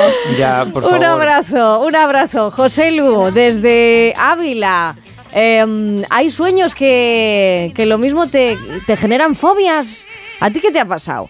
Eh, Eh, no sé, yo creo que, bueno, buenos días. Lo Buenos primero. días, buenos días. Yo creo que, días. que no tiene no tiene como mucha explicación, ¿no? Porque es un poco sin sentido. Pues yo recuerdo este sueño que la verdad es que solo lo soñé una vez, pero lo recuerdo siempre que hablo de Mm. sueños, lo recuerdo y es... eh, yo era bastante pequeño y, y- y- y había como 100, cerca de 100, 200 pitufos. pero ¿Pitufos? Súper raros como... Sí, sí, pitufos, tal cual, pero como súper raros, ¿no? Tampoco como tal cual los imaginas. Sí, así un poco, un poco raro. Entre sí, gremlins Más pequeño y de lo- tal, sí. Sí, Un poquito pero así. azules eran, ¿eh? Eso sí. Y, y venían todos, todos a, a saco, sin ninguna mala intención, todos riéndose, y venían a hacerme cosquillas. todo ¡Ay, el rato. bueno! Entonces, claro, pero eran tantos y no paraban de hacerme tantas cosquillas que yo no podía respirar de la risa. Ay, ay, ay. Me un agobio. Claro, porque yo no podía parar ni para respirar. Entonces, bueno, un poco, un poco raro, pero, Sí que es raro. pero ¿no? espero no volver a soñarlo, la verdad. No, pero ¿tú- ¿te has encontrado en la vida real con algún pitufo? ¿O con alguien que te hiciera muchas La verdad es que cosquillas? no, pero a lo mejor alguien así bajito que, que me ha jodido, a lo mejor cuando era pequeño, y a lo mejor ha sido por eso, bueno, ¿eh? pero bueno. Ah, ya. Las interpretaciones, las interpretaciones. Las donde todo interpretaciones, cabe, sí, sí, hay que dejarse de eso. José Lu, pues muchas gracias, ¿eh? Gárgame de de las nada, ondas. hombre. Gracias, gracias. Chao. La, la, la, la. Sí, no, a Gema no le da miedo a Gema Esteban los pitufos. Ella un patadón y los manda a todos a freír Sí, Ciertamente espárragos. hay ciertos personajes infantiles que son sí, un poco atemorizantes, ¿no? ¿Lo Mm. encuentras? Que es, una, que es, un, es un un concepto que tiene lo infantil también, porque es verdad que quizás en lo infantil es donde más se as- empiezan a asomar los miedos y entonces, claro, eso todo de repente se relaciona. Por eso yo a veces me, me- me- me he apartado mucho de, de- de eso, porque Sí, no, sí, sí- siempre he encontrado que hay un misterio que no sé si estoy dispuesto a averiguar. Pues fíjate que a mí no sé por qué me ha dado por soñar esta noche que hablaba con un instrumento. ¡Oh, qué divina! Pero con un instrumento que contestaba con Te su tono y claro. su cadencia. No con palabras, ¿eh? Sí. eran unos palillos, unas em, castañuelas. Mm, ¡Qué divina! Yo decía, hola, buenos días. Y decía, triapitapitapit. ¡Qué maravilla! Y- Y era una comunicación, tal cual, Sí, ¿no? sí, no sé, no sé en qué va a acabar eso, pero bueno. O- o es- una comunicación un poco código morse, ¿no? Pero también bien. Yo Eh. creo que al final se establecía la comunicación. Sí. Claro. Mira, código Morse. Claro, que ha sido tan, tan Eh. importante. El código morse a mí siempre me llama la atención. Me La encantaría escritura. saber hacerlo. Con limón. Sí. ¿No crees que ahí hay muchos misterios y Sí, muchas cosas? sí, por- sí, sí. ¿Tú alguna vez has descubierto un mapa del tesoro? Bueno, me encantaría tenerlo, porque yo estaba convencido de que yo nací donde está el mapa del tesoro, que el tesoro soy yo en realidad. En la X. Sí, Pues de eso no tengo ninguna duda. Ya, ya, ya. total. Y, además, como todas esas novelas de Robert Louis Stevenson, to- todas esas cosas son en el Caribe. Entonces, claro, como yo, el, el Caribe, yo atravieso la montaña del Ávila en Caracas y tengo el Caribe delante. Entonces yo pensaba, claro, yo soy el tesoro. Tú tienes ahí una, una atracción especial. Claro. Bueno, bueno, bueno. Pues 10 y 36, ahora menos en Canarias, en la sintonía de Onda Cero, vamos a objetar sobre uno de los objetos que más vueltas ha dado por la imaginación del ser humano y a veces hasta nos ha dado la perspectiva del mundo. Enseguida los mapas. ¿Siempre pensaste en petarlo? Honestamente, sí. Siempre he tenido un sentimiento narcisista de querer hacer algo que merezca la pena. Yo quiero intervenir en el mundo. Es una ambición desmedida. Lo de Évole, con Z Tangana, esta noche a las nueve y media en La Sexta. Noche de tos. Respira. Toma Herbetón Respir. Herbetón jarabe con extractos de pino y eucalipto es expectorante natural y antiinflamatorio pulmonar. Herbetón Respir. Consulte a su farmacéutico o dietista. Tus gestos épicos inspiran a Zurich Seguros a ser mejores. Por eso, ahora, al contratar tu seguro de hogar o de coche con Zurich, podrás ganar 4.800 euros para que llenes tus cestas de la compra hasta arriba. ¿Quieres ser uno de los cinco ganadores? Consulta las condiciones en zurich.es y hagámoslo épico. Zurich. Almería, eres mi sol. Sol que ilumina arena dorada y playas salvajes. Luz de cine, cielo estrellado, paisajes infinitos de color azul siquier. Eres vida, historia, arte y tradición. Almería, eres mi sol. El sol que necesito. Diputación de Almería y Costa de Almería. Te vamos a dar los dos mejores consejos para estar siempre en forma. 1 y 2, 1 y 2, 1 y 2. Apúntate al mejor gimnasio del mundo. Caminar por tu ciudad con Callahan Adaptation. El primer zapato que se adapta al pie y a tu forma de caminar. Fabricados en España por expertos artesanos y a la venta en las mejores zapaterías y en callahan.es. Callahan Adaptation. Se adapta al pie. Se adapta a ti. Dosificación perfecta. Mientras cuido del planeta. Tú solo compras muy sencillo. Y el dinero a tu bolsillo. Ahorra programando tu lavadora con autodosificación con el asistente de energía y con el reembolso de hasta 150 euros. Bosch. En Onda Cero.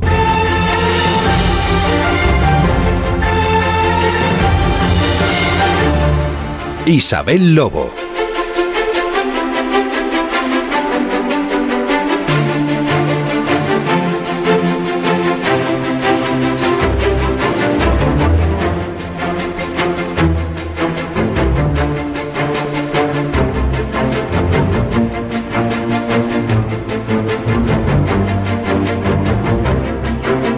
La música también es un mapa. ¿eh?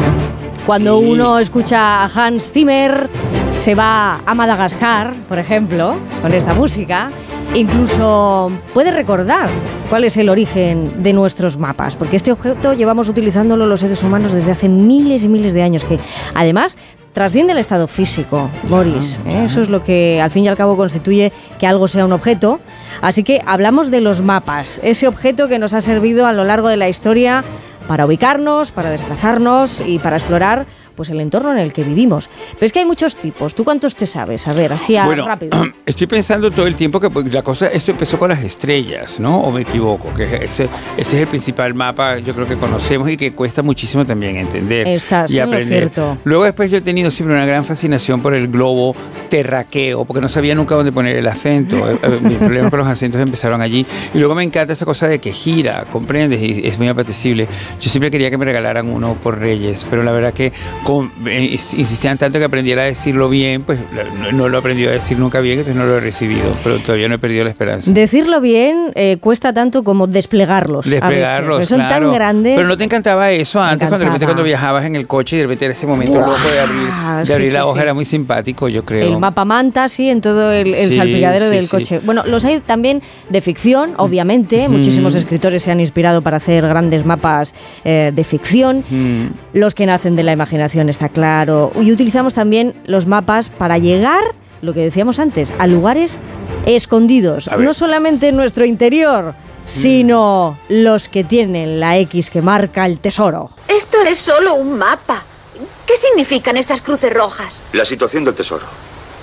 Válgame Dios. Suban al coche, vamos. Baines, vuelve aquí, corre. ¿A dónde vamos, doctor? A casa del caballero Trelawney. Jim, muchacho, puede que hayas tropezado con el secreto del siglo. Lo es, lo es, se lo digo yo, lo es. Caballero Trelawney, ¿estás seguro? Es el auténtico mapa del tesoro de Flynn, la auténtica isla donde está enterrado. Nos sirven de mucho los mapas, incluso a día de hoy como documentos administrativos, políticos. Los mapas del mundo sabemos que delimitan las fronteras, establecen hasta dónde llega la influencia de, de los países, incluso los territorios que se controlan o se descontrolan en tiempos de guerra, y han servido para dividir el mundo en naciones, pero también para acercarnos más los unos a los otros. Decía que es un objeto que a veces trasciende lo físico, porque los mapas pueden tallarse en las paredes de las cuevas, en las tablillas de madera, en el papel, en la tela, en el cuero Mm. y hoy en el teléfono móvil. Pero también hay mapas sonoros, vamos aquí.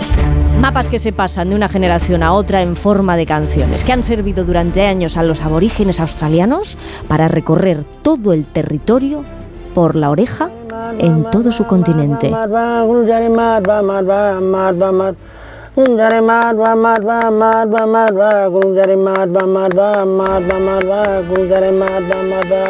De la interpretación de los mapas todavía queda muchísima literatura por escribir, pero si nos ponemos en los que tenemos más cerca, a ver, Portugal. Parece una cara de perfil, como si fuera una escultura Moai de Isla de Pascua. Por ejemplo, mirando claro. hacia, sí, sí. Que, luego- que, que luego varios kilómetros más hacia el oeste están precisamente de Italia Portugal. no es una bota Sí, se supone. sí, sí, sí.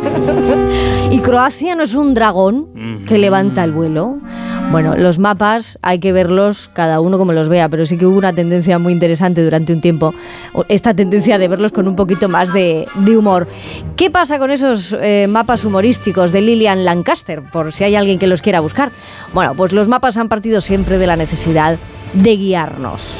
Y en esa guía yo tengo muchas ganas de hablar con Kevin Whitman.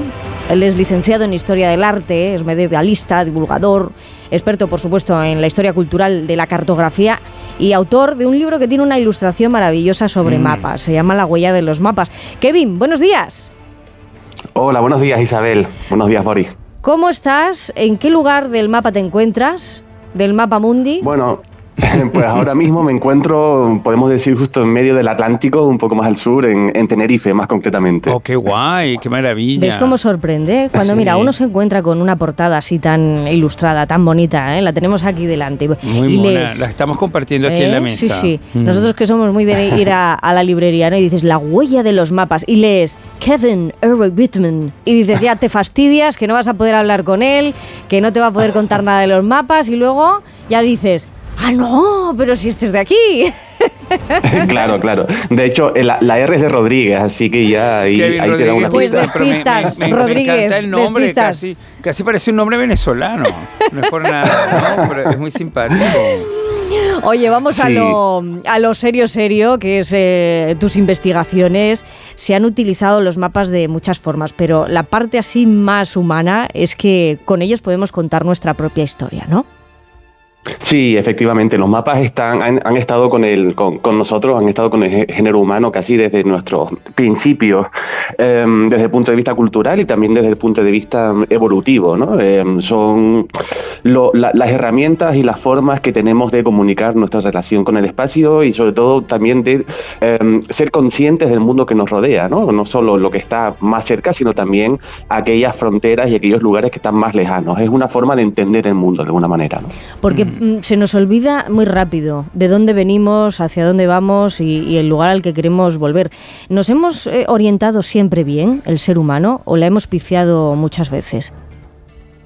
Bueno, la hemos pifiado, claro, pero ahí está también muchas veces la evolución, ¿no? El secreto de, de- de nuestra historia también muchas veces son las pifias, pero mm, eh, también utilizar, u- utilizar los mapas eh, para perdernos, mm, yo siempre he pensado que también es muy, es muy bonito, muy agradable, porque vamos, eh, perdernos es una buena forma de descubrir nuevos mundos de alguna manera, ¿no? Pero yo me imagino la responsabilidad de, de aquellas personas que desplegaban, como decimos, ¿no? Antes Boris decía, bueno, todo el, el mapa, o un mapa callejero de, de alguna ciudad Mm. grande, eh, pero imagínate los, los papiros, ¿no? O aquellas eh, tablillas de arcilla. Qué responsabilidad para el que pone los pasos que había de un sitio a otro, o dónde habían dejado el qué, mm, si alguien se perdía, o si, o si perdían alguna cosa importante para el país. Claro, claro, sí, eh, eh, ha sido una, una responsabilidad tremenda. Ya O sea, la punto de figura, ¿no? Del cartógrafo, es que es... es- es- Sí, exacto, exacto. Sobre todo mm, yéndonos a cuestiones históricas, ¿no? En, en la, en- en toda esta época eh, que, que se ha llamado, pues, si quieres, de aper- de apertura atlántica, ¿no? Cuando empieza, cuando Europa llega a- Ujú, al, al continente americano. Claro que eh, ahí, con el descubrimiento. ahí España y Sevilla se convierte como en un centro mundial de, la, de, de los mapas, precisamente. Porque, Claro, exacto, en- como, en- como que el, el imperio lo, lo, lo propició y de hecho Américo Vespucio trabajaba haciendo esto, ¿no? Efectivamente, en Sevilla se crea a principios del siglo XVI lo que se llama la Casa de la Contratación, que Mm. es toda, el, eh, vamos, creada por los reyes católicos, cató- católicos para gestionar un, una- un mundo tan eh, complejo ¿no? y tan enorme como es el- las relaciones entre Castilla y los nuevos mundos descubiertos, nuevos mundos para los europeos, por supuesto, y el papel del, carto- del cartógrafo era un papel absolutamente, eh, vamos, de, de- de una responsabilidad total, Claro. porque de él dependía, el, digamos, el futuro ¿no? del, de- del imperio. Claro, Y se- ellos y se- iban poniendo bases. Y, y se podían cre- convertir, yo creo que un- como en los primeros bestsellers, estos mapas, ¿no? Porque la gente luego Seguro. lo quería tener o adquirir, o me equivoco con esto. No, no, no era tan Sí, público, sí, es era una cierto. cosa controlada por el Estado o, o por la Eh, claro, en, en un primer momento era un- una, una cosa muy, muy controlada por el, por el Estado porque mm, se convertía incluso en un secreto de Estado, ¿no? El- se, llama, el, se llamaba históricamente el padrón, el padrón real, que era como el modelo de mapa que representaba todo, toda la- todo el mundo mm, conocido ah, en ese momento. Eh, y era pues un documento secreto, un documento que de hecho el original no, no se ha conservado y no se sabe 100% cómo era. O sea, tenemos mapas que se cree que eran eh, una copia desde el padrón real, pero digamos Sí. que el original no se, no se, no se conserva. ¿no? No existe. Luego hubo en el contexto de esta casa de la contratación eh, eh, científicos y escritores que intentaron democratizar, entre comillas, un poco el conocimiento náutico, ¿no? Es decir, eh, voy a escribir un tratado no solo para los grandes estudiosos, sino para toda aquella persona que esté interesada, digamos, ¿no? Eh, Que habrían muchos, claramente, ¿no? Porque que había muchos, claro, podemos llamarlos los primeros divulgadores, quizá, ¿no? O algunos de los primeros divulgadores Kevin, de científicos. todo, de todo el viaje que tú has recorrido, han pasado por tus manos mapas importantísimos. No todo el mundo tiene acceso, evidentemente, no todo el mundo está investigando. Em, la sensación de tocar esos mapas, da igual, con guantes, lo que sea, la sensación es como que estás tocando Mm. otros mundos. Sí, sí, es una maravilla, es una sensación indescriptible. Em, yo, como tú dices, ¿no? Por cuestiones académicas y laborales, desde que hice mi tesis doctoral, eh, han pasado por, mi, por mis ojos y por mis manos también em, infinidad de mapas. O sea, yo veo mapas a cada rato, todos los días. Y, y durante mucho tiempo estuve viendo, pues, el mismo mapa a lo largo de semanas, a lo largo de meses, todos los días. Y cada vez que lo veía, pues descubría cosas nuevas, ¿no? Y, mm, y ya cuando tienes acceso físico a, lo- a los mapas, yo soy medievalista, ¿no? Como, co- como decías, y, y he estudiado mapas pues, del siglo X, del siglo XI. Em, y claro, estudiarlos, pasar la mano por ellos, ver todas, todo el, el- el nivel decorativo y el nivel informativo de documento cultural que tienen es absolutamente fascinante, ¿no? Tu favorito, esta duele, ¿eh? Tu mapa duele mucho favorito. porque es, muy, es una pregunta muy difícil. Eh, yo- Uno de tus favoritos. eh, uno, uno de mis favoritos. Bueno, pues uno de mis favoritos es el llamado, volviendo al tema que hablábamos antes, el llamado mapa de Cantino, ¿no? realizado en 1502, eh, bueno, quizás finales de 1501, pero también principios de 1502, que conlleva o esconde detrás una historia muy interesante, porque es una historia que tiene que ver con el espionaje eh, y con la carrera entre Portugal y Castilla, ¿no? las, co- las coronas de Portugal y Castilla, eh, de- después del descubrimiento de América para los europeos, y es un mapa eh, cuyo autor no conocemos, eh, pero que lo compró Alberto Cantino, que era un espía italiano al servicio pues, del, de- del duque de Ferrara. ¿no?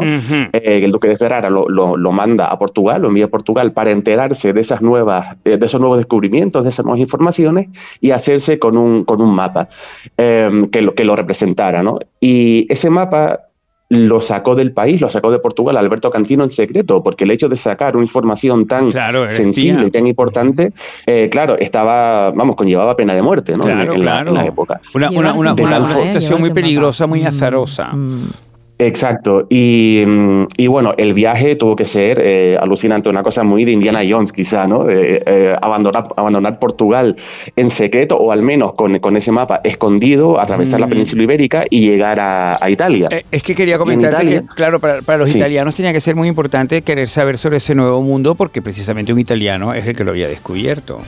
Aunque estuviera las órdenes de la corona católica, pero Cristóbal Colón era italiano. Que te quiero decir que ellos tenían allí metido mucha, mucho interés y mucha importancia. Claro, mucho interés, exacto, y sobre todo porque eh, es algo muy relacionado también con la República de Venecia, ¿no? Porque Venecia eh, era la dueña, desde el punto de vista comercial, la dueña de, de- de gran parte de- del- del Próximo Oriente, ¿no? Del Mediterráneo, y, y también había un gran interés eh, entre Venecia, entre Génova, etcétera, en hacerse con la mayor parte posible del, de- también de Occidente, De claro. mundo. de Y, y bueno, y la historia de ese mapa también no acaba ahí, porque eh, a lo largo de los siglos era uno de los tesoros del duque. Claro, imagínense enseñarle a, a lo- a- a los visitantes, digamos, o a, otros príncipes de, de Europa eh, ese documento, un documento que no tenía nadie, por supuesto, y que representaba lo- la última información del mundo. Una información que se quedaba eh, obsoleta muy rápido, ¿no? Porque no, no paraban de llegar nuevas informaciones. y, y bueno, a lo largo del tiempo ese mapa por diferentes vicisitudes, eh, sobre todo en el siglo XIX, cuando esta, este, este proceso de unificación italiana, ¿no? una época muy, eh, eh, muy movida, entre Sí, comillas, sí. En, en- en lo que conocemos por Italia, es, el mapa desaparece. Eh, se, bueno, por, no se sabe muy bien cómo, ¿no? Eh, el Tienden mapa a desaparecer desaparece. ¿eh? los mapas. Una mano amiga, carácter, una- mano amiga. Una mano amiga. Los y, que- y llegado un momento, el, el director de la, de la biblioteca en la que, en la que estaba conservado, paseando por, por Modena, ve ese mismo mapa en una carnicería, tapando una ventana de una, carni- ¡Qué de una maravilla de carnicería. historia! ¡Qué maravilla de historia! Claro, y, y el, y bueno, y el editor de la biblioteca, pues imagínense, ¿no? El, el- el shock de decir, ¿y qué hace esto aquí? Esto que lleva la biblioteca décadas buscando. O sea que pues, eso también pasa en Italia, ¿no? O sea, es un poco como lo del Sí, claro. codicil aquí, lo hicieron con un cúter también, ¿o no? Por eso está eh, sí, muy bien. efectivamente. Está muy bien pensado el título de la huella de los mapas, porque algunos sí sabemos datar el origen, pero luego no por dónde acabaron, ni cuándo se recuperaron, ni dónde los escondieron. Kevin Mm. R. Whitman, ¿eh? De verdad que ha sido un placer hablar contigo, sí, de, de que los mapas son mucho más que meras representaciones de un territorio. Es que son definiciones de nuestra visión del mundo. Nos llegan a dar cinco minutos más en la radio y sé que nos dices la X de verdad donde está el tesoro. Bravo. Pero bueno, tenemos tu teléfono, escucha, ¿eh? No, no, no, no, no, no te alejes mucho de tu teléfono, ¿eh? Que te vamos a volver a llamar. Un abrazo, onduladísimo. Un abrazo. Feliz domingo. gracias. Feliz domingo. Igualmente.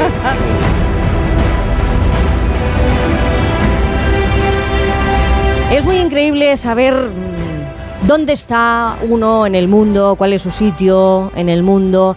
A veces con esto de los sueños resulta que soñamos en voz alta. Y, y, bueno, hay historias que nos, que nos llegan, que conocemos, que bueno, nos sorprenden. ¿A ti se te ha cumplido alguna vez un sueño? O sea, pero de cumplírsete va- redondo. varios, va- varios, pero estoy ahora un, un poco a la espera de que se me cumpla el que tuve esta noche. Bueno, es que Siempre es buena petición. Sí, pero cuando llevamos y materializamos lo de los sueños, Mm. a veces no es como esperamos. Eh, esta Bueno, yo- historia, yo- esta historia, Yo, yo quería enamorarme siempre y- Bueno. y, y lo conseguí. y lo conseguiste, eso es maravilloso. Bueno, pues de quien os voy a hablar ahora mismo, que es de Julen Álvarez, él soñó en alto con un grito muy claro.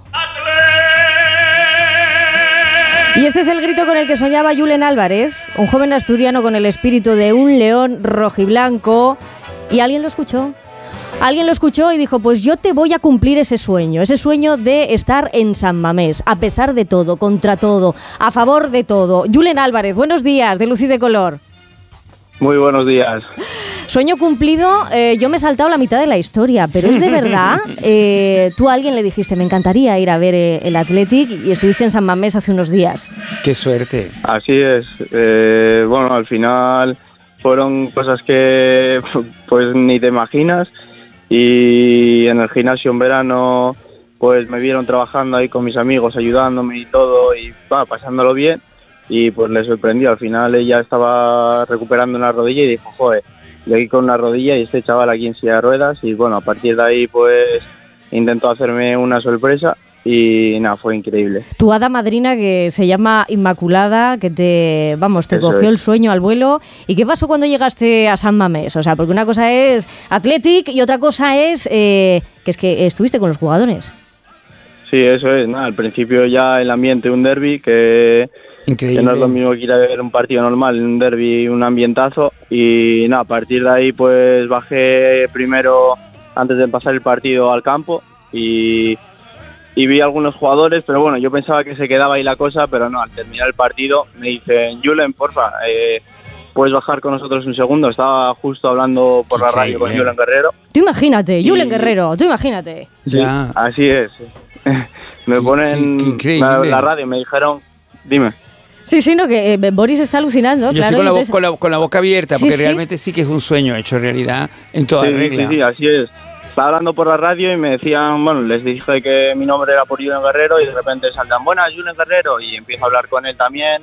Nada, increíble. Y al acabar la, la entrevista, pues me bajan al vestuario y ahí sí que ya, pues te quedas flipando. Claro que sí. Bueno, te estás recuperando del sueño. ¿eh? Por eso te hemos llamado, porque Sí. nos encantaba tu historia. Además que sabemos que estás estudiando un grado superior de deporte en Gijón. O sea, quién sabe, igual acabas siendo Eso es. entrenador del Athletic de Bilbao allí. ¿eh? ¿Quién, ¿Quién dice que no? ¿Quién dice que no? No ¿Quién te va a decir mal, que no? ¿Eh? Te mereces muchísimas cosas. Límites, límites no tengo, o sea que hasta donde se pueda llegar, vaya. Límites no tienes y además me caes fenomenal porque tú te mueves sobre radios, así que vas con nosotros siempre, en esa buena onda. Oye, te mando un abrazo onduladísimo y Te sueño mandamos. cumplido. Muchísimas gracias. ¿Eh? Sueño, Sí, cumpli- así es. sueño cumplido y compartido, Y que también es lo compartido. bonito, que lo, que lo compartas con También, más también. gente. Fue encima eso, que pues una cosa que no, no te llegas ni a imaginar, es un sueño, pero ni te lo imaginas porque piensas que no se va a poder, no lo vas a poder vivir y una vez estando allí, ¡fua! estás flipando. Pues Aupa Yulen, ¿eh? no dejes de soñar, que parece que Muchas a ti sí te escuchan los sueños. ¿eh? Cuídate mucho. Igualmente. Chao. Joder, así, ¿eh? Como es Julen también. Me, me- me encanta la tranquilidad que tiene para expresar lo que mucho le emociona. Sí, de verdad, y, y con, el- con esta sensación, juntarlo todo, bueno, nos queda un minuto para llegar a las 11 de la mañana, yo sé que tienes mucho domingo por delante. Sí, mucho periódico que leer. Mucho, mucho, mucho. Y luego nada, la hora brava, que es que ahora eh, casi que quédate en el primer minuto Ya, y ya, bailas ya. con nosotros. La locura. Se viene mambo, se viene mambo. Me encanta, porque me encanta el mambo. Boris Izaguirre Lobo, que siempre me encanta decirlo, Gracias. primo. Se te quiere Primísima, mucho. y a ti también. Feliz domingo.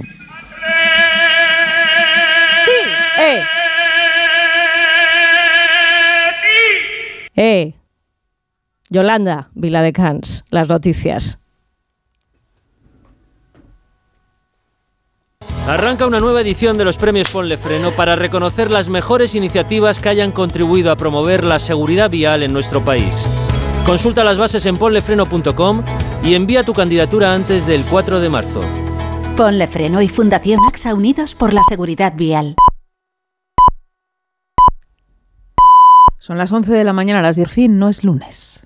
¿Sabes qué alimentos que comemos habitualmente son tóxicos para nuestras mascotas? ¿Por qué los perros comen césped? ¿Cuánto duermen los gatos? ¿Qué tienes que hacer si quieres viajar con tu mascota a otro país? Todas las respuestas en Como el perro y el gato con Carlos Rodríguez. Sábados a las 3, domingos a las 2 y media de la tarde y siempre que quieras en la app y en la web de Onda Cero. Patrocinado por Menforsan, los especialistas en cuidados, higiene y cosmética natural para las mascotas. Te mereces esta radio. Onda Cero, tu radio. Ladies and gentlemen, this is Mambo number five.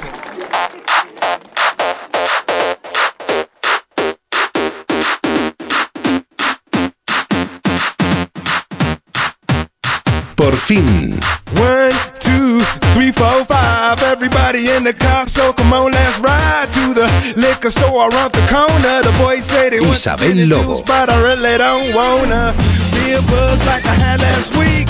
I must stay deep, cause talk is cheap. I like Angela, Pamela, Sandra, and Rita. And as I continue, you know they're getting sweeter. So what can I do? I really bag you, my lord. To me, flirting is just like a sport. Anything fly, it's all good. Let me jump in, please sing in the trumpet. A little bit of Monica in my life. A little bit of Erica. Sesión karaoke porque es la hora brava. I need a little bit of Tina's what I see. A little bit of Sandra. Jaime de los Santos. Buenos días, Rebeca Marín, ¿cómo estás? Pues muy bien, ¿y tú, Isabel? Pues aquí, echando la mañana, ¿eh? bien ondulada.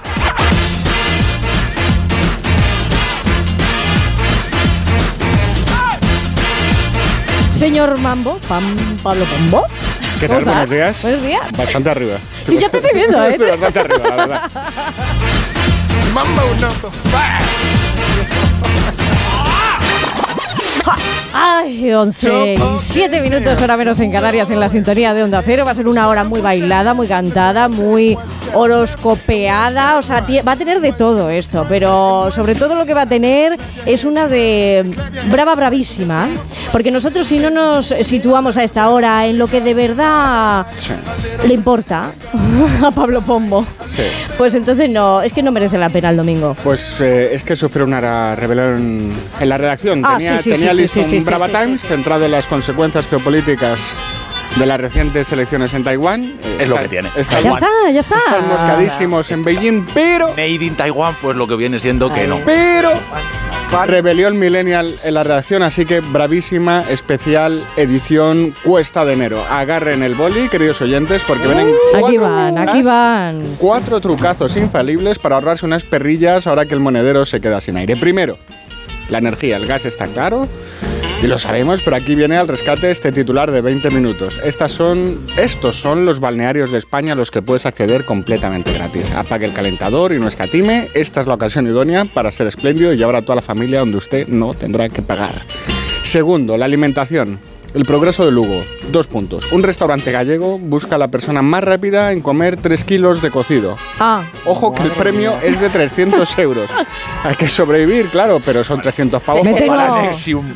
por comerse un No, pero, pero seguimos hablando de gas, seguimos hablando de gas, porque voy a escribirle a Varela, ¿eh? yo creo que la Ojo, ganamos. ojito, pide atención máxima a los amantes del nabo. Muy bien. Atentos Y al... me mira a Tú mí. deja de dar golpes. ¿eh? Alguien ha levantado la mano en el estudio. Yo, Aten- yo no digo nada. Atentos al plan para seguir de fiesta sin gastar. El periódico de Extremadura viene con toda la información necesaria bajo el siguiente titular. Jarramplas y las 33 toneladas de nabos. Viva la fiesta de la adrenalina. ¡Viva! Arriba. ¡Viva el nabo! Gustan las ya- arriba esta fiesta que ya cuenta con la declaración de interés turístico nacional. Qué fuerte. pero que opta la declaración internacional desde Bravísima. Apoyamos el noble festejo de Jarramplas. Pues lo apoyamos. sí. ¡Viva el nabo! Y cuarto, la tribuna de Toledo. En marcha el certamen de cartas de amor con 1.500 euros Ah. en premios. Plazo de presentación hasta el 12 de febrero Estamos y dos tiempo. días después, en San Valentín, el anuncio del ganador. Ole a que puedan premiarte por escribir a quien quieres. El amor, las letras y Toledo. No existe sobre la faz de la tierra ni existirá nunca, jamás, un triángulo más propicio y más hermoso para el esperadísimo salto del ángel de Jaime de los Santos. Ahí viene, ahí viene. Suya es la columna de opinión mejor informada y mejor formada de la radiodifusión española y nuestro es el gozo de verle, liberado ya del batín de fino raso. hablando de nabos, hablando de nabos. Masado, marmóreo y macizo sobre las aguas ahora ansiosas del Tajo, querido Jaime. En la porción secreta del amor, en la poción secreta del amor, ¿cuánto hay que poner de piel? ¿Y cuánto de palabra? Hala, venga.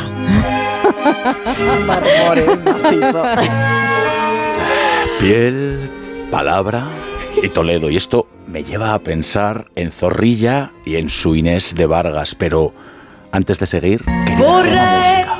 che fosse amore. Vorrei que fosse amore, de Mina. Qué lindura. Cuentan y le pone métrica el padre de la otra Inés, la enamorada de Juan Tenorio, que al incumplir su palabra de matrimonio Diego Martínez, la de Vargas, presentó al juez allá por el miradero, por el Cambrón y Bisagra, a un testigo infinito. Sí, Dios, o lo que es lo mismo al Cristo de la Vega que colgaba en la iglesia de Santa Leocadia. El caso es que ante tamaña declaración, dijo el Cristo, sí, juro, a las vanidades del mundo renunció allí mismo Inés y espantado de sí propio, Diego Martínez también. Supérenlo. Renuncia. Eso hay quien dice que es el amor, un poco cierto, un poco melodramático. El amor es un gran lazo, una trampa que te Un gran aísla. lazo, una trampa que te aísla, de lo que no hay duda es de que, sobre todo al arranque, es una fuerza centrípeta y poderosa, capaz de cambiarlo todo. Y sí, querido Pablo, eriza piel y sesos, conmueve las tripas, llena los ojos y también otras partes. Eh, luego está el amor al amor, a la idea suprema que del amor tenemos y a la que prolijos nos entregamos hasta perder la razón. Fue Goya quien dijo que es la que razón, la que produce monstruos, la mayoría con alas, como Cupido. A mí me gusta pensar que también el amor, y no solo el que no es correspondido, piensen, eh, si no en las noches a tientas esperando un mensaje, una respuesta, en los días colgados de la esperanza, pues que ese amor también produce monstruos. Yo que amo también las piedras, cuando cruzo el Tajo y miro a Toledo en lo alto, me siento medio abrazado, medio nervioso por su extrema belleza, por el caudal de arte que guarda como fue, con esos grecos colgando de los muros para los que fueron creados, con esas telas que jalonan la catedral el día del Corpus, que si no han ido vayan, cuando además las calles huelen a anturios, rosas y tomillos. Lorca dice, elévoros fucsias y crisantemos, que es lo que le encargan. Cuidar a Rosita, la soltera, la engañada. Si la gente no hubiera hablado, si vosotras no lo hubierais sabido, sus cartas y su mentira hubieran alentado mi ilusión, dice. Pero nada de mentiras, ni de pena. No, no, no, no. que no. el amor y los nabos todo lo valen y todo lo contrario también. Vamos con todo, ¿eh? En esta hora brava. Vamos. Después del amor a los nabos, a ver cómo empiezo yo. Primero quedándote en esto de la pasión sostenida, porque a las 11 y 14, hora menos en Canarias, hacemos un aire y enseguida se juntan todos los universos de Rebeca Marín. Nothing you can sing that can't be sung. Nothing you can say, but you can learn how to play the game. Isabel Lobo. Nothing you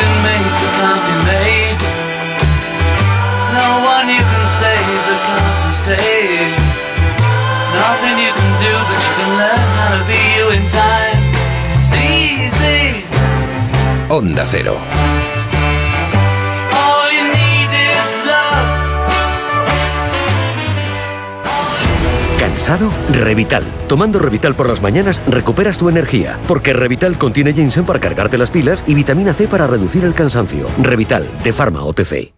Cuarta planta. Mira, cariño, una placa de Securitas Direct. El vecino de enfrente también se ha puesto alarma. Ya, desde que robaron en el sexto, se la están poniendo todos en el bloque. ¿Qué hacemos? ¿Nos ponemos una?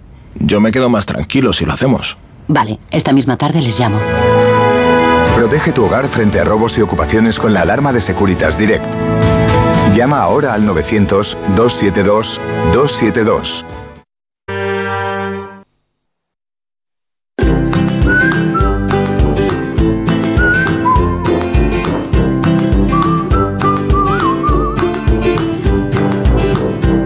Es nuestra rubia astral favorita, y más le vale, porque un día de estos, ¿eh? cuando la cosa se ponga peor, ¿eh? el mundo y los planetas se tienen que poner de tu parte, Rebeca. Hombre, yo ¿Eh? espero. Yo creo que ya están un poco de mi parte, por- porque para lo mal que me porto en la vida, muy bien me va. Así pues, yo estoy de acuerdo con eso, ¿eh?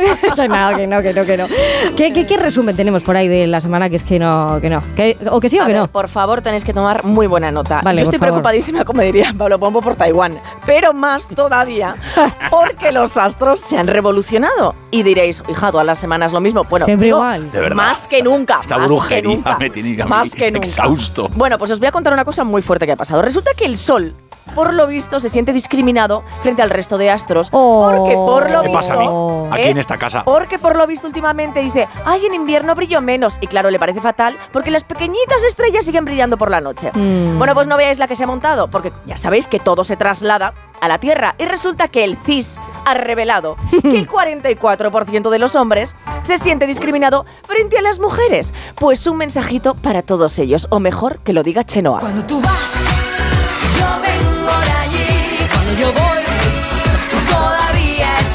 Ay, qué ganas, ¿eh? Ay, pues eso, queridos, como lo oís, qué poca vergüenza decir esto en alto, de verdad, que es que sois más retrógrados, digo los que piensan esto, ¿eh? que Mercurio. En fin, que el horóscopo esta semana ha sido para ti, querido cáncer, porque el machismo es el auténtico cáncer de nuestros tiempos.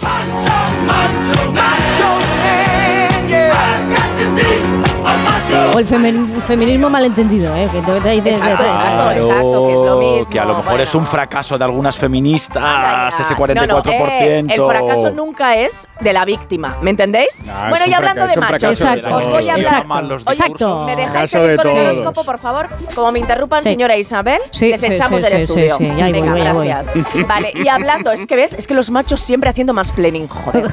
Y hablando de machos, otra de las realidades que se escapan a mi entender, ¿vale? Resulta que Trump ha arrasado en los caucus de Io- de Io- Iowa. Iowa, ¿eh? Ese señor que decía que si salía con una recortada a la calle le seguirían votando. Eh, pues ahí estamos, eh, la humanidad para no defraudar. Mira, de verdad. Aquí no acaba la lista, por cierto, de machos, porque como dice Perales, que ha cumplido 73 años esta semana, ¿Cómo es él? ¿En qué lugar se enamoró de ti? Pues es Nadal, él. Y ha sido en Arabia. Sí, es el referente del tenis y de la vida, según algunos, ha decidido ser embajador de un país donde los gays y las mujeres pues somos un mojón. Es un ladrón que me ha robado todo. A ver, aquí Perales se refería a Puigdemont, lo sabéis, ¿no? Ladrón. Que eres un ladrón, le dice Sánchez en la intimidad. Estoy convencida. Por cierto, querido cáncer, el Madrid ha arrasado esta semana al Barça. Y digo yo, pues será en el campo de juego, claro, porque la política de los goles los meten en Cataluña. Los domingos por la tarde, la mayor de mi afición. A Radio Estadio pasado mañana, ¿eh? Ya te digo. Mira, yo no os engaño, yo soy más que de fútbol de salir por la noche, ¿vale? Como la princesa Leonor. No, no me lo creo, ¿sí? Como la princesa Leonor, pues es que yo también soy una princesa. Bueno, somos dos gotas de agua. Pues eso, que la pobre muchacha le ha dado por tomarse algo por la noche con sus compañeros y resulta que sido una revolución. A ver, señores, pero que es que, es que, que, que, que os ponéis como la moñoño por estas cosas, un poquito de por favor, que mientras no salga con su primo Froilán, la monarquía está a dos preguntas. A ver. Bueno, ¿Quién pues que sean rápidas. ¿Y qué es un caucus? es, que, es que es maravilloso. Pues, eh, pues los caucus eh, pues están de leche, de chocolate. ¿Tú te acuerdas del caucus? Hombre, claro. ¿Y la moñoño cuándo la vas a traer aquí al estudio? Hombre, la moñoño es mi mentora y lo sabéis. es una señora maravillosa, sobre todo por la noche. Me los llevaba de cañas, de pinchos, de aperitivo, de bermutis, de lo que fue. Sí, sí, y, y- y seguro que todos los oyentes también, porque en esta hora brava hay muchísimas cosas. Eh, por cierto, no se pregunta a ninguno de vosotros qué habéis soñado esta noche. Empezamos. ¿Qué has soñado? O si te acuerdas. bueno, yo ¿eh? estaba, yo estaba soñando con dormir unas horitas más. Porque me he levantado en Segovia, señores y señoras, por una muy y buena aquí razón, está, y en San aquí Sebastián de los. Reyes, en los estudios centrales. Pero no tengo, mira que yo me acuerdo de todos los sueños siempre, pero esta noche por fin he descansado. Yo creo que porque he dormido muy poco, te lo digo. Cuando se descansa no se sueña. Pablo Pomo, tú.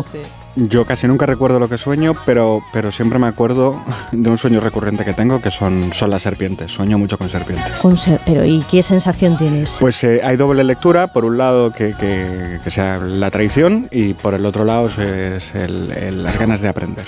Ah, pues mira qué contradictorio, ¿no? ¿Y Jaime de los No, no, Santos? yo soñaba con que Pablo Pombo hablara de la fiesta de los nabos. Sueño cumplido. ¡Viva el nabo! Sueños cumplidos, mira, como el de Julen Álvarez que un día dijo, bueno, pues es que a mí me gustaría ir a San Mamés y tal, pero bueno, lo tiene un poquito difícil y bueno, una compañera de gimnasio lo escuchó y allá que le llevó, ¿eh? hace, hace unos días apenas. 11.24, hora menos en Canarias, de aquí al mediodía en Onda Cero, estos minutos se pasan rapidísimo, pero tengo la alegría de poder decir que lo que he soñado yo esta noche se va a cumplir.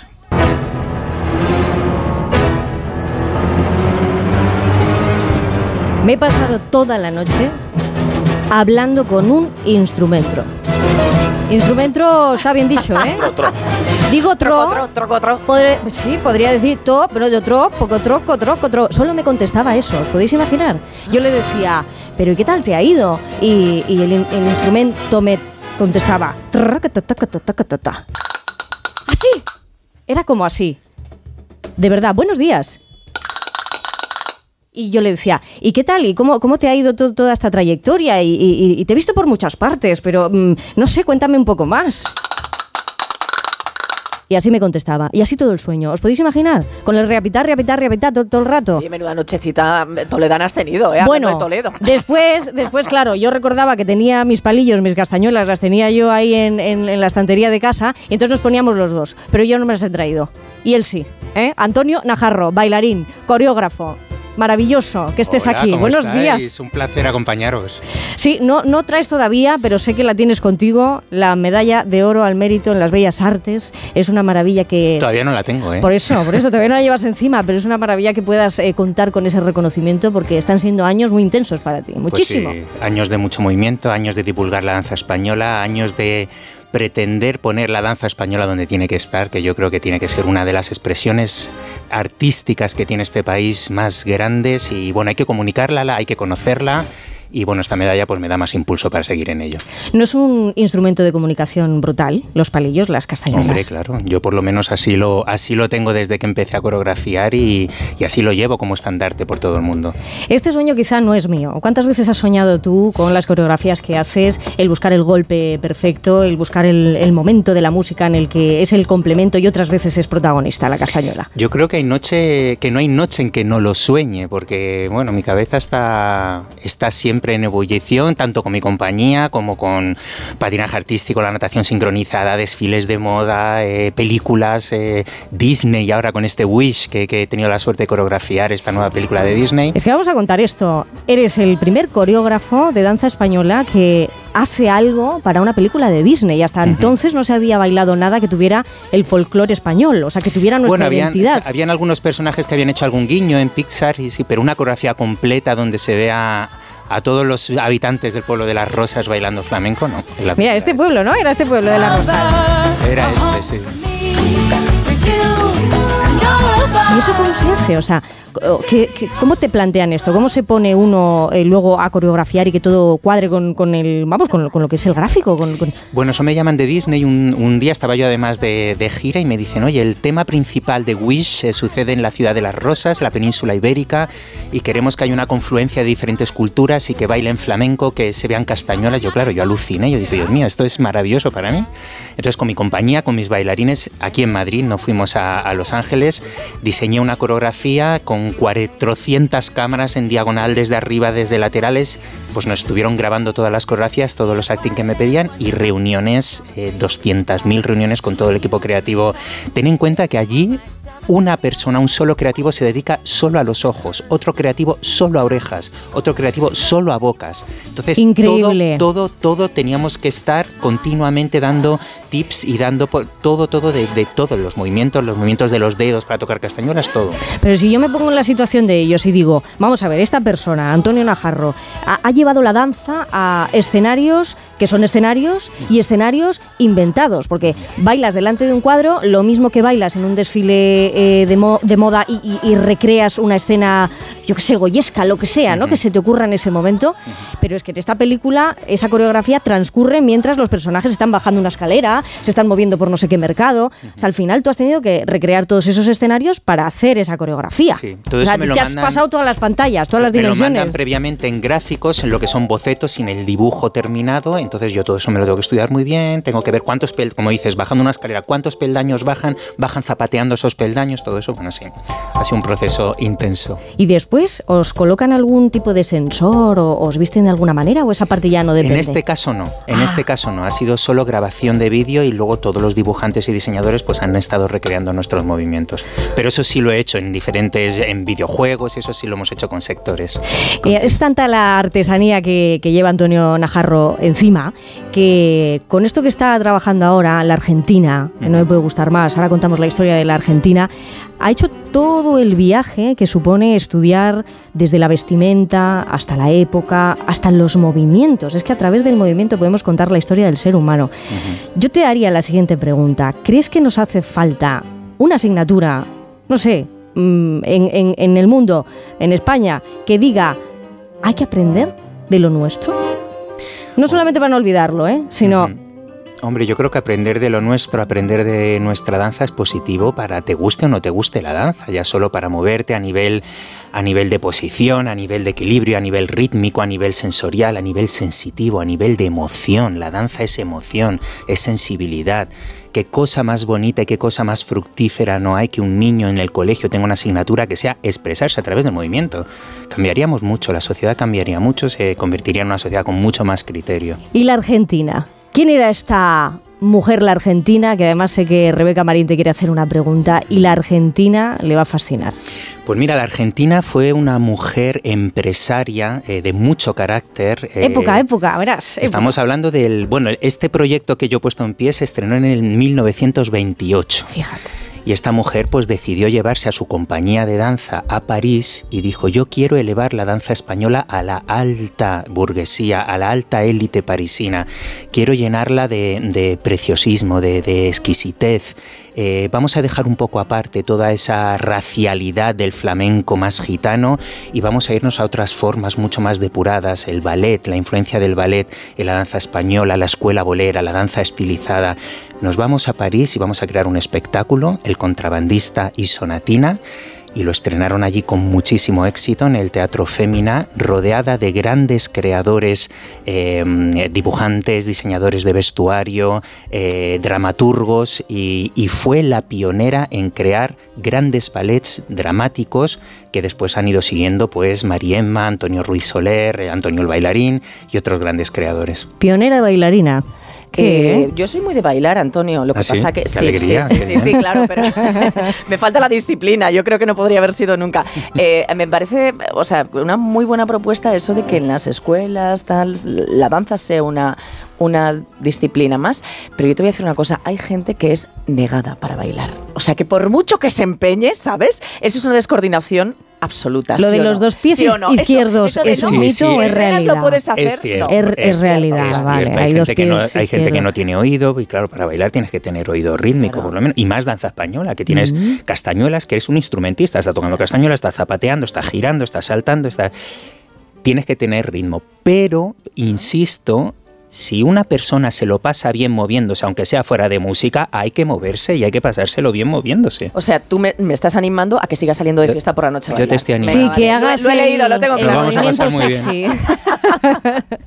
sí que eh, a Antonio le gusta mucho jugar con las palabras. Mira, Jaime de los Santos, ahí te la voy a tirar bien. Porque si a uno le dicen querencia y alento, ya solamente las dos palabras están bailando. Cuando tú estás en esos procesos, Antonio, no solamente piensas en, en pasos y cómo ejecutarlos, sino que tú generas toda una atmósfera ¿no? que te va llevando, porque en esa vives durante todo el tiempo que estás haciendo tu trabajo. Mira, yo te voy a ser muy sincero. Yo hay creadores que se ponen muy místicos Sí, y muy sí, sí. filosóficos cuando hablan de sus obras. Me parece fantástico. Hay filosofía y hay misticismo.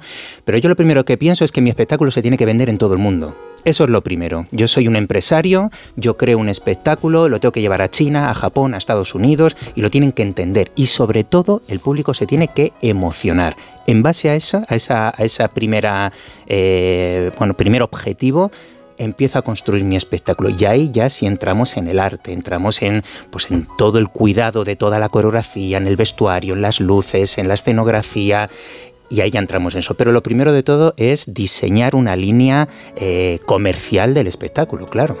Y hablas de palabra, Isabel, y en este viaje de respeto a la Argentina vas de la mano de una mujer dramaturga, directora, Carolina África, que así es. desde luego en el teatro en español es una imprescindible y que, que ha aportado a este proyecto. Bueno, Carolina ha aportado muchísimos detalles muy importantes para llenar de significado dramático y teatral a este contrabandista que tiene un libreto muy marcado, casi pantomímico, y al llevarlo a la danza, pues ella me ha ayudado a, pues bueno, posiciones, miradas, momentos muy mágicos que ha creado también en Sonatina, donde ha hecho eh, mm, muchas referencias al poema de Rubén Darío de la princesa está triste que tendrá la princesa. Eh, me ha ayudado mucho, hemos hecho un equipo estupendo, ella es una, es una mujer sub, fantástica, súper abierta y, y, bueno, pues hemos llenado también de, dramati- de dramaturgia y de, y de teatralidad a esta Argentina en París. Me encanta que Antonio Najarro transmita esa energía con lógica, ¿eh? porque aquí en La Hora Brava tenemos a nuestro gran sensato, que es Pablo Pombo. Él siempre le ve esa parte lógica a todas las cosas y, y han asentido todos cuando estabas explicando ese proceso de cómo llegar a la gente. Si no se entiende, no va a acabar de llegar, por mucho que tú, tú digas. Claro, hablabais antes de, de- de la asignatura, ¿no? Y yo creo que, que la danza nos, nos enseña algo que se ve en la historia y en la vida. Es- yo creo que es muy probable que la danza fue, fuese la primera de las expresiones artísticas del ser humano, incluso anterior a la música, porque la propia naturaleza tiene su ritmo y por lo tanto, en cierto modo, debe ser la madre de todas las artes, ¿no? Y quizá por eso sea la más eficaz para repararnos. Eh, no, no hace falta mm, bailar bien para que bailando uno se sienta mejor. Ah, mira y, eso. y es que eso mm, es así. O sea, no- nadie que, está, ma- que, que se pone a bailar se siente peor después que que, que- que de la otra manera, ¿no? O sea, bailar nos, nos, nos hace Cierto, felices, cierto. nos repara. Sí, sí. Hablemos de velocidades. Antonio, ¿qué te va más rápido? ¿Los pies, las manos o los pensamientos? Yo creo que lo que más rápido me va es la cabeza. Sí. Si no veo, si la cabeza es lo que genera todo. Si tú tienes la cabeza tranquila, sentada y, y- y sobre los hombros, ahí ya después ya van los palillos, van los zapateados, van, va todo. Si un día nos damos un paseo por Gran Vía abajo, eh, pero cada uno con los auriculares puestos, ¿tú crees que podríamos acabar haciendo un gran espectáculo cruzando el paso de cebra? Tú y yo, que- ¿eh? Se yo- nos irían. Yo Se creo nos- que eso nos iría a los pies. Tú tienes pinta de que se te vayan los pies. Un mucho, poquito, ¿no? Un poquito. Hombre.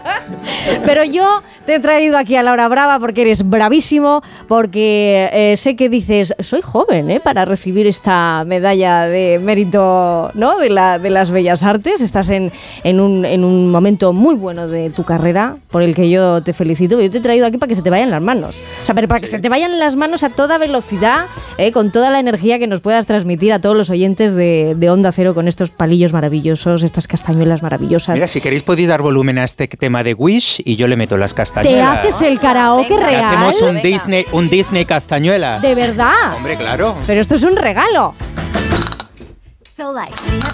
Antonio Najarro, en directo, en Onda Cero, con sus propias castañuelas.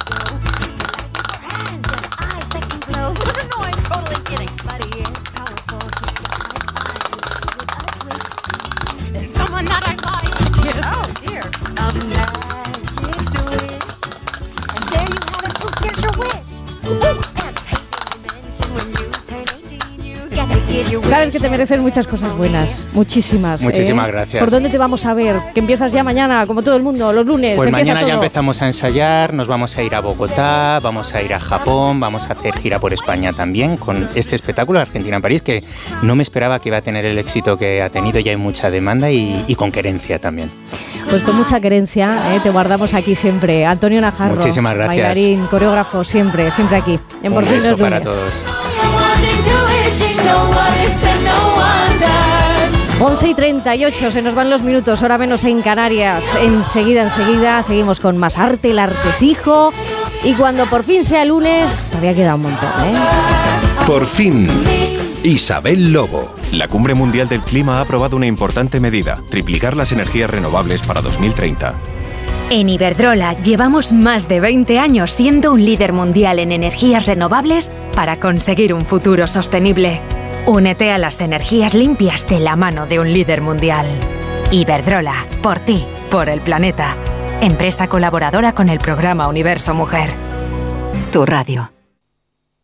La vida es como un libro y cada capítulo es una nueva oportunidad de empezar de cero y vivir algo que nunca hubieras imaginado. Sea cual sea tu próximo capítulo, lo importante es que lo hagas realidad. Porque dentro de una vida hay muchas vidas y en Cofidis llevamos 30 años ayudándote a vivirlas todas. Entra en cofidis.es y cuenta con nosotros.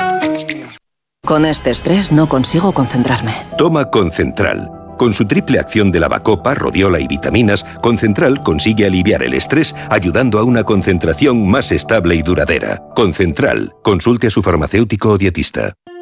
¿Siempre pensaste en petarlo? Honestamente, sí. Siempre he tenido un sentimiento narcisista de querer hacer algo que merezca la pena. Yo quiero intervenir en el mundo. Es una ambición desmedida. Lo de Évole, con Z Tangana, esta noche a las nueve y media en La Sexta.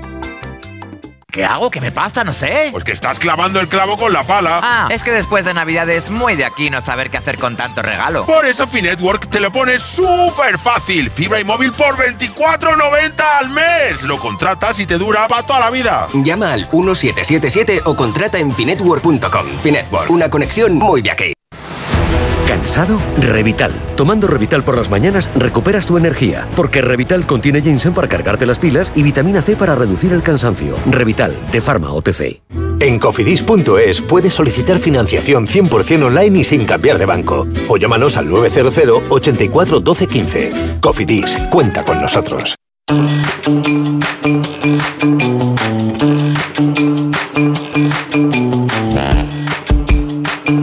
¿Cómo dices que estamos de contentos?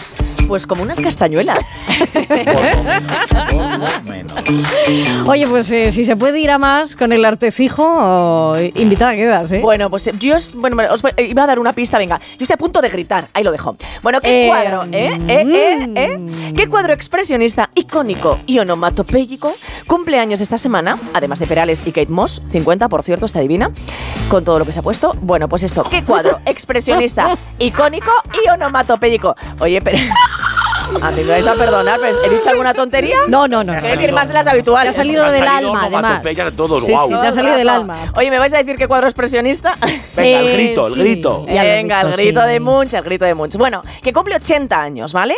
A ver, ha envejecido bien. Sí, claro, porque no se puede estar peor. Me refiero al que grita o no grita. Ahora lo veremos. Los oyentes conocen el cuadro seguro y estarán conmigo en que quien pinta este cuadro, hombre, pues feliz, feliz, pues no es.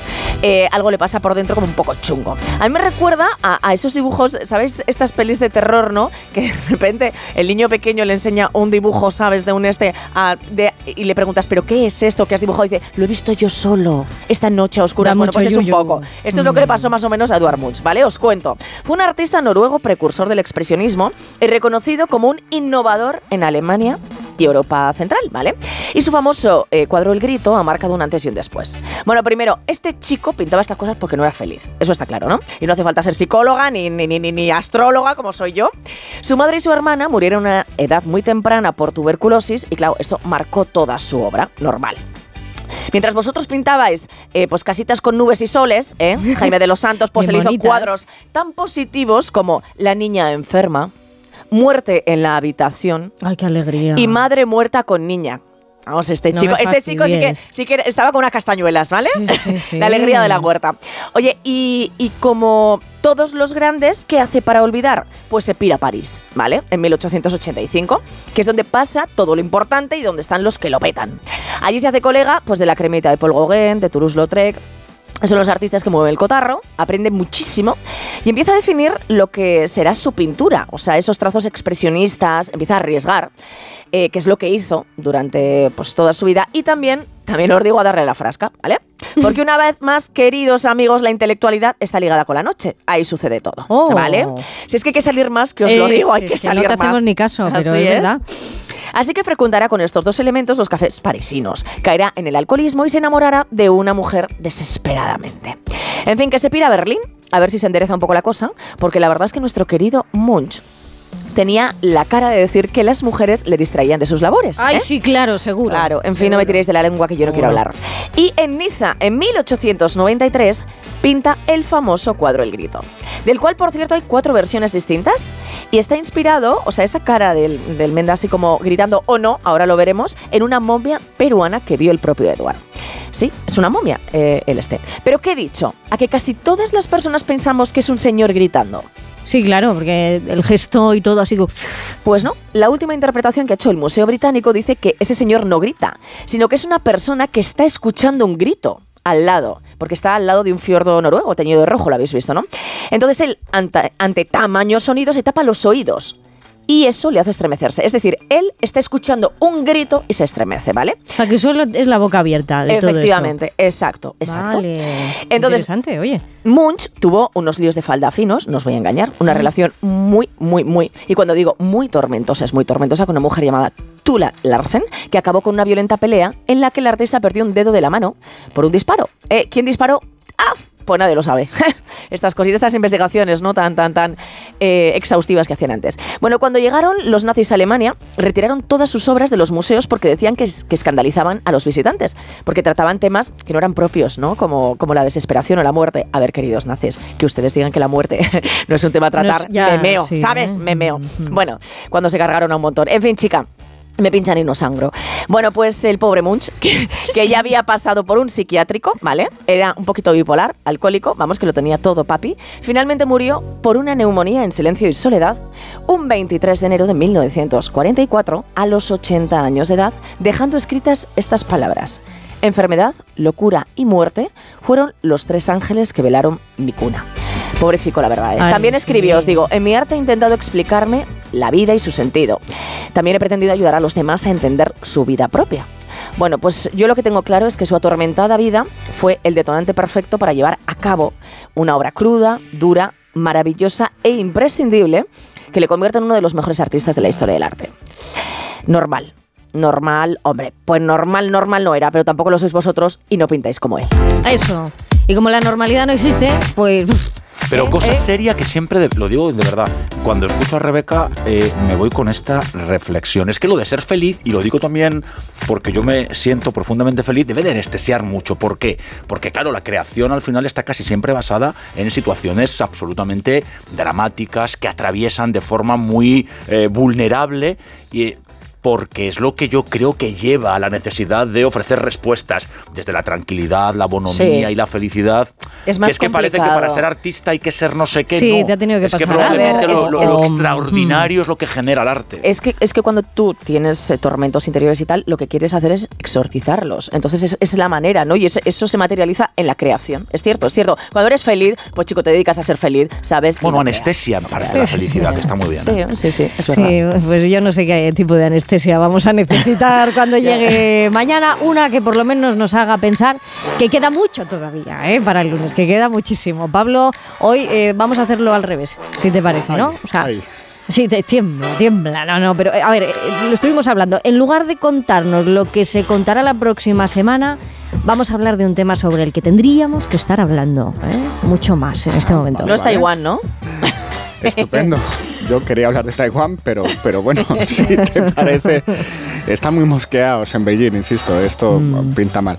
Pero bueno, ya puestos, echamos la casa por la ventana, rizamos el, el rizo y en riguroso directo agarro el arpa y perpetro las buenas vibraciones de los Beach Boys. En arpa los Beach Boys, esto es. Por fin, desde hace semanas viene hablándose de cómo impedir el acceso de los menores a los contenidos de adultos en la red. No será fácil, pero está bien intentarlo. Estamos hablando de productos consumidos por cerebros no formados que hasta los adultos nos alteran la percepción de uno mismo, de los demás, de los afectos y algo tan importante en la vida como es el placer. Ahora bien, sin restarle importancia a la cuestión y alejando cualquier puritanismo, creo que hay amenazas todavía más graves sobre los menores. Si seguimos en el dormitorio de los chavales, que se llevan el móvil a la cama ante la despreocupación de los padres, veremos que la adicción a las pantallas está disparada y que eso maltrata su manera de procesar la información y martillea su capacidad de concentración, de atención. Mm. Y luego, si queréis, nos vamos hasta las aulas, donde los protocolos para hacer frente al acoso escolar no protegen adecuadamente a la víctima, ni en los centros públicos ni en los centros privados. Cosas de chicos, dicen. Y donde, por cierto, no existen mecanismos ni herramientas para detectar indicios de problemas en la salud mental, lo que deja a las familias desprotegidas, sobre todo a las más vul- vulnerables. También podemos salir a la calle, meternos en cualquier chino de los que están cerca de un instituto y ver cuánto tiempo pasa hasta que un chaval o una chavala entran en la tienda y salen con un vapor en la mano que no deberían haber podido comprar. O nos vamos a un parque, donde la cultura social guay que asocia la marihuana con lo inocuo y con lo cool se pasa de mano en mano. Nuestros hijos están expuestos a más adicciones y complejos y problemas de los que nos tocarán a nosotros. Eso lo intuimos, lo sabemos, y hasta de vez en cuando hablamos de ello, pero hay algo sobre lo que no. Hay algo sobre lo que no está bien visto hablar en ningún sitio, como un tabú. Ahí vas. Y es la pobreza infantil que existe en nuestro país frente a la que no se está haciendo absolutamente nada. Según UNICEF, con datos recientes de diciembre, nuestro país obtiene la peor nota en pobreza infantil de la Unión Europea. En todo el continente, solo hay un país que está mejor que España y es Rumanía. Mm. El 28% de los niños que viven en nuestro país están expuestos a la pobreza. Nuestros niños, ¿eh? Estamos hablando de algo muy Eso importante. más de Nuestros niños. Uno de cada cuatro. Y el progreso es enfrentarse a eso. Mm. UNICEF señala que la reducción es posible, pero que es una decisión política. Es necesario hacer un esfuerzo mayor y más rápido. No hacerlo tiene y tendrá un enorme coste personal, social y económico y cuestiona la sostenibilidad futura de la protección social. Hablemos más de esto, por favor, y hagamos lo que ha de hacerse desde ya. El fin de semana empezábamos también con otro de esos datos universales, ¿no? Te has dado el concepto de la pobreza, hablábamos del hambre, tan solo se necesitan, tan solo digo, ¿eh?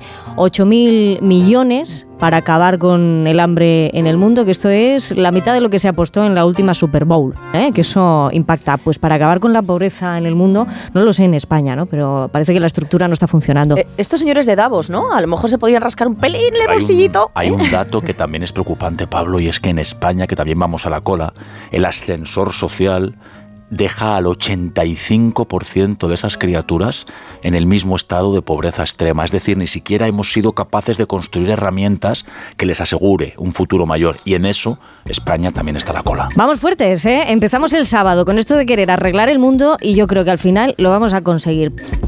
Y lo conseguimos siempre y cuando un gran porfinero se ponga a versar versos para amar molto facile divertente. Dame la mano, Rebeca.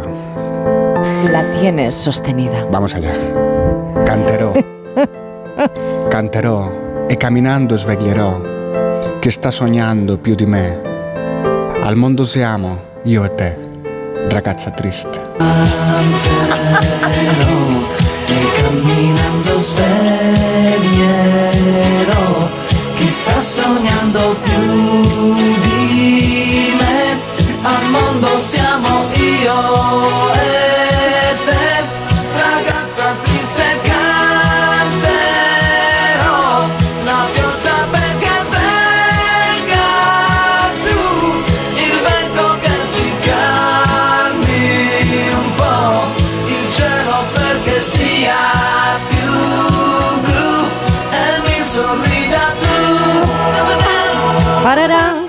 lo canta todo el mundo así.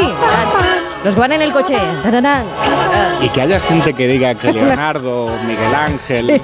o Giotto han sido los mejores artistas de la historia de Italia, estando Humberto Tozzi aquí. Y mía. Se acabó todo. Sí, Emilio Tucci, están todos.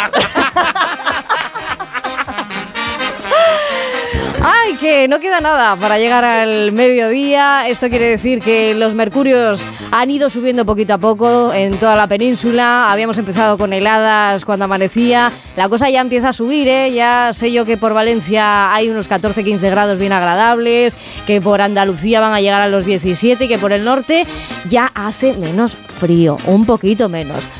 Soñadores, de por fin no es lunes.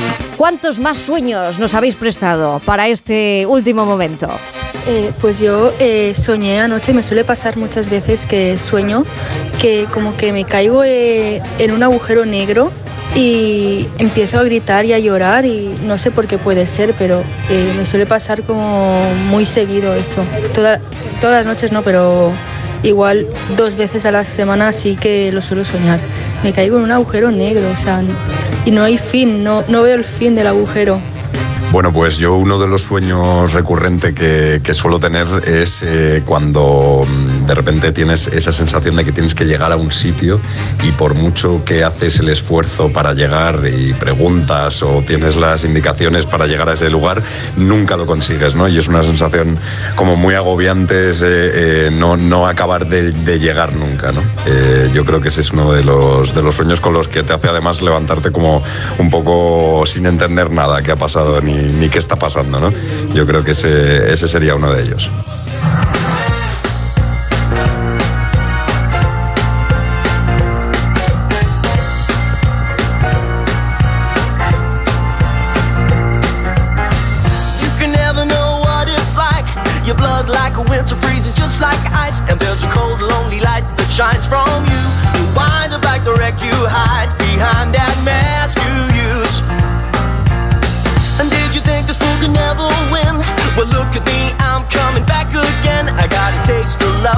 Simple way. And if you need to know while I'm still standing, you just fade away. Don't you know I'm still Esto está hecho. Esto está hecho porque en la realización técnica está Gemma Esteba.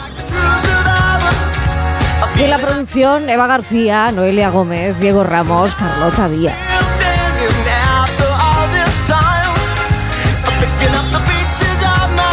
Y porque ellos siempre vienen a por fin no es lunes a amar.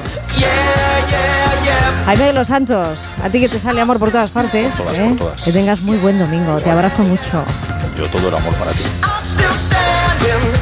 Yeah, yeah, yeah. Rebeca Marín, descansa, sueña más bonito, ¿eh?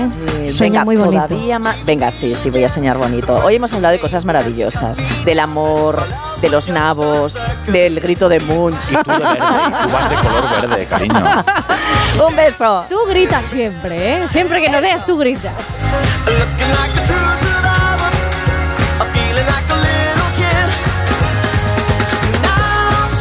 Lord Pombo. Esto está hecho. Esto está hecho muy bien hecho, además, ¿eh? Qué bien lo haces. No, ¿eh? no, no, no. Qué bien lo Tú, haces. tú, tú. Un abrazo muy fuerte. Buen Un domingo. abrazo. Me voy a comer roscón ahora mismo. I'm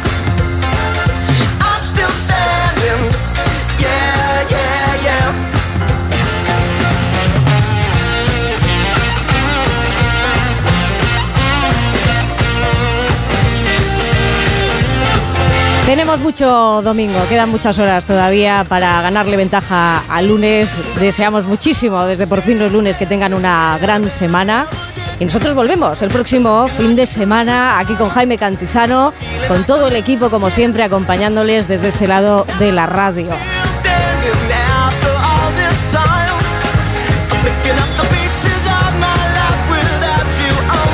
Siempre es un placer hacer la radio contigo. Y contigo, contigo, contigo también. Vayan con todo y más. Abrazos ondulados. Isabel Lobo.